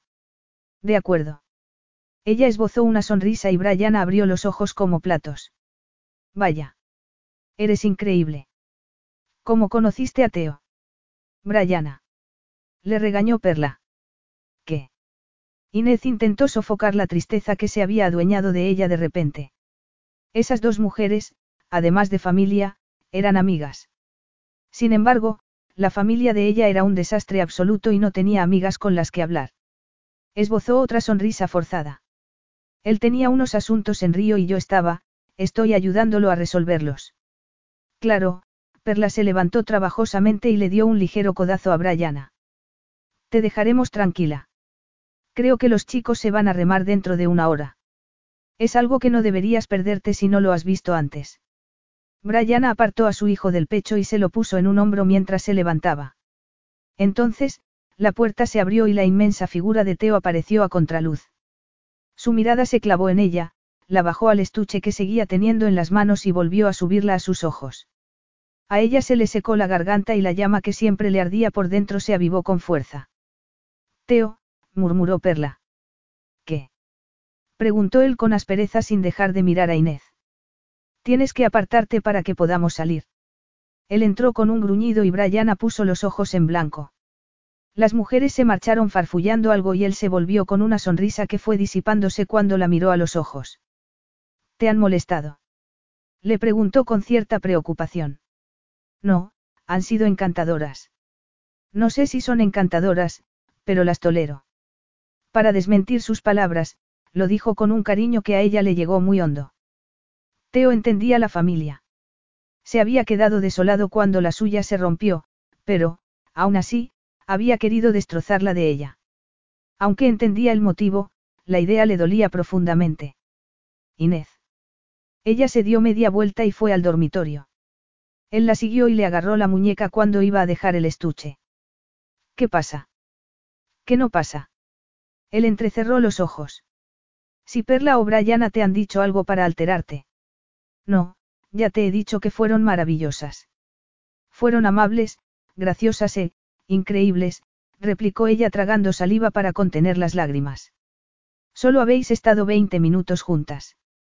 Suficiente. ¿Para qué? Para saber que quiero lo que ellas tienen y que, probablemente, yo no tendré nunca. Hasta el momento, mi historial es aterrador.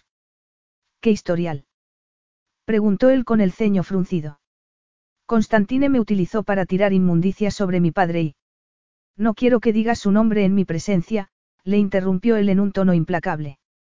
¿Y tú? Haces que espere cosas que no tengo derecho a esperar, Teo. Haces que sea una necia. Eres la persona más valiente y leal que conozco, dijo él con seriedad. Yo soy el necio. Las palabras de Teo todavía le retumbaban en la cabeza mientras miraba a los tres hermanos remar en una armonía perfecta. Él estaba en medio, Sakis delante y Ari detrás. Ella, cautivada, miraba sus hombros, que se tensaban con una elegancia natural y una eficacia absoluta. No es un espectáculo digno de verse. Le preguntó Perla con un suspiro. Sí, reconoció ella con la voz ronca. Creo que lo hacen para ponernos a cien y preocuparnos, se quejó Brianna en tono burlón. Cuando los hombres volvieron por fin, las dos mujeres se unieron a ellos. Teo la miró con cierto enojo, se apartó del grupo y se acercó a ella. No esperaba verte aquí. Deberías estar descansando. Me han invitado. Espero no estar metiéndome donde no me llaman. Si te han invitado, no estás metiéndote donde no te llaman. Ven, acompáñanos.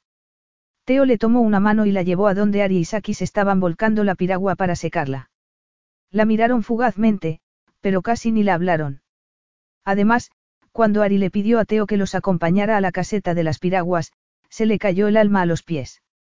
Perla le buscó un todoterreno para que la llevara a la villa y, cuando Teo volvió, media hora más tarde, tenía los dientes apretados, la tomó en brazos sin contemplaciones y la llevó al dormitorio.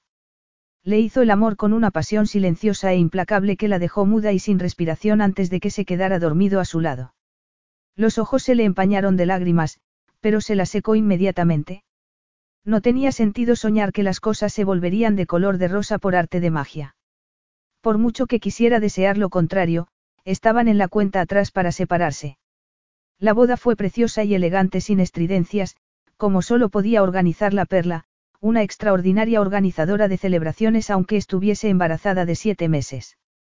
Inés observó al novio y la novia bailar y tuvo que reprimir los sentimientos que se adueñaban de ella. Teo nunca sería suyo. Ella nunca celebraría una boda así ni él la miraría como Ari estaba mirando a su esposa. Ella nunca sentiría el peso de su hijo en el vientre ni le daría el pecho.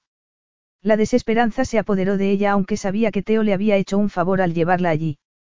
No la necesitaba para librarlo de sus pesadillas. Tenía una familia que lo adoraba.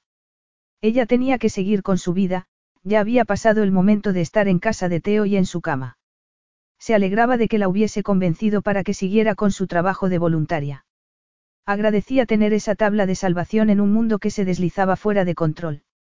Se fijó en él, que estaba bailando con una elegante mujer de expresión triste y algo canosa. Ella le dijo algo y él la miró con una sonrisa cautelosa que la entristeció más. Entonces, Inés oyó los balbuceos de un niño, se dio la vuelta y se encontró con Brianna al lado. Es su madre. Se habían distanciado, pero creo que están encontrándose otra vez, Brianna la miró con una sonrisa. Espero que vosotros también os encontréis. Me temo que eso es imposible, replicó Inés sacudiendo la cabeza. Créeme, Brianna se rió, lo imposible puede ser posible en esta familia. He aprendido a no descartar nada. Sonrió a su hijo y se alejó para dirigirse hacia su marido. Ella vio que Sakis rodeaba con los brazos a su esposa y a su hijo y las lágrimas le nublaron la vista. ¿Qué pasa ahora? Le preguntó Teo al oído. Nada, ella parpadeó y esbozó una sonrisa forzada. Las bodas me emocionan, nada más. Baila conmigo, le pidió él agarrándola del codo para llevarla a la pista.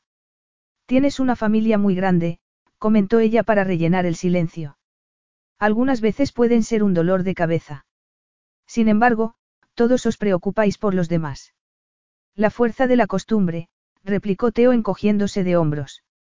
No, no es eso. Ari sabe quién soy. Lo sospecha. Yo no se lo he contado ni lo he negado porque no es de su incumbencia. Puede sacar las conclusiones que quiera. ¿Por qué lo preguntas? ¿Por qué me ha mirado como un ave de presa desde que he llegado y no me ha dirigido más de dos palabras? Lo que tienes con tus hermanos no es costumbre, es amor. El amor no ha acabado con las pesadillas que me han perseguido todos estos años, Inés, replicó con un dolor estremecedor en la voz. ¿Por qué no lo has permitido? Te resististe a que te ayudaran porque creías que tenías que enfrentarte solo a esos miedos, que tenías que hacer las cosas a tu manera. No quería parecer débil. No podía soportar que no pudiera entrar en una habitación oscura. No podía oler un cigarro sin ponerme a sudar. ¿Sabes lo que se siente? Preguntó él. No, pero sí sé que nunca desaparecerás si lo mantienes dentro de ti. Su calidez y su fuerza lo impresionaron y quiso agarrarla con todo su ser. De repente, parecía que la mujer que tenía delante reunía todo lo que siempre había anhelado. Ya no lo tengo dentro de mí. Hace un mes, seguía siendo el chico desorientado que Ari sacó de un agujero hace 12 años, pero tú has hecho algo. No, yo no soy la responsable de eso. Si lo eres, le susurró él al oído agarrándola de la nuca. ¿Me has visto, Inés? No puedo dormir con la luz apagada. Me dominaba el pánico si alguien cerraba la puerta detrás de mí. Por eso me rodeé de cristal. Gracias a ti, pude volar hasta aquí sin pastillas para dormir. Aún así, no me hablaste durante horas. Todo está patas arriba en este momento, él resopló. Vamos a pasar la boda y a volver a Río. Entonces, resolveremos lo que hay entre nosotros porque todavía no puedo dejarte marchar. Capítulo 13. Te lo dije, eres mucho mejor que una pastilla para dormir. Inés se rió mientras él le bajaba el vestido. Lo dejó en el suelo del dormitorio del avión y esperó a que ella se quitara los zapatos antes de dirigirse a la cama. Entre los pechos estaba el colgante que tanto le había complacido que se hubiese puesto. No te lo quites. El avión entró en una turbulencia y cayeron juntos a la cama en un revoltijo de besos ardientes. Me alegro de servir para algo, comentó ella entre risas cuando se separaron para respirar. Tú has alcanzado el objetivo final de mi vida, querida. Ahora, más que nunca, eres mi salvadora, mi ángel. Le tomó la cara entre las manos y la besó. Ella cerró los ojos como si pudiera percibir su alma en ese beso y acalló la voz que le decía que estaba engañándose a sí misma. Cuando terminó de desvestirla, dominó las lágrimas mientras él le hacía el amor con una pasión que le llegó al alma. Luego, lo abrazó hasta que se quedó dormido. Ella, incapaz de dormirse, rememoró la boda. Teo le había presentado a su madre y ella había vuelto a captar su tristeza. Cuando su hijo la abrazó al final de la boda y le murmuró algo al oído, ella rompió a llorar. Todos los hermanos la rodearon para consolarla y, entonces, Ari la miró con una sonrisa contenida y un gesto de la cabeza. No había sido un gesto de aceptación, pero tampoco había sido el recibimiento gélido de antes. Mientras hacían el equipaje, le preguntó a Teo qué había pasado. Se desmoronó cuando detuvieron a mi padre. Se marchó de Atenas y se encerró en la casa que tenemos en Santorini. Entonces, no hizo nada cuando te secuestraron, ¿verdad? Un dolor desolador se reflejó en su rostro, pero pronto dejó paso a algo más conmovedor todavía, el perdón. No, no hizo nada, pero tuve a Ari y a Sakis. Ellos fueron fuertes y lo fueron por ella. Se lo he dicho esta noche porque creía que los dos teníamos que oírlo. Sus palabras habían resonado muy dentro de ella, pero lo que más resonaba en su cabeza era que le hubiese dicho que todavía no podía dejar que se marchara. Se le encogió el corazón. Pensaba conservarla un tiempo en la cama como un trofeo al que no quería renunciar, y su necio corazón había dado saltos de alegría ante la idea de estar más con él. Se despertó al notar unos besos en la frente y en la mejilla y abrió los ojos. Vaya, ya te has despertado. Acabamos de aterrizar. Ya. Ella bostezó. Me siento como si acabara de dormirme. Son las tres de la tarde y tenemos que hacer muchas cosas antes de que llegue la noche. Ella vio su amplia sonrisa y su corazón le dio un vuelco de alegría. Pareces de muy buen humor. Tengo motivos, replicó él abrazándola. ¿Cuáles? preguntó ella con delicadeza. Por primera vez en doce años, he dormido sin tener una pesadilla. El rostro de ella se iluminó, le tomó la cara entre las manos y lo besó con ternura. Teo, me alegro muchísimo por ti. Yo me alegro por nosotros. Ahora, muévete si no quieres que el agente de aduanas te vea así. Ella se levantó y se vistió. El móvil de Teo empezó a recibir mensajes en cuanto se bajaron del avión y ella no se acordó de lo que le había dicho al despertarse hasta que llegaron a su casa. ¿Qué querías decir con eso de que tenemos que hacer muchas cosas antes de que llegue la noche? No iremos a salir, ¿verdad? No, no vamos a salir, pero tenemos un invitado. ¿Un invitado? ¿Quién? He invitado a tu padre a cenar. Ella se tambaleó como si le hubiese caído un cubo de agua helada. Y no se te ocurrió decírmelo. ¿Qué te hace pensar que quiero verlo? Tenemos que hacerlo. Ha llegado el momento de dejar este asunto zanjado. Y no te importa lo que me parezca a mí. Creía que habíamos acordado arreglar las cosas cuando llegásemos a Río. Sí, pero, cuando hablaste de nosotros, creía que te referías a ti y a mí. Qué tonta. Yo no soy yo sin mi padre, ¿verdad? ¿De qué hablas? Claro que lo eres. Entonces, ¿por qué has organizado esto a mis espaldas? ¿Por qué yo tengo la culpa de que estés en medio de todo esto? Tuve la oportunidad de arreglar las cosas con mi madre en Bermudas. Es posible que no recuperemos lo que teníamos, pero lo prefiero a no tener nada. La relación que quieras tener con tu padre es asunto tuyo, pero yo creé ese conflicto en tu vida y tengo que arreglarlo. Ella se calmó, pero no pudo dejar de pensar que algo grave había ocurrido en el trayecto desde el aeropuerto a su casa. El timbre de la puerta sonó a las siete en punto. Ella se alisó el mono negro con Teo al lado. El mayordomo entró en la sala seguido por Benedicto da Costa, que se detuvo, entrecerró los ojos y los miró alternativamente con un gesto de rabia y maldad gélida que ella había intentado no ver en el pasado. Sin embargo, en ese momento, vio quién era en realidad. Las cicatrices de Teo pasaron por su cabeza y apretó los puños. No te estrecharé la mano porque no es una visita social, le dijo a Teo con frialdad. Tampoco cenaré contigo. Me parece perfecto. Cuanto antes acabemos con esto, mejor, pero te recuerdo que estás aquí solo por Inés. Es posible que sea tu hija, pero está bajo mi protección. El asunto que tenemos tuyo quedará concluido antes de que termine la semana. ¿Vas a permitir que hable así a tu padre? Le preguntó Benedicto a su hija. Me decepcionas. No me sorprende. Te he decepcionado desde que nací siendo una niña, papá. Tu madre estará revolviéndose en la tumba por tu comportamiento. Al contrario. Mamá me decía todos los días que estaba orgullosa de mí. También me animaba a que siguiera mis sueños. Ella quiso ser escultora. Lo sabías. ¿A dónde quieres llegar? Ella tenía talento, papá, pero renunció por ti. Fue ella, no tú, quien me enseñó lo que significa la lealtad y la familia. Tú solo quieres aprovecharte de la lealtad en tu beneficio. Él se crispó y miró a Teo, quien había estado de pie con los brazos cruzados y una leve sonrisa. Para esto he venido. Para que una hija ingrata me dé lecciones. A mí me está pareciendo bastante entretenido, contestó Teo encogiéndose de hombros. Si quieres llegar a alguna parte, hijo, te recomiendo que lo hagas. Teo se quedó petrificado y dejó de sonreír. La ira se apoderó de él e Inés pudo ver que apretaba los dientes y tomaba aliento para dominarse. No soy tu hijo y tú no eres digno de ser padre. Es una pena que no aprendieras a ser padre de la madre que te dio a luz en esa favela de la que reniegas. No lo niegues, sé todo lo que hay que saber de ti, da costa. Benedicto mostró cautela por primera vez desde que había entrado. Se dirigió al mueble bar, se sirvió un whisky de Malta sin pedir permiso y dio un sorbo. He alterado un poco la verdad. Y. Ya has desacreditado mi campaña. ¿Qué más quieres? Mi empresa. ¿Quieres quedarte da Costa Holding por cuatro centavos? Antes muerto. Te aseguro que hace unas semanas habría estado encantado de concederte tu deseo, replicó Teo en tono amenazante, pero te equivocas. Tu empresa no me interesa. ¿Qué ha cambiado? Preguntó Benedicto con más cautela todavía. Tu hija, contestó Teo mirando a Inés. ¿De verdad? Papá, ¿de verdad no sabes quién es? Le preguntó Inés con incredulidad.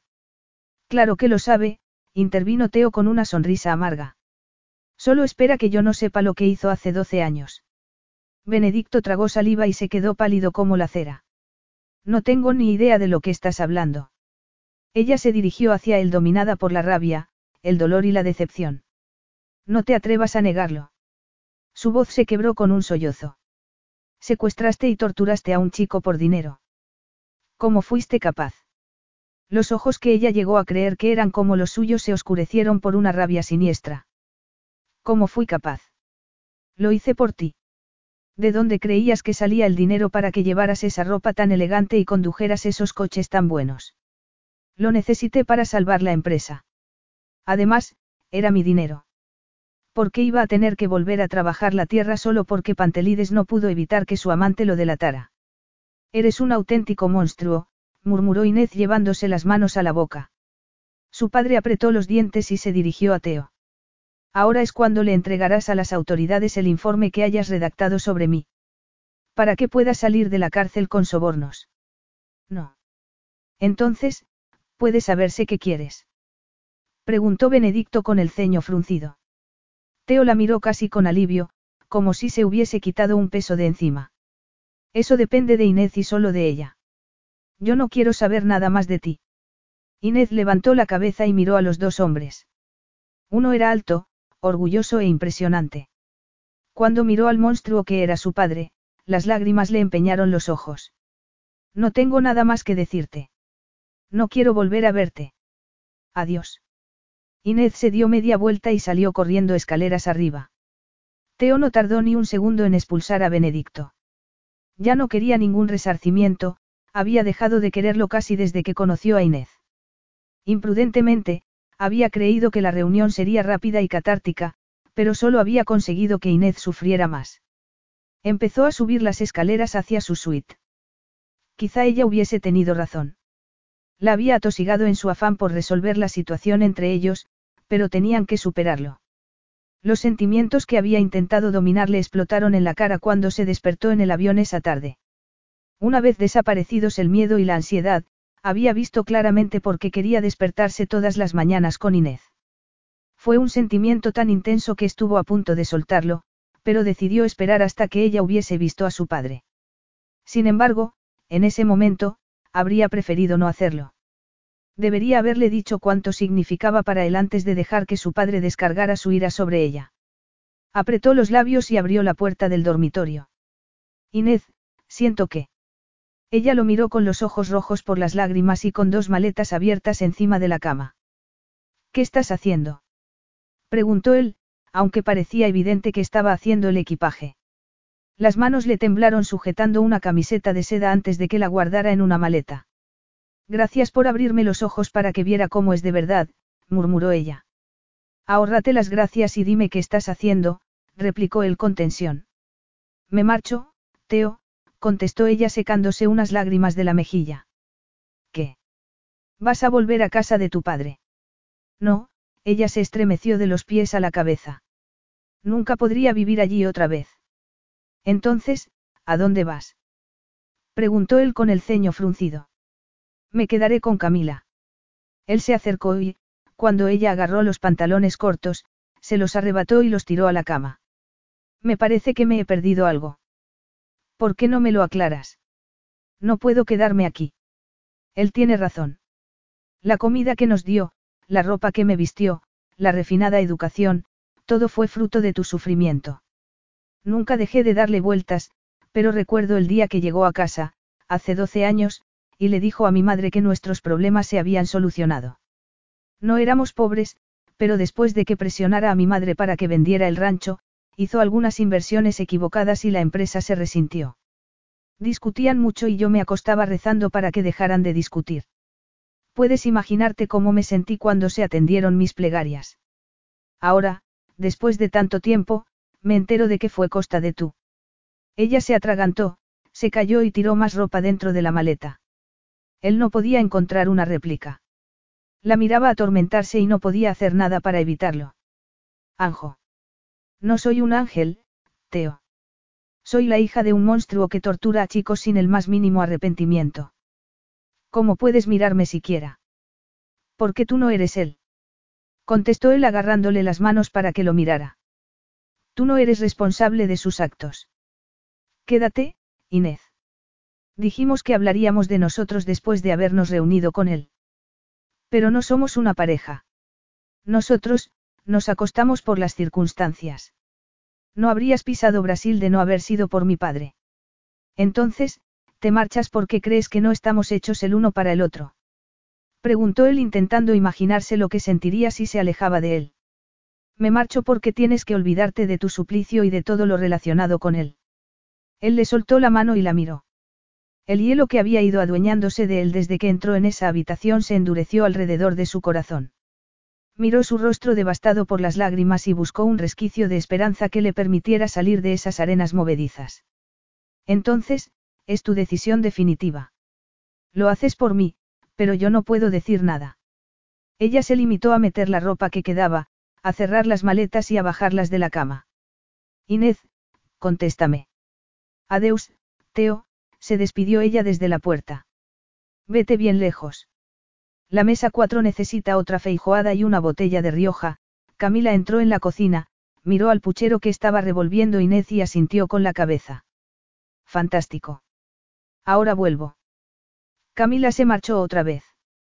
Inés se secó el sudor de la frente y miró por encima del hombro. Pietro, trae la botella. Yo serviré la feijoada. ¿Quién te ha nombrado reina de la cocina? Preguntó su hermano poniendo los ojos en blanco. Yo, cuando gané a cara o cruz. Ella sonrió como no sonreía desde hacía mucho tiempo. Todavía pensaba en Teo cada diez segundos, pero, si podía bromear con su hermano, eso quería decir que el corazón desgarrado acabaría curándose, no. Sigo creyendo que hiciste trampas, farfulló Pietro. Bueno, pero tú le explicarás a Camila por qué no está la botella de Rioja cuando vuelva. Mañana, yo tiraré la moneda. Pietro desapareció por las escaleras que bajaban al sótano que servía de despensa y bodega. Si había algo positivo en todo ese marasmo de sufrimiento, era que su hermano y ella habían conseguido unirse como ella nunca había soñado que fuese posible.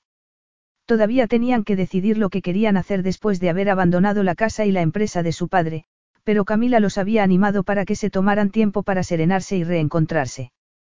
Cuando les ofreció ese trabajo en el restaurante, los dos lo aceptaron sin pensárselo. Ella lo compaginaba con el de voluntaria y se mantenía muy ocupada. Así evitaba que el dolor fuese insoportable. Bastante tenía con quedarse desvelada por las noches preguntándose si tendría el corazón desgarrado para siempre, si Teo se habría marchado de Río en las tres semanas que habían pasado desde su amarga despedida, si se habría librado de las pesadillas para siempre o si su breve paso por su vida las habría empeorado. Sin embargo, Teo era fuerte, sobreviviría, era verdad, pero había dicho que ella era su salvadora, su ángel, y lo había abandonado. No. exclamó ella en voz alta. No, ¿qué? Si me dices que he traído el vino equivocado, tendrás que bajar tú misma a por él. Ella negó con la cabeza sin mirarlo y se dio la vuelta cuando Camila entró otra vez. Tenemos otra reserva. Una feijoada para la mesa uno. Vaya, hermanita, estás a tope. Yo iré a servirlo y... No, le interrumpió Camila. No he tomado nota de la bebida y creo que también quieren un aperitivo. ¿Te importaría ocuparte? Yo. Preguntó Inés arqueando una ceja. No estoy vestida para salir a servir. Bobadas. Esto no es un restaurante de lujo. Además, te vendrá bien alejarte un poco de los fogones. Arréglate un poco el pelo y sal a tomar el pedido. Inés dejó escapar un suspiro de cansancio, se lavó las manos y se las secó en el delantal. Se lo quitó y lo colgó del gancho. Tomó un lápiz, un bloque y un menú. Abrió la puerta batiente con la cadera y se dio la vuelta hacia la mesa uno. Tú. Se atragantó y oyó que las cosas que llevaba en la mano caían al suelo. Alguien las recogió y se las devolvió. Ella quiso darle las gracias, pero estaba muda. Estaba paralizada mirando a Teo. No puedes quedarte ahí toda la noche, querida. La vida pasará de largo, le susurró Camila. Ella tomó aliento y empezó a moverse. Los ojos color avellana no dejaron de mirarla. Estaba tan poderoso y magnífico como siempre y hasta sus pómulos parecían algo más prominentes. Siéntate. El corazón le dio un vuelco al oír su voz y tuvo que pasarse la lengua por los labios resecos. No puedo. Estoy trabajando. Camila me ha concedido una autorización especial. Siéntate. ¿Qué haces aquí? Le preguntó ella en tono cortante mientras se sentaba. Estaba vaciando la casa y me encontré algo que te habías olvidado. Teo alargó una mano junto a sus pies, sacó el cuaderno de dibujo y lo dejó encima de la mesa. Gracias, ella hizo una pausa hasta que recuperó el habla. Entonces, te marchas de Río. Ya no me queda nada aquí, contestó él encogiéndose de hombros. Los ojos le escocieron por las lágrimas y el corazón se le hizo añicos. Te, te deseo lo mejor. ¿De verdad? Preguntó él con sarcasmo. Me gustaría creer a la mujer que tengo enfrente, pero la mujer que dibujó esto, él pasó unas páginas del cuaderno antes de detenerse, esta mujer tenía agallas. Era suficientemente valiente como para dibujar lo que había en su corazón y le brotaba del alma. Mírala. Ella sacudió la cabeza sin dejar de mirarlo y con todo el cuerpo tembloroso. Mírala, cielo santo. Ella bajó la mirada. El primer dibujo era el que le hizo después de que hicieran el amor la primera vez en el barco. Los siguientes eran variaciones de ese dibujo. Había captado a Teo en distintas posturas y cada vez con más detalle, hasta el último de él con sus hermanos riéndose en la boda. Lo había dibujado de memoria durante la última noche que pasaron en Bermudas. Él pasó la página y el hijo de Brian Isakis la miró fijamente. Dimitri ya tenía el aire fuerte y cautivador de los pantelides y ella lo había aprovechado en los dibujos siguientes, cuando no pudo resistir el anhelo de transmitir a papel cómo sería un hijo suyo con Teo. Pensarás que soy una acosadora chiflada. No hay acoso cuando el acosado está chiflado por la acosadora.